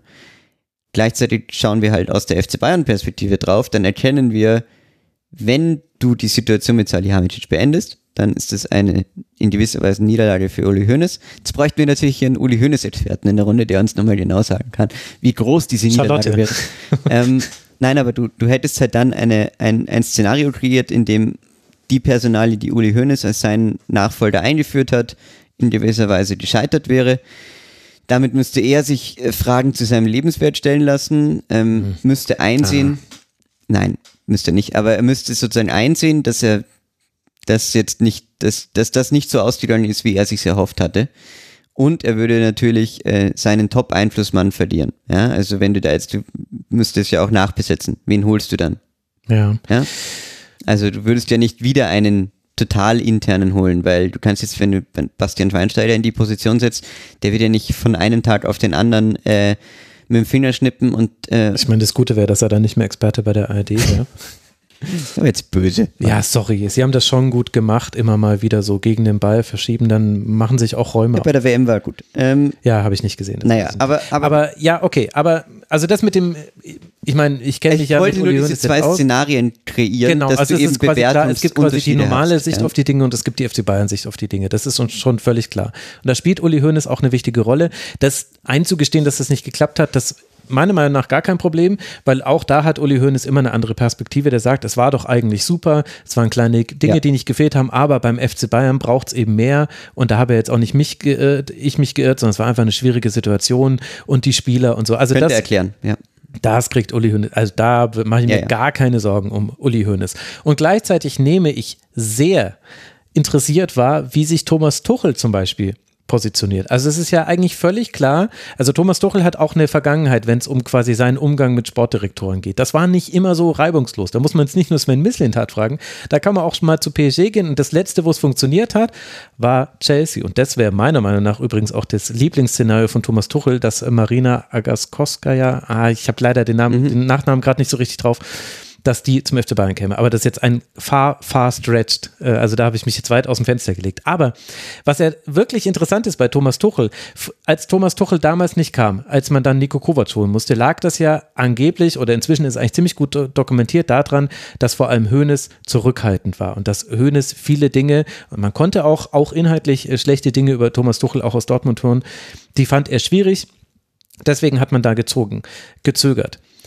Und es ist aber relativ klar, in zwei oder drei Jahren, also wenn Thomas Tuchel noch da ist, ist schon ein konditionales Wenn, glaube ich, ähm, dann wird Salihamidzic nicht mehr da sein. Wenn Salihamidzic noch da ist, wird Tuchel nicht mehr da sein. Kann, ich mir, kann ich mir nicht vorstellen. Einfach so, wie Salihamidzic arbeitet, das passt nicht zusammen. Nee. Und was macht Thomas Tuchel von der ersten Pressekonferenz an? Er wirft sich in den Staub vor Uli Hoeneß. Äh, Das allererste, also gerade, dass er nicht sagt, schön, dass ich hier Bayern-Trainer bin, sondern im Grunde das allererste, was er sagt, ist ganz wichtig, war es mir auch, dass ich Uli Hoeneß sage, wir werden, ich werde gut auf ihren Verein aufpassen, auf ihren Verein. Also er bindet, ja. jetzt, er bindet sich jetzt schon so eng an Uli Hoeneß dran, dass er ihm auch die Möglichkeit gibt, den anderen Sohn fallen zu lassen. Absolut. Und das ist auch möglich. Also ich glaube, dass wir langsam an den Punkt kommen, wo auch Uli Hoeneß sich überlegt, ähm, ob es, ob es sozusagen für ihn opportun ist, weiter so an Salihamidzic festzuhalten, wie er das bisher tut. Es funktioniert nicht. Also Also er wird halt jetzt irgendwann erkennen müssen, also ich fand's, ähm, ich wirklich, also ich zitiere nie die Bildzeitung im Rasenfunk, aber es gab eine unglaubliche Umfrage in der Bildzeitung, die, wie wir alle wissen, ganz klar zwischen Brazzo und Kahn einen Favoriten hat und der heißt nicht Oliver mit Vornamen. Ähm, Weil man nämlich von daher seine Informationen bekommt. Ich sag's jetzt einfach so, wie es ist, will immer keiner sagen, du Ja, musst dich ein- dazu auch nicht verhalten. Es ist ein aber- offenes ja. Geheimnis, aber natürlich ähm, ist da ein Narrativ erkennbar. Und ähm, die Sache ist nur, in dieser Bildzeitung gab es dann eine Umfrage unter sogenannten Bayern-Fans, wer oder unter den Bild-Usern, wen würde denn, Ach komm, wen ja. würde man denn ich rauswerfen? habe Angst. Lothar Matthäus. Nein, nein, Brazzo, eindeutig. Alle. Aha. Alle waren eindeutig dafür, dass Brazzo gehen muss. Und ich glaube, 12 oder 13 Prozent waren dafür, dass Kahn der Schuldige ist an dem ganzen Thema. Und das fand ich schon sehr interessant, weil ähm, die Bild ist das Vox Populi. Äh, die Stimme des Volkes. Max zweifelt jetzt gerade an mir. Aber ähm, ich frage mich sozusagen auch, wie, wie lang, wie lang die das Spiel mitspielen. Weil, ähm, wie Uli Hoeneß und viele andere schon gesagt haben, du fährst immer im Fahrstuhl mit nach oben und du bist sehr schnell wieder unten. Und ich glaube, dass wir uns dem Punkt annähern könnten, wo es, wo, wo sozusagen die Bild auch ihre eigene Lächerlichkeit darin erkennt, ähm, aufgrund von Informationsbeschaffung einen Sportdirektoren beim FC Bayern zu halten. Es ist ja nicht nur die Bild. Also die Bild ist sowieso ein Nein, nein, aber es sind verachtenswertes viele. Hetzblatt und die war noch nie ein Vox Populi, sondern die machen sich, die waren, haben immer genau die Stimme verkauft, mit denen sie ihre lächerliche Auflage irgendwie noch äh, retten konnten. Also die findet ja auch deswegen hier sonst nicht statt im Rasenfunk, weil die Bild äh, Geld damit verdient, unsere Gesellschaft zu spalten und nichts Gutes im Schilde führt. Außer die FDP zu stärken. Oh, Moment, das ist ja vielleicht auch, na egal. Entschuldigung, das muss jetzt raus, weil einfach da, allein, dass der Name so auffällt, das geht mir Es tut mir leid, es tut mir wirklich aber, es, leid. aber es ist ja nicht nur dieses, äh, dieses Blatt. lädst du jemand von der SZ Sondern ein es- und dann es- bringt er die Bild auf. Ne? Ja, genau, wirklich. Ey, da hole ich mir Oh das, Mann. die Hochkultur hierher und dann ähm, sagt der Mann sogar Wir können noch Scheiße. über von Stuttgart Barre reden, wenn du Lust hast. Oh, hau ab, ey, wirklich, ey. Ja, endlich, äh, Gott sei Dank hat uns jetzt mal ein Mann erklärt, wie das so läuft mit MeToo und äh, nur der Mann, der auch genau von diesem Verlag äh, fünfstellige Max, Monatsbeträge bekommen hat und jetzt mit der, mit der, Erf- und dann nicht mal die Eier hat, ein Sachbuch drüber zu schreiben. Wirklich, ey, was für ein Pimmel. Sorry, ey, was für ein, also, Entschuldigung, meine Güte, das kann, kann ich mich so unglaublich drüber aufregen, ey. Das hat, ich habe leider den Namen gerade vergessen, aber es gab eine Autorin, die hat 2017 ein Buch geschrieben, in dem sie genau dieses Szenario aufgemacht hat, dass ein Mann eine MeToo-Geschichte fiktionalisiert und damit wahnsinnig reich wird und alle Aufmerksamkeit bekommt. Und jetzt passiert genau das. Macht dich noch wütender als Augsburg. Ja, wirklich. Das macht mich wirklich noch wütender als Augsburg. Und ich habe eigentlich gar nicht. Stuttgart Barre, aber, aber das ist einfach, es, es ist einfach so falsch. Okay, wir so. kennen jetzt Max Triggerwörter. aber wirklich, aber wirklich. So, aber es ist ja, es ist ja nicht nur dieses eine Blatt, das irgendwie Salihamidzic schützt, sondern es ist ja auch sehr interessant, wie gewisse Kicker-Journalisten sich zum Beispiel äh, positionieren. Ich meine, schon am Abend, als die Nagelsmann-Entlassung noch nicht entschi ähm, entschieden war, ist schon die erste kommentierende Analyse erschienen, in der dann wieder jedes, wirklich auch nur jedes Gerücht äh, ins Feld gebracht wurde, was man gegen Nagelsmann verwenden kann. Gerade, dass sie nicht gesagt haben, seine Absolut. Frisur sieht manchmal ein bisschen zu komisch aus. Aber, also das ist, und das ist die Seite von Salihamidzic, wo wir quasi sehen, okay, also allein an den Dingen, die er getan hat, haben viele Dinge nicht funktioniert und seine Außendarstellung ist einfach schlecht. Die ist einfach katastrophal. Die hat sich auch nicht verbessert. Und genau, das kann man, genau, das er ist ist nicht reingewachsen in diese. Ne? was, was also, vielleicht hätte funktionieren können, genau. Ja. Aber das, das haben wir jetzt schon häufiger erlebt. Und dann haben wir ja aber auch noch Oliver Kahn auf der anderen Seite, um den ja jetzt viel größere Gerüchte aufgemacht wurden, dass er hinterfragt wird, ja unter anderem von Medien, die ja mit Salihamidzic sehr eng sind. Aber wie siehst du denn die Rolle von Kahn? ich glaube, dass. Also ich glaube, dass Oliver Kahn äh, versucht hat, etwas sehr Mutiges zu tun, als er angetreten ist, indem er versucht hat, äh, dem Verein seinen eigenen Stempel aufzudrücken, gewisse Prozesse zu modernisieren. Ein, ein, er hat sich halt mehr verstanden als echter, moderner CEO. Das wird immer so gerne so hingeschrieben, aber der Begriff CEO, der wäre unter Uli Hoeneß Zeiten nie gefallen, weil das war ein Manager. Ja? Und heute ist es halt, dass dieser, diese Begriffswandlung, die spiegelt es ja schon wieder, dass er jemand ist, der versucht, ähm, moderne äh, Kommunikationswege zu etablieren, der versucht sozusagen für alle. Weil die arbeiten mit Microsoft Teams. Ja, ja, aber weißt du, das ist, nein, nein, aber dass sie, der, der versucht halt sozusagen so ein bisschen äh, drüber hinauszudenken, was eigentlich nur auf dem Fußballfeld geschieht. Ich glaube, im Idealfall würde Oliver Kahn sich deutlich weniger mit Fußball beschäftigen, als er es heute tun muss, wie Also er noch wahrscheinlich mehr mit. Kryptowährungen und dem Met Ja, Metaverse aber- oder naja, was? aber es klingt jetzt blöd, aber wahrscheinlich, ja.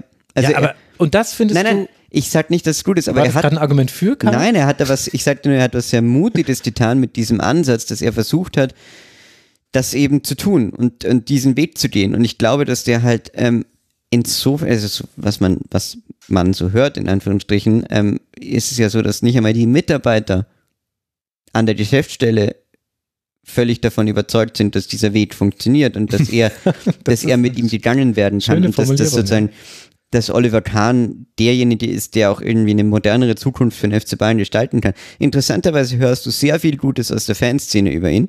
Ja, ähm, also aus gerade auch aus der aus der aus der aus der sozusagen kurvigeren ähm, Fanebene heißt eigentlich, dass die Kommunikation mit Kahn und auch mit Mennerich, seinem äh, Medienmann, der auch sehr nah an ihm dran ist, nicht schlecht sei. Ja? Also das ist, ich glaube nicht, ich glaube auch, dass der Katar-Dialog mit Kahn nicht schlecht ist per se. Ja? Ich glaube, dass da schon, dass da, dass du mit dem auch reden kannst, weil er das als Spieler oder als, als, als Kenner des FC Bayern schon verstanden hat. Ja?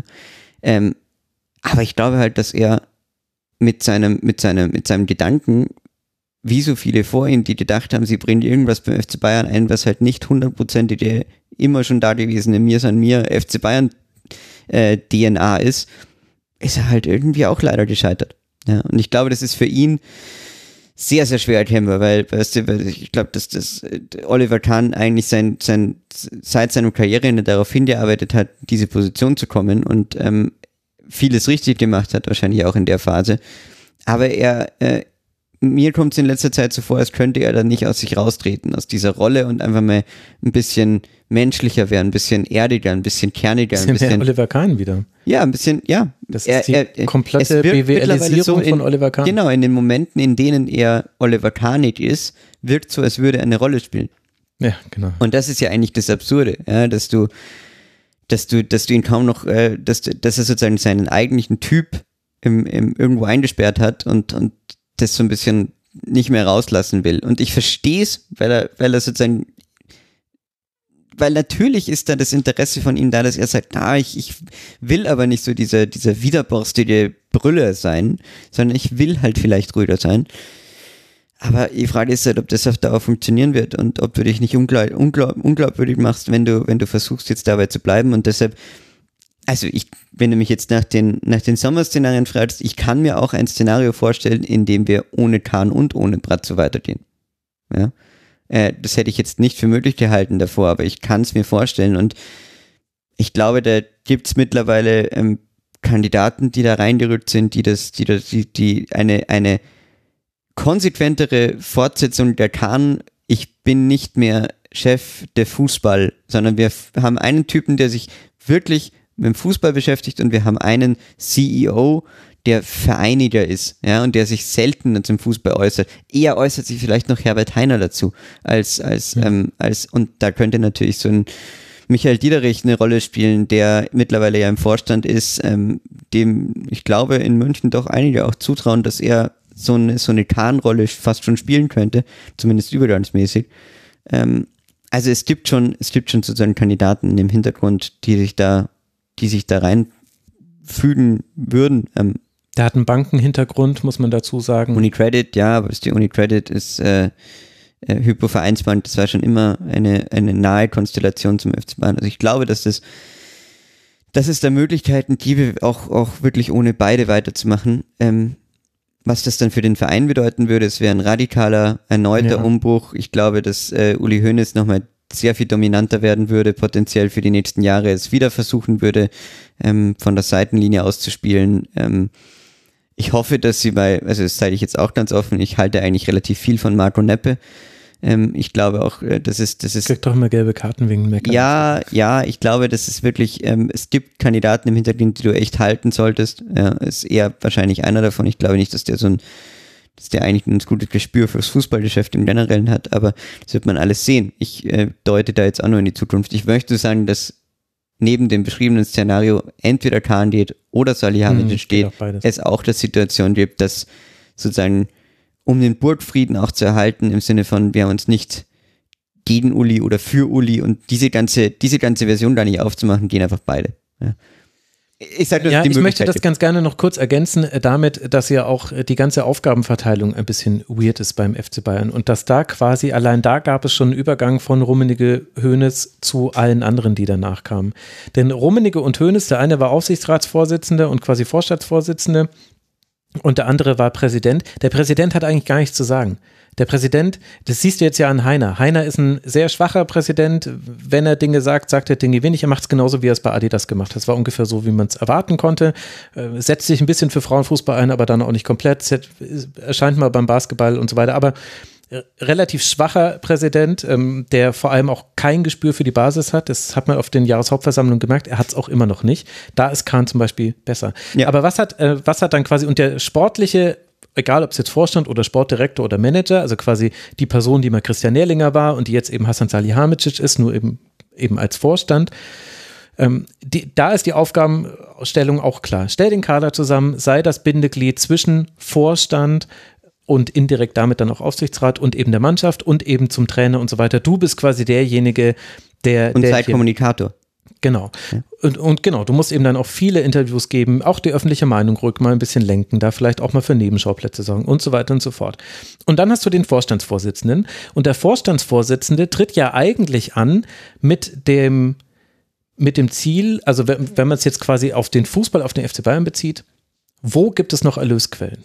Quasi das alte Höhnes-Prinzip. Ja. Und jetzt kommt aber das große Problem, die Erlösquellen, denen Kahn hinterhergeht, das sind alles Hirngespinste. Das sind alles Scams. Es, du wirst mit Krypto kein Geld verdienen, du wirst mit NFTs kein Geld verdienen. Also du wirst vielleicht Geld verdienen, aber du ziehst es armen Leuten aus der Tasche und das Metaverse ist ein riesiger Fuck-up. Aber er hängt, in einer, er hängt in einer McKinsey-getriebenen Welt fest, in der also klar, wenn ich nur Online-Marketing-Rockstars Podcast höre, dann glaube ich auch an solchen Kram oder wenn ich den falschen Bros auf YouTube folge. Aber es ist halt einfach alles Quatsch. Es wird nicht funktionieren und die komplette wirtschaftliche Situation verschärft sich auch. Das heißt quasi, Kahn ist in einer Twitter-Rolle. Kahn hat quasi das Gefühl, er müsse jetzt Prozesse verschlanken, er müsse jetzt hier agiles Management machen, man müsse jetzt hier eben quasi äh, den, den FC Bayern quasi modernisieren auf diese Art und Weise. Und das funktioniert aber nicht so wirklich, weil der FC Bayern halt funktioniert wie ein großer Mittelständler, weil da eben Leute schon seit 20 Jahren auf ihren Positionen sitzen. Jeder, der Talent hat, stößt an eine gläserne Decke und ist dann irgendwann wieder weg. Guck dir einfach mal an, wer quasi in den unteren Hierarchieebenen wegwechselt vom FC Bayern. Also das wird nicht funktionieren. Und das Zweite ist, neue Erlösquellen wird er auch nicht finden. Außer halt, er macht irgendwie in der ECA oder sonst wie, oder sie machen halt Super League. Aber nur so kann er was machen. Das heißt, Olli Kahn ist quasi der Erste, an dem man ablesen kann, dass das eigentliche Problem ist in der Führungsebene des FC Bayern. Ohne den sportlichen Erfolg funktioniert nichts und im Grunde müssen alle für den sportlichen Erfolg arbeiten, obwohl es gar nicht ihr Interessensgebiet ist. Bei Rummenigge und Hoeneß ging das halt, weil die quasi Egos haben halt groß wie der Tegernsee und groß wie Grünwald und die haben das dann miteinander bekappelt. Die wussten aber immer, ey, das aller, aller, aller Wichtigste ist immer sportlicher Erfolg. Die ganze Kohle wird daher kommen. Und klar, wir können hier und dann noch so ein bisschen optimieren, aber das ist es.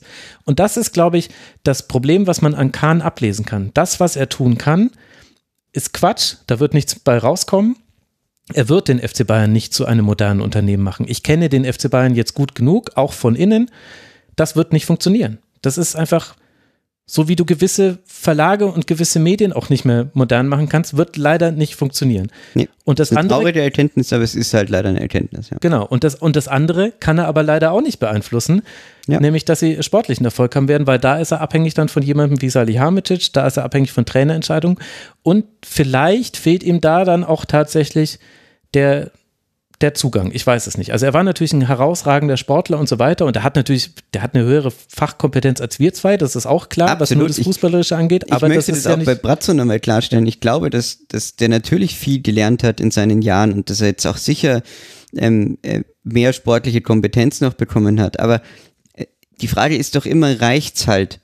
Ja, das ist ja die Frage, die du bei jedem Spieler des FC Bayern ständig stellst. Reicht das auf diesem Niveau? Ich meine, du stellst diese Frage an Serge Gnabry, der ohne Frage ein sehr, sehr guter Fußballer ist, aber du musst nach diesen letzten drei Jahren jetzt die Frage stellen, reicht das?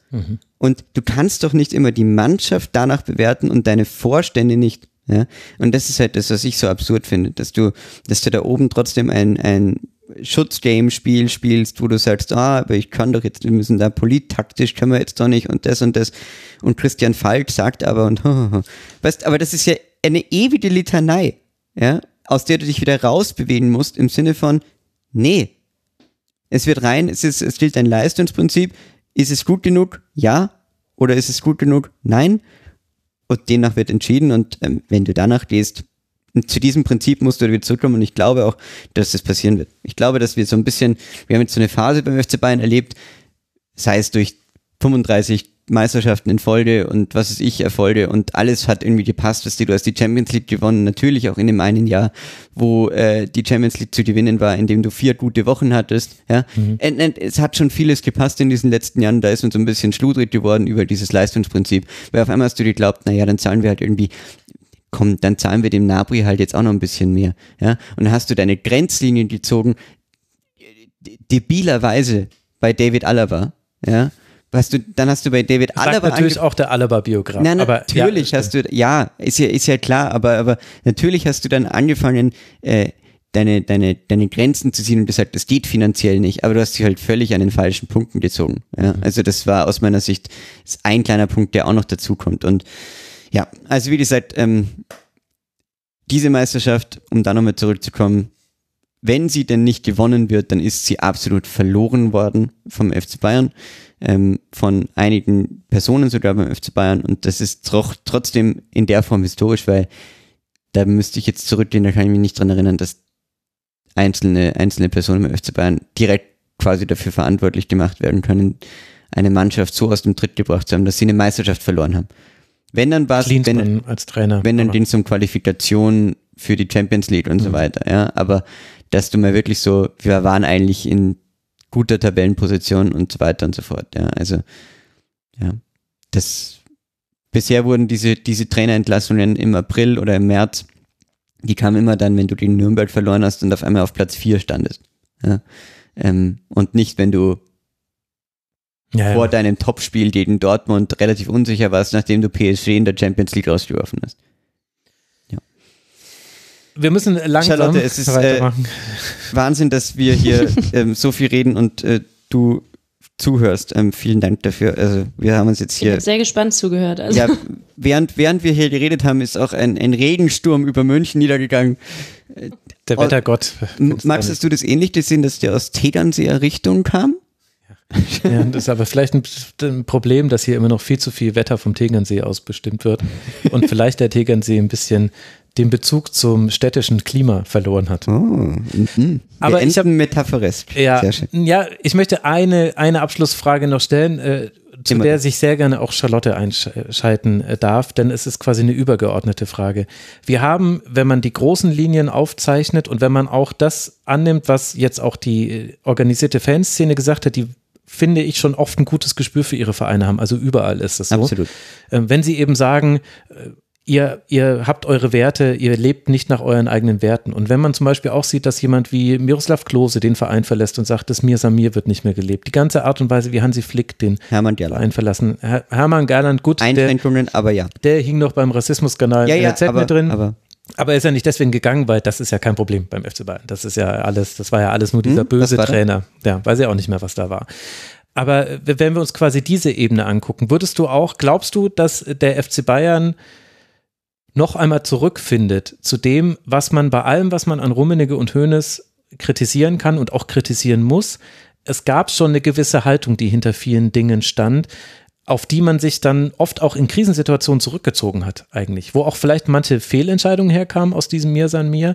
Aber glaubst du, dass der FC Bayern dahin nochmal zurückfindet und ist es deiner Meinung nach notwendig?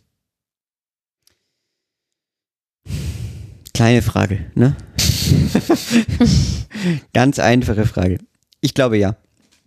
Ich glaube, dass, äh, also einfach aus, äh, ich, ich habe Geschichte studiert, ich war immer Historiker. Geschichte wiederholt sich. wenn du, ja, wenn wirklich, wenn du zurückschaust, ich glaube, dass ähm, der FC Bayern eine weiterhin in Deutschland relativ einzigartige Position hat. Er hat, äh, er hat ein unheimlich starkes Grundkonstrukt an, an sozusagen Einflusssphäre. Er hat, ähm, das merkst du auch, wenn du im Ausland bist, er hat extrem viel Respekt weiterhin. Ne? Also das ist wirklich, das ist ein, immer noch ein Leitbild für viele Vereine in der Art, wie der Verein gelebt wird, ja, auch international. Und deshalb, ich glaube, dass das nicht verloren gegangen ist in diesen letzten Jahren und ich glaube, dass da auch Oliver Kahn, du hast natürlich völlig, völlig recht mit deiner, mit deinen Kritikpunkten. Ich glaube aber trotzdem, dass er das jetzt auch nicht äh, komplett verhunzt hat in der Hinsicht, dass das jetzt alles weg ist, ja? sondern ähm, ich glaube, dass das weiterhin möglich ist. Nur, wie gesagt, aus meiner Sicht braucht es einerseits die Rückkehr des Leistungsprinzips, stärker, das stärkere Bewusstsein, dass nur der FC Bayern selbst darüber bestimmt, was über ihn geschrieben wird. Ja, und nur, du musst wieder viel, ähm, du musst, du musst sozusagen viel, mir fällt jetzt gerade das Wort nicht, du musst viel imprägnierter werden gegen diese ganzen, diese ganzen Außenmeinungen, diese Außeneinflüsse. Du hast dich auf ein Spiel eingelassen mit, äh, mit Zeitungen, mit Reportern, mit Nähe, mit Ferne und so weiter. Ähm, dass du auf Dauer immer verlieren wirst und dass deshalb ja auch Uli Hoeneß nie gespielt hat in der Form. Ja, also er hat schon viel geredet und viel, aber er war sehr smart in dem Game. Ja, also er hat nie das Risiko gehabt, dass ihn jetzt irgendjemand wirklich hat umdrehen können. Ja, also er ist nie, er ist nie Fahrstuhl gefahren. Ja, also einfach muss man wirklich so sagen ähm, mit der Bild. Ähm, mit Einschränkungen. Max zweifelt schon wieder an meiner äh, Geschichtskenntnis. Ich habe aber, gar nichts gesagt. Nee, aber es gibt natürlich Einschränkungen. Aber wie gesagt, kurz über lang, ich glaube, dass der, dass der FC Bayern grundsätzlich die Chance hat und das auch fußballerisch hat, weil dieser Mannschaft fehlt nicht viel. Ja, er fehlt was, ist ganz klar zu erkennen. Und da braucht es einen kleinen Umbau, aber es braucht keinen kompletten, waghalsigen, irren Umbruch, sondern du musst einfach nur stärker wieder auf Charaktere schauen, die dieser Mannschaft was geben. Was zählt? Konrad Leimer kann sogar einer sein. Ja, es könnte sogar passen. Und ähm, dich mehr davon leiten lassen, welche, welche, welche Charaktere die, die Spieler haben und nicht danach, äh, was vielleicht irgendwie der, der Manet-Transfer, wenn wir den machen, dann redet ja keiner mehr über Lewandowski. Ne? Das ist ja, das war also diese, diese leichte Logik, die da mitgespielt hat und davon musst du dich lösen. Du musst einfach Transfers machen, der Transfers wegen. Und du hast, ähm, das ist noch zum Abschluss, äh, du hast einen Trainer, von dem ich weiter überzeugt bin, dass er einer der fünf, sechs Besten auf der Welt ist. Das ist ein Glücksfall, dass du so jemanden trotzdem bekommen kannst. Ja, du hast, äh, der, der wird äh, potenziell viele Spieler von sich überzeugen können, allein fußballerisch, denn ist dann der Verein wieder wurscht. Und das hast du alles auf deiner Seite und deshalb kannst du, wenn du dir endlich mal die Zeit nimmst, auch in den nächsten vier, fünf Jahren extrem erfolgreich sein aus dieser Position heraus, in der du jetzt bist. Charlotte, hast du eine Meinung zu dem Ganzen? Ja, da, also ich glaube auch, Bayern, Bayern wird auf jeden Fall zurückkommen. Ich bin sehr gespannt, was jetzt im Sommer dann passiert, so mit äh, Kahn, Salihamidzic. Ähm, wer auf jeden Fall bleiben wird, ist ja Tuchel. Und äh, wenn der jetzt viel Zeit hat, ähm, sich da auch so seine Spieler rauszupicken, die er braucht, äh, und die aufbaut, seine, seine Spielphilosophie da irgendwie noch weiter verbreitet, so ungefähr. Ähm, ich glaube, dann werden die sehr stark zurückkommen, aber ich finde auch, es, dafür muss es auf jeden Fall auch wirklich irgendwie ruhiger in dem ganzen Umfeld werden. Also diese ganzen Debatten neben dem Platz, ob das jetzt ja irgendwie mit der Fashion Week oder äh, plötzlich wird Sommer irgendwie da mit reingezogen, dann noch äh, der Rasen ist nicht der richtige. Also da werden so viele Dinge aufgemacht, die irgendwie vom vom Fußball an sich dann ablenken und also die müssen wieder so ein bisschen zu sich ähm, zurückkommen, dass es halt ja um den Fußball auf dem Platz geht. Auch ich glaube, die Spieler brauchen dann auch mal diese Sommerpause. Ähm, vor mhm. allem die ganzen Nationalspieler, ähm, die haben ja also vom Kopf her, die haben ja nur durchgezogen die ganze Zeit. Die hatten ja wirklich keine Pause und dann werden die sich sammeln und genau mit Tuchel, Tuchel haben sie einen super Trainer. Ähm, und ja, ich glaube, das, also nächste Saison werden die richtig, richtig stark sein wieder. Mhm. Also ich glaube auch, es bräuchte Geschlossenheit und dass äh, nicht mehr alles in den Medien landet. Das wird nicht passieren, wird nicht kommen. Aber das wäre das, was es bräuchte. Ich glaube auch, dass man mit Thomas Tuchel in dem Fall wirklich eine Möglichkeit hatte, wo es auch gute Argumente gibt, bei allem Problem, die das jetzt mit sich gezogen hat, sich auf diesen Trainer festzulegen, denn er ist weiter als Nagelsmann. Gerade in der Darstellung von Nagelsmann hätte ich nicht so viele O-Töne einspielen können in so einer Phase, muss man sagen die eben so gut analysierend auch gewesen wären und nicht irgendwie auch lustig oder so. Was und, man da vielleicht auch noch sagen kann, ich glaube, wie du übrigens, dass, dass es mit Tuchel und Salihamidzic nicht gut gehen wird. Das war mein erster Gedanke, als sie Tuchel verpflichtet haben. Also das geht, glaube ich, nicht zusammen gut auf Dauer. Mhm. Falls, bei, also falls Salihamidzic auch bleibt. Genau, und da ist eben jetzt dann die Frage, wen setzt man dann quasi an diese Position, sollte Salihamidzic gehen, wo ich persönlich von ausgehe, denn der Track Record ist nicht gut genug und all die Dinge, die wir besprochen haben. Und da gibt es halt dann verschiedene Optionen. Ähm, ich kann mir Thomas Hitzesberger zum Beispiel vorstellen. Miroslav Klose ist so beim SR Alltag gescheitert äh, als Trainer. Vielleicht möchte er dann erstmal was anderes machen als Trainer, weiß ich nicht. Äh, solche Varianten gibt es. Ich meine, Philipp Lahm wird immer gesagt nach der M24, dass das eine Option ist, weiß ich nicht. Da stecken, glaube ich, noch andere Punkte mit dabei, unter anderem der Wille von Lahm, ob er Lust hat auf den FC Bayern. Aber irgendwie in diese Richtung, äh, glaube ich, wird es gehen. Dann wird der FC Bayern sich schon wieder ein bisschen mehr auf sich besinnen. Ich möchte aber als allerletztes noch sagen, Ich sehe mit diesem Kader, mit dieser Zusammenstellung an Spielern ganz große Probleme. Denn allein, dass du die Geschlossenheit gegenüber den Medien mit diesen Spielern meiner Meinung nach nicht hinbekommen wirst, ist ein Problem. Und da, ich glaube, man wird noch viel, viel Geld versenken. Man hat jetzt schon viel Sunk Costs, wie die BWLer und Oli Kahn sagen. Also quasi versunkene Kosten, die man jetzt schon nicht mehr auffangen kann. Die stecken in den ganzen Vertragsverlängerungen drin, die man da gegeben hat. Und aus diesem, da, da steckt noch so ein Du Thema. Also die Spieler sind jetzt ein bisschen zu gut weggekommen, finde ich, in unserem Segment. Die Ja. haben schon auch ihr. Und du wirst auch, äh, die sind absolut zu gut weggekommen. Du wirst darauf passen müssen, dass du Identifikationsfiguren innerhalb der Mannschaft findest, die für die Fans funktionieren. Weil das ist eine Gefährdung dieser Mannschaft, dass Josua Kimmich ein sehr, sehr guter Spieler ist, der viel Respekt bekommt, aber nicht diese Energie hat. Ja, das Thomas Müller hält das im Moment noch, weil er machen kann, was er will und er wird geliebt.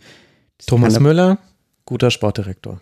Einziges Problem, dass er quasi noch die Verträge verhandelt mit. Aber ja, genau. Super Sportdirektor.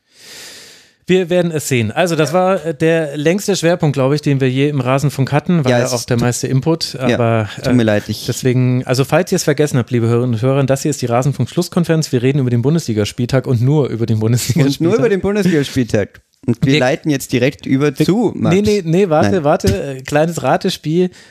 Über welchen Verein haben wir denn vor anderthalb Stunden gesprochen? Genau, den ersten FSV Mainz 05. Der war nämlich Gegner des FC Bayern. Mainz ist auf Tabellenplatz 7 gesprungen, hat Ah. zwei Punkte Rückstand auf den Europapokalplatz. Es geht jetzt dann weiter für die Mainzer in Wolfsburg, bevor man zu Hause gegen Schalke spielt. Generell interessant die Auswärtsspiele Wolfsburg, Frankfurt, Dortmund und die Heimspiele sind Schalke 04 und der VfB Stuttgart. Da ist also noch viel drin für die Mainzer, die ja weiter ungeschlagen sind und der FC Bayern wird jetzt dann zu Hause gegen Hertha BSC versuchen, irgendwie vielleicht ja doch diese Meisterschaft noch zu gewinnen, die wir eben alle nicht so ganz zutrauen. Auch Bayern hat noch drei Heimspiele, Hertha, Schalke und Leipzig und zwei Auswärtsspiele Bremen und Köln sind auch noch mit dabei für den FC Bayern.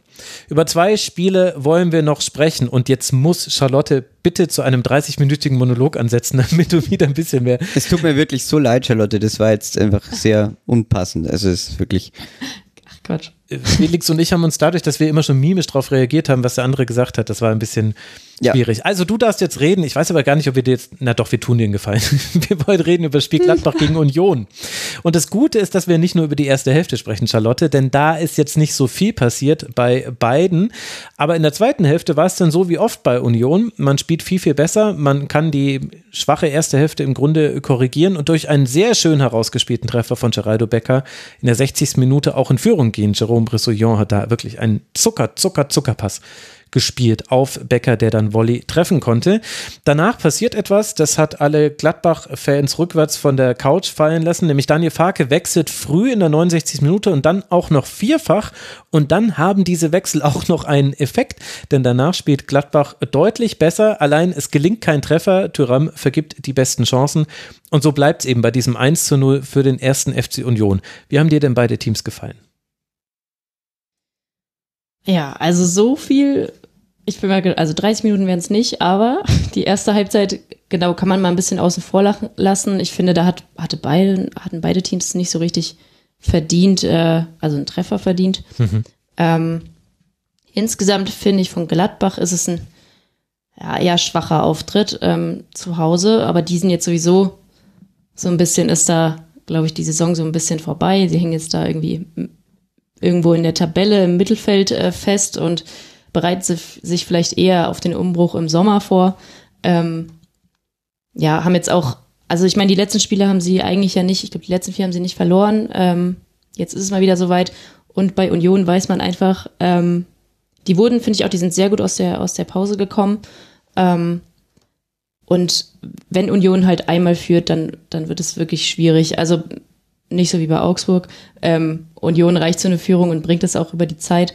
Ähm, klar auch, dass es, dass es Becker macht irgendwie. Also der hat ist sowieso, wenn, wenn was nach vorne, oder es ging meistens über ihn, weil der natürlich unfassbar viel Tempo hat. Ähm, und dann wird es eigentlich auch immer, immer gefährlich, ähm, wenn der da irgendwie die Verteidigungskette von Gladbach hinterlaufen ist. Und ja, jetzt ist Union auf Platz drei natürlich oder immer noch und hat jetzt sogar so diesen Vorsprung vor Leipzig, was ich glaube, viele jetzt auch nicht gedacht hätten, vor allem im Saisonendspurt, mhm. ähm, dass sie sich sogar einen Patzer eigentlich erlauben könnten, um immer noch auf dem Champions League Platz äh, stehen zu bleiben und das am, an Spieltag 29. Also das ist schon krass und das ist natürlich jetzt auch äh, ein großer Unterschied zum Beispiel zum FC Bayern. Bei Union da ähm, wissen alle, ähm, was sie können oder ja, jeder, jeder weiß, was der andere tut. Ja, was sehr gut. und äh, ja, also es überrascht mich gar nicht so, weil die die ganze Saison so extrem konstant sind. Ähm, auch aus einer ganz, ganz starken ähm, Defensive heraus, finde ich, mit Robin Knoche. Mhm. Ähm, ja, und ich, also nächste Woche wird auch nochmal sehr spannend, wenn es gegen Leverkusen geht. Aber das ist jetzt schon ein bisschen zu weit vorausgeguckt vielleicht.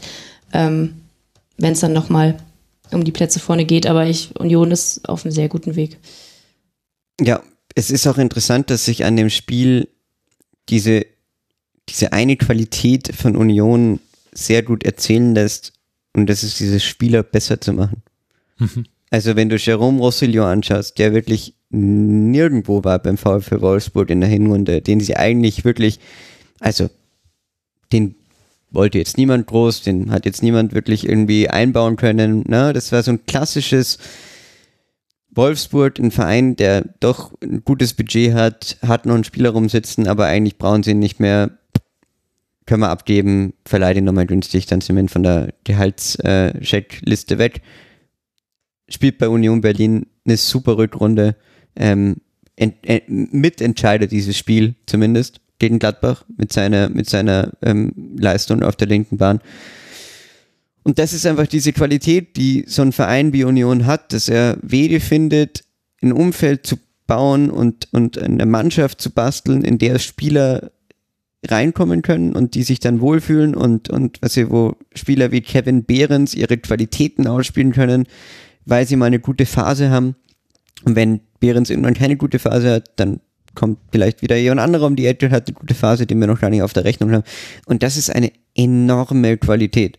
Und das ist überhaupt eine Qualität, die du an einigen Bundesliga-Standorten kennst und weshalb ich auch die Bundesliga immer international vergleichen würde, weil ich habe es mir nochmal aufgeschrieben. Äh, wenn ich mir Union anschaue, wenn ich mir Freiburg anschaue, wenn ich mir Köln anschaue, wenn ich mir Mainz anschaue, das sind Vereine, die aus ihren Möglichkeiten wirklich sehr, sehr viel machen, mhm. weil sie Trainerpersönlichkeiten vertrauen, die ja einfach Spieler besser machen, die Spaß daran haben, im klassischen Sinne des Jugendfußballs eigentlich Spieler besser zu machen. Und das ist ihre Hauptaufgabe.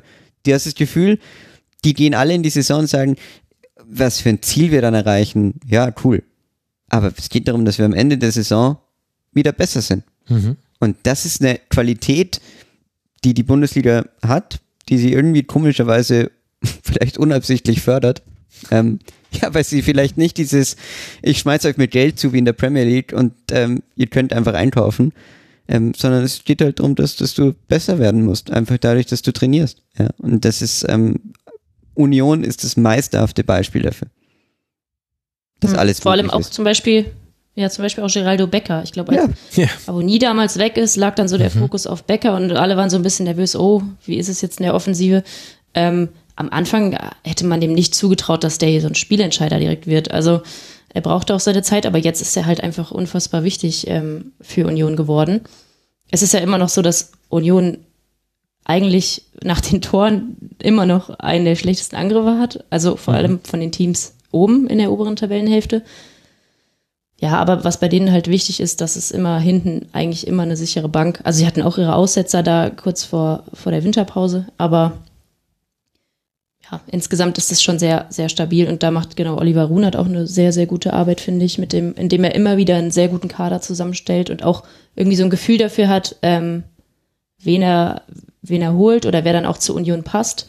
Ähm, ja, auch Beispiel mit Isco, dass das dann nicht zustande kommt, ist im Endeffekt, glaube ich, besser gewesen für Union. Ähm, ja, also da wird schon, wird schon eine sehr gute Arbeit geleistet. Ja, irgendwie würde ich ganz gerne nochmal sehen, was eigentlich der Plan gewesen wäre mit Isco. Also so wie Union spielt mit diesen langen Pässen, die spielen ja, also gerade in der ersten Hälfte, da war es auch zu viel. Zum Glück hat man das in der zweiten Hälfte zurückgeschraubt. Ganz viele Pässe aus der Abwehrreihe, Duki, Knoche, Leite, in die erste Reihe nach vorne, die meisten davon hoch, klar, weil anders kommst du da nicht hin. Das war sehr viel, da hätte ich, also da sehe ich Isco nicht. In der zweiten Hälfte war es allerdings dann besser, fand ich. Da hat man dann wieder eher so diese Kombination den Flügel entlang gemacht und dann auf Hereingaben gesetzt oder Rückgaben in einen Strafraum, der sehr gut besetzt ist. Da hatte man ja dann auch seine beste Phase. Aber ich habe gerade nochmal nachgeschaut. Es ist 449 Tage her. Da haben wir geglaubt, dass Union Berlin massive Schwierigkeiten haben wird, weil Max Kruse den Verein verlassen hat. Ja, stimmt. Den darf man auch nicht vergessen. Ne?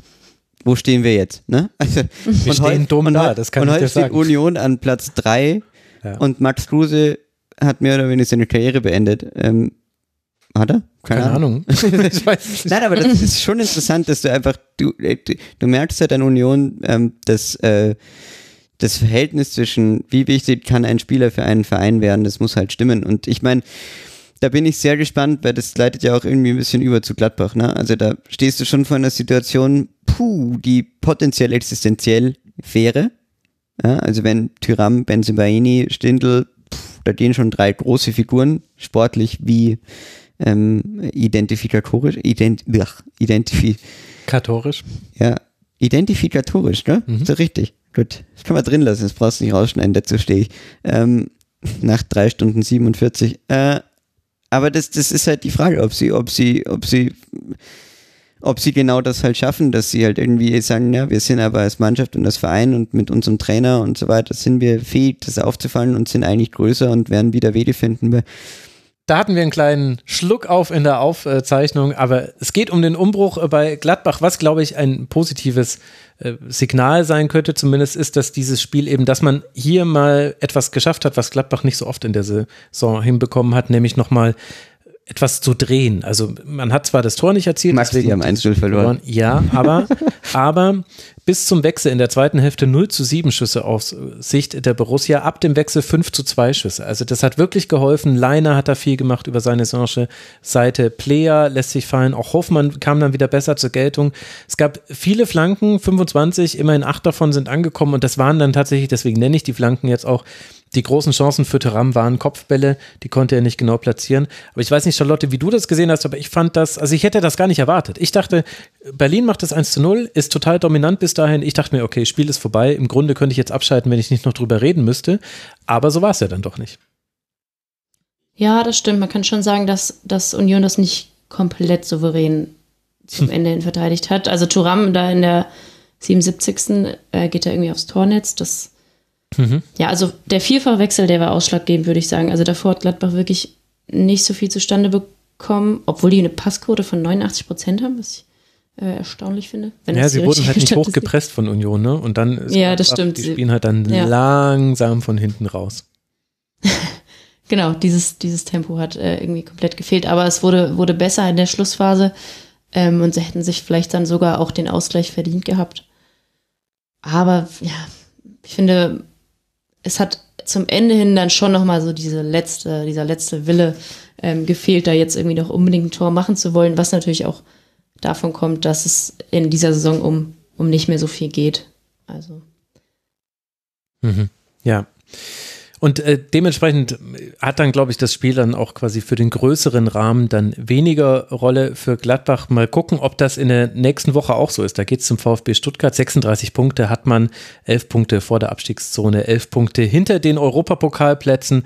Also genau da, wo man eigentlich nicht so gern landet, außer man ist ein Abstiegskandidat im Niemandsland der Tabelle. Also Stuttgart und dann Bochum sind die nächsten beiden Gegner für Borussia Mönchengladbach und für den ersten FC Union, der eben auf Rang 3 ist, der sich im Grunde ärgern muss, dass man 3 zu 0 beim FC Bayern verloren hat. Mit diesem Sechs-Punkte-Spiel hat man die Chancen auf die Meisterschaft hergeschenkt. Ja, wirklich. Jetzt im Nachhinein.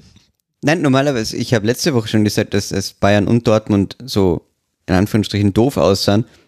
Eigentlich wäre es die Köpenicker Gelegenheit gewesen. Du, so eine 5 5-3-2-Mannschaft mit langen Bällen, die deutscher Meister wird, fände ich sehr passend für diese Liga. Muss ich sagen. Und die Unionerinnen und Unioner, da gibt es schon auch einige, mit denen ich mich damit freuen könnte. Max Zynismus. Also go for it, Union. Äh, jetzt dann gegen Leverkusen gleich mal vorlegen. Äh, Charlotte hat es ja schon gesagt, einen Ausrutscher könnte man sich sogar noch erlauben. Man spielt noch zu Hause gegen Leverkusen, Freiburg und Werder Bremen, auswärts in Augsburg und in Hoffenheim. Das sind die letzten Partien für Union. Und dann wissen wir ja, ob wir die Champions League-Hymne in der nächsten Saison hören würden bei Union. Frankly, also ehrlich gesagt, es würde einen gar nichts mehr wundern bei Union. Und nichts mehr wundert einen auch bei Leverkusen, denn die haben einfach einen unglaublichen Lauf. Unter der Woche macht das Team von Xabi Alonso mit einem 4 zu 1 bei Saint-Gillois, Saint-Gilles, ich glaube, so muss ich es richtig aussprechen. Irgendjemand hat mich korrigiert, ich habe es schon wieder vergessen. Ist egal, denn die sind jetzt ausgeschieden. Leverkusen steht im Halbfinale gegen die AS Rom in der Europa League. Und man hat es auch geschafft, am Sonntag nochmal zu gewinnen mit 2 zu 0 nach Toren von Losek und Strafstoß Amiri gegen Raber Leipzig. Das heißt, einen direkten Konkurrenten, wenn es um die internationalen Plätze und vielleicht ja auch noch die Champions League-Ränge geht für Leverkusen. Die Spielanteile allerdings, die lagen klar bei den Gästen. Sie haben nur im Gegensatz zu Leverkusen das Tor nicht getroffen. Wir haben eine ähnliche Bilanz wie bei Freiburg gegen Schalke. 26 zu 7 Schüsse sind es aus Sicht von Leipzig aber eben kein Tor. Was die Frage aufwirft, äh, Charlotte, die Frage aller Fragen, war der Sieg aus Leverkusener Sicht glücklich deiner Meinung nach? Hätte Leipzig da mehr verdient gehabt? Ja, abs also absolut. also ich weiß nicht, wie, wie Leverkusen da gewinnen kann, ehrlich gesagt. Also die waren, die, also nein, im Endeffekt äh, haben sie schon ihre, äh, ihre Tore da auch ein bisschen zurechtgemacht, aber Leipzig, ähm, ja, wieder das alte Problem irgendwie. Viel Ballbesitz, ähm, wenig Effizienz, aber auch, finde ich, gar nicht so viele gute Chancen herausgespielt. Da waren unfassbar viele äh, Fernschüsse dabei. Ja, hm, ähm, guter Punkt. Weil Leverkusen zumindest in der Defensive eigentlich gut stand. Das lag auch an, an Jonathan Tah. Ähm, man kann auch nicht sagen, also Leverkusen ist natürlich jetzt auch ähm, irgendwie noch mit Europa und so weiter, da kann man das schon verstehen, aber da haben sich extrem die technischen Fehler so gehäuft. Ähm, was ja eigentlich ungewöhnlich ist, ist für Leverkusen. Aber man muss sagen, ja, trotzdem jetzt irgendwie 13 Pflichtspiele ohne, ohne Niederlage. Ähm, und dann dazu gehört vielleicht dann auch einfach das Spielglück, ähm, dass man dann auch gegen Leipzig äh, am Ende ja gewinnt. Ja. Mhm. ja, nur Zustimmung. Also äh, ich habe mir auch im, beim Nachschauen dieses Spiels gedacht, in dem Wissen des Ergebnisses, wurde das Spiel immer komischer, weil ich mir gedacht habe, eigentlich. Wann kommt denn jetzt die starke Leverkusener ja, Phase? Also, oder? wann dominieren die denn jetzt hier mal? Aber ja, es, es ist halt schon ein, ein Problem von Leipzig, so ein bisschen, dass sie, dass sie sehr viele Spieler haben, die, die die Tendenz auch zum Schuss haben. Schoboschlei, der eigentlich ein sehr gutes Spiel gemacht hat, sehr unglücklich am Ende war. Also, äh, dass du, dass du manchmal die, glaube ich, die Tendenz hast, nicht zu sehr in diese Strafräume reinzukommen und wie Charlotte auch richtig sagt, dann eher mal aus der Distanz abzuziehen. Dadurch hast du viele Schüsse, vielleicht aber nicht die allerhöchste Qualität an Chancen. Ähm, und das war auch in dem Fall so. Also ich glaube, äh, dass äh, du hast auch bei Timo Werner immer den Effekt, dass du in manchen Spielen klickt's total, mhm. dann macht er alle. In manchen Spielen hast du dann aber wie hier dieses, dieses leicht unglückliche, er ist viel in Räumen, aber er kommt eigentlich nicht wirklich so zu diesen ganz klaren Abschlüssen. Ähm, und ja, da fehlt vielleicht natürlich auch die, da fehlt halt dieser Nkunku X-Factor, den sie halt schon immer noch hatten in, in, in der Hinrunde, in dem, im letzten Jahr auch. Dann hast du mit Dani Olmo vielleicht auch manchmal einen Spieler, der das nicht, bei dem ich das Gefühl habe, er kann es nicht ganz so tragen. Also er, er kann es da nicht so zu Ende spielen für eine Mannschaft. Also er ist gut involviert und er kombiniert auch gut, aber er ist jetzt keiner, der da irgendwie der dann, der dann diese entscheidenden zwei, drei Aktionen hat, die dann halt zu zwei Toren führen, ja, nicht generell. Und äh, ja, daneben hattest du halt noch so eine ärgerliche Geschichte, dass du eigentlich mit Guardiola einen der besten Verteidiger der Liga hast, der aber in dem Spiel zweimal nicht gut aussieht, eigentlich. Weil einmal mhm. sieht er beim, beim ersten Gegentor sieht's jeder, dass er nicht gut aussieht, mhm. ähm, weil er, weil er einfach vergisst, dass das Losset im, im Hintergrund äh, kommt und ein Schritt Und weil sonst niemand im Strafraum war, hätte er sich nur an ihm genau, orientieren können. Genau, er hat sich können. ja nur an ihm orientieren können und er hat eigentlich einen Schritt zu weit nach vorne mhm. gemacht und, und das war völlig unnötig. Also ich glaube, er hat es eh glaub, sofort, sofort gesehen. Ja, Charlotte. Ich glaube, sie haben auch alle einfach nicht damit gerechnet, dass Diabide noch scharf macht. Also die traben alle so zurück. Ja. Mhm, stimmt. Und dann ist der Rückraum so null besetzt. Ja. Aber und, und, und dann, äh, ja, ja, dann sieht er sieht der Guardiola natürlich noch ein bisschen doof aus beim, beim 2 zu 0, mhm. als er vorne ja, liegt ähm, und Schoboschlei dann diesen mit, mit der gelben Karte schon diesen Weg nach hinten gehen muss und dann Foul macht. Ähm, das wäre natürlich eigentlich Guardiols Rolle gewesen, der den sicher auch vielleicht anders hätte verteidigt äh, in der Situation, aber ja, das ist dann so ein bisschen ein unglückliches Spiel für einen eigentlich sehr guten Spieler. Weil sie hatten schon auch ihre Phasen, also so um die 65. rum war Leverkusen wirklich, äh, nicht Leverkusen, RB, wirklich stark und da kann man, also hatten wirklich einige gute Chancen. Sech- 66. von Werner zum Beispiel, was aber auch eigentlich nur aus dem Fehlpass von äh, Demirbay entsteht, der auch wirklich nicht, nicht so ein gutes Spiel gezeigt hat. Ähm, und dann auch ja sehr gut eingeleitet von Simon Kahn. Den fand ich sehr gut nach seiner Einwechslung. Ähm, ja, aber im Endeffekt fehlt es dann irgendwie, also sie machen dann halt kein Tor in dieser Phase und das zieht sich so ein bisschen, bisschen durch. Ähm, ja. Max, jetzt habe ich noch eine Frage äh, an dich als Nachtrag zu diesem FC Bayern Schwerpunkt. Wenn das mit Bratz und Tuchel nicht funktioniert über die nächsten zwei Jahre und Tuchel geht, gäbe es dann vielleicht einen Kandidaten aus der Bundesliga, der ein guter Trainer für den FC Bayern wäre, weil er den FC Bayern schon kennt, weil er einen Verein so. hochbringt. Gott, ich dachte die ganze Zeit, du bist auf Rose raus. Ja, ja, klar, Xabi Alonso wird nächster Bayern-Trainer. Also Ja. wenn er nicht gerade dann irgendwo bei einem anderen Top-Club ist. Ja, ja, also das ist ja sowieso klar, da warten ja alle drauf. Gut. Ja, ja, das ich ist wollte nur easy. schauen, ob ich die These alleine habe. Nein, nein, nein, das ist völlig Gut. klar und das Okay. wird auch super klappen, weil äh, Xabi Alonso, das möchte ich nämlich jetzt dann zur Ehrverteidigung von Leverkusen sagen. Natürlich war das im Zustandekommen glücklich und äh, natürlich hat Leip äh, Leipzig auch es verpasst, sich mit Ausnahme von wenigen Chancen große Chancen herauszuspielen. Hm. Aber das lag meiner Meinung nach daran, dass Leverkusen mega gut auf Leipzig eingestellt war. Ja. Was Leverkusen wirklich toll gemacht hat, war, Sie sind nicht hoch angelaufen. Es gab irgendwie so zwei Situationen in der ersten Hälfte, da sind sie hoch angelaufen, da ist Alonso gleich vor und hat sie zurückgeschoben und gesagt, nein, nein, nein, das dürfen wir nicht machen, denn dann geben wir einen Raum auf, in den Werner reinlaufen kann. Sondern sie standen eigentlich relativ tief, äh, standen da dann sehr kompakt, ein 5-2-3 gegen den Ball und dann war aber quasi das, was dich dann äh, immer noch in Probleme bringen kann gegen Leipzig, ist, sind die gegenläufigen Bewegungen, die dann eben Werner macht, Soboslai macht, Olmo macht. Also immer wieder lässt sich jemand fallen. Und da war Leverkusen relativ stringent, nämlich im Grunde war es eigentlich fast immer so, dass derjenige aus der Fünferkette, dessen Gegenspieler sich hat fallen lassen, der ist einfach mitgegangen und die Kette wurde dahinter geschlossen. Ja. Und das haben die so gut gemacht und gerade äh, Andrich und, äh, und Demi-Ball fand ich da nämlich auch nicht so schlecht, muss ich sagen. Also mit dem Ball gebe ich dir recht, Charlotte. Ich fand, gegen den Ball hat er sehr viel gelaufen und sie haben Ja, echt stimmt. oft geschafft, dass sie quasi am Spieler dran waren, die nicht aufdringen konnten. Und deswegen diese eine Chance, die Werner da hat, nach diesem wunderbaren Pass von Simacon, das war das in der 65. Minute, was du angesprochen hast. Da köpft dann auch Orban direkt danach nach Ecke irgendwie knapp drüber und so weiter und so fort. Das war quasi so eine von den wenigen Aktionen, die in die Tiefe gingen, weil das, weil da eben dieser Raum offen war, weil es vorher den Fehlpass tatsächlich auch gab. Und ich fand, Leverkusen hat das natürlich auch glücklich gewonnen. Man hat die wenigen Sachen, die man hatte, fast perfekt ausgespielt. 1 zu 0 ist ein super Angriff. Äh, 2 zu 0, dann dieser Strafstoß, den bekommt man dann fast so ein bisschen geschenkt, aber man, man hat es dann geschafft, sein Tempo ins Spiel zu bekommen. Aber diese, dieser Ansatz gegen den Ball, den fand ich wirklich gut von Alonso. Der hat sehr, sehr gut funktioniert und der hat schon mit einer taktischen Maßgabe, Andrich als Libero Bayern hat er schon kalt gestellt bei dem Sieg damals. Ja. Jetzt hat er letztlich Leipzig mehr oder weniger kalt gestellt. Natürlich ein bisschen Glück war mit dabei, will es nicht zu groß reden, aber fand ich aber- nicht schlecht. Aber Xavi Alonso bei Bayer Leverkusen beim Arbeiten zuzuschauen, ist ein einziger Triumph für den Fußball. Hei, hei, hei, hei. Nein, es Das ist ist wirklich mal bei- Diaby, der hat alle Tore unter ihm gemacht. Ja, aber Vorher das, keins. ja, aber du siehst ja auch, also weißt du, wenn wir viel über die Kritik an der Bundesliga reden mit äh, Hertha, der nichts anderes einfällt als Paul Dardai, ähm, es geht ja auch anders. Das kann dir auch in der Krise mal einer einkommen und, und sagen, nee, wir spielen jetzt trotzdem Fußball.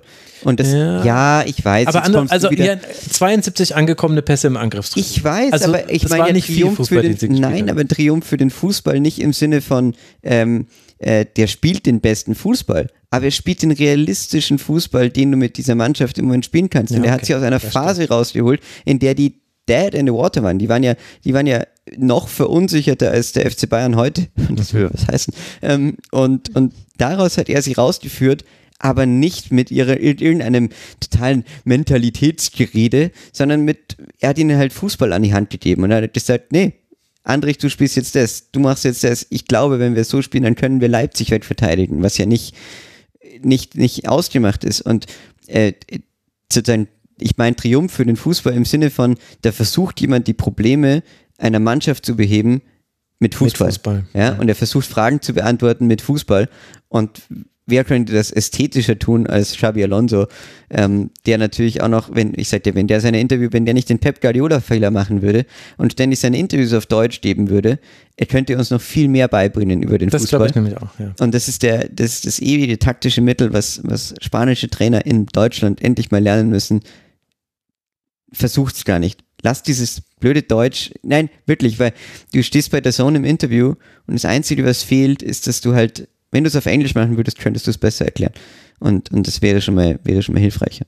Aber das ist nur ein Randaspekt, sonst ein großer, großer Anhänger ähm, des Echt, Fußballers. den magst du? Das Ich ist glaub, gleich- den mag ich. Gleich so durchgekommen.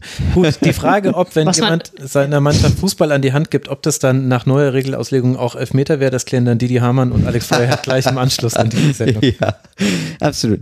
Klarer Elfmeter. Charlotte, du wolltest noch was ergänzen?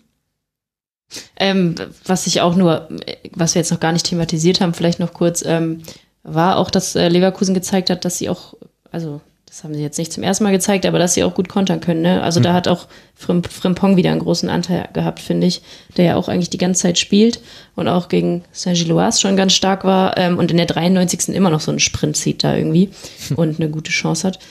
Ähm, ja, wollte ich nur auch nochmal erwähnen, also dass, dass die den Raum dann schon auch nutzen konnten, den Leverkusen ihnen natürlich, äh, Leipzig ihnen natürlich irgendwann gegeben hat. Wenn man in Rückstand ist, dann wird's ja auch ein bisschen offener. Aber. Aber ja, also nicht nur mit, mit Ball sehr gut, was sie ja auch gerne haben, viel Ballbesitz, sondern auch so. Also wie gesagt, ja, Alonso hat sie sehr gut eingestellt. Und vielleicht einer der besten Versionen von Jonathan Tah, die man in diesem Spiel sehen konnte, gemeinsam mit Hinkapir und Kosunu. Die haben auch sehr, sehr viele Schüsse geblockt. Da ging nicht so viel durch für Leipzig. Was für Leipzig bedeutet, dass man jetzt Stand 29. Spieltag die Champions League-Ränge verpasst. Zwei Punkte Rückstand ist es auf den SC Freiburg, sind es auf den SC Freiburg natürlich. Es geht jetzt dann weiter im Heimspiel gegen Hoffenheim, bevor man dann eben genau gegen jenen SC zweimal auswärts spielt. Einmal im DFB-Pokal-Halbfinale, die Wiederauflage, die Neuauflage des letztjährigen Finals und dann auch noch in der Liga. Und für Leverkusen, die mit 47 Punkten jetzt zwei Punkte Vorsprung auf den ersten Nicht-Europapokalplatz haben und rein theoretisch vier Punkte hinter Leipzig lägen, also von einem möglichen Punktverlust von Leipzig profitieren würden. Für die Leverkusener geht es jetzt weiter. Erstmal in Union oder bei Union natürlich ist es richtig, in Berlin. Dann gegen den ersten FC Köln, bevor man dann gegen die Roma spielt beim VfB und dann das Rückspiel zu Hause gegen die Roma und dann auch weiß, ob man vielleicht sogar in ein Finale eingezogen ist. Am Ende dieser aus Leverkusener Sicht sehr ereignisreichen Saison. Ereignisreich war auch diese Folge. Ich, äh, Fandest du? ja. Ja, das war so ein kleiner Royal und ich habe ja heute noch eine Aufnahme und ich gucke jetzt gleich noch drei Frauen-Bundesligaspiele. Also heute wird durchgeballert, heute Nacht werde ich gut schlafen. Aber es war ein Ereignis. Vielen Dank, dass äh, ich dabei sein durfte oder dass wir dabei sein durften. Das war. Nee, ich wollte doch euch danken. Das kannst du, du kannst es mir doch jetzt nicht einfach so wegnehmen, Felix. So, jetzt hast du es. Ich danke erst der Charlotte. Das hast du, also, liebe Charlotte, vielen, vielen Dank. Folgt ihr auf Charlotte-Bruch auf Twitter, lest ihre Artikel beim Tagesspiegel. Charlotte, es war sehr, sehr schön, dass du mal wieder im Rasenfunk warst. Vielen Dank, dass du dieses Durchhaltevermögen bewiesen hast und dich bis spät in die Nacht vorbereitet hast. Es war ganz fantastisch mit dir. Vielen Dank dir. Ja, vielen Dank auch. Ich hatte sehr viel Spaß. Das ist äh, schön äh, zu hören. Ja, und äh, Vielleicht Felix, hole ich jetzt ein bisschen Schlaf nach. Nein. ja, ich, ich würde es dir empfehlen. Äh, ich würde es dir empfehlen. Ja, und den Spaß, den hatten Felix und ich auch. Wir haben uns hier ein bisschen in Rage geredet. Ich habe ein bisschen Sorge, dass es die letzte Schlusskonferenz von mir sein könnte. Ich glaube, ich habe hab ich Benjamin von Stuttgart-Barre als Pimmel bezeichnet. vorhin. Das habe hab ich wirklich gesagt, oder? Ja. Das war nicht auf Air. Nee. Naja, gut, vielleicht war ich da ein bisschen, wenn ich sitze, werde ich, glaube ich, ehrlicher, als wenn ich da, ich bin nicht im Aufnahmemodus. Aber es ist okay, es ist ein Podcast, Mai. Es versendet sich. Es versendet sich. Oder es hört keiner. Was willst du damit sagen? Nein, nein, es ist ein Podcast, es gehört dazu. Wir müssen ja hier reden, ähm, so wie wir in dem Moment denken. Das ist ja der Nachteil zu meinem, zu meinem Printjournalismus, den ich sonst mache, dass ich hier nicht nochmal äh, die Löschtaste habe. Na, einmal vielleicht dann der doch, aber das ist ein anderes Thema. Also, ich Felix glaube, angesichts der 60 Beiträge, sorry, Ja. wird's, wird's glaube ich, keiner hören heute. Ja, ich glaube auch nicht, dass Forum das da. jemanden interessiert. Mal gucken, welches, äh, welches Wortspiel ich äh, für den Titel nehme. Ich hatte schon mal Kahn in Schieflage, also ich hatte eigentlich schon mal einen Kahn. Wortspiel. Deswegen müssen wir noch mal gucken. Also Felix Hasesteiner, at FelixHA18 auf äh, Twitter und sicherlich bald auch auf Mastodon, oder Felix? Mal schauen. Äh, hab mich damit, ich bin ja nicht mal mehr auf Twitter, ich beschäftige mich damit nicht so viel, aber ähm, nein, vielen Dank, dass ich da sein durfte und äh, ich hoffe, ich konnte ein paar kleine Perspektiven zum FC Bayern liefern. Das ist ja eine Schwierigkeit in dieser Zeit, dass man äh, ja. da irgendwie den, den Mittelweg findet und analytisch bleibt. Äh, die Hörerinnen und Hörer werden es uns schon sagen. Unter mitmachen.rasen.de könnt ihr auch Feedback zu dieser Folge geben. Da erwarte ich jetzt natürlich auch 63 Kommentare, liebe Hörerinnen und Hörer. Und natürlich in den sozialen Netzwerken eurer Wahl. Danke euch beiden und danke, liebe Hörerinnen und Hörer, für die Aufmerksamkeit. Wenn ihr jetzt noch weiter hören wollt im Podcast-Segment, dann kann ich euch zwei Folgen ans Ohr legen. Zum einen Jung und Naiv, da war der Ukrainistik-Professor Roman Dubasewitsch und hat sehr viel über eben die Soziologie hinter dem Ukraine Russland-Krieg gesprochen. Höchst interessant fand ich. Auch ein bisschen deprimierend. Und dann möchte ich euch noch empfehlen, den Sport Inside Podcast mit dem Thema Kinder als wahre Talente im Profifußball. Auch das ist eine Fehlentwicklung im deutschen Fußball, auf die man mehr blicken müsste. Hört diese beiden Podcasts und dann bitte den Rasenfunk. Bis bald hier wieder. Bleibt gesund. Macht's gut. Ciao. Das war die Rasenfunk-Schlusskonferenz. Wir gehen nun zurück in die angeschlossenen Funkhäuser.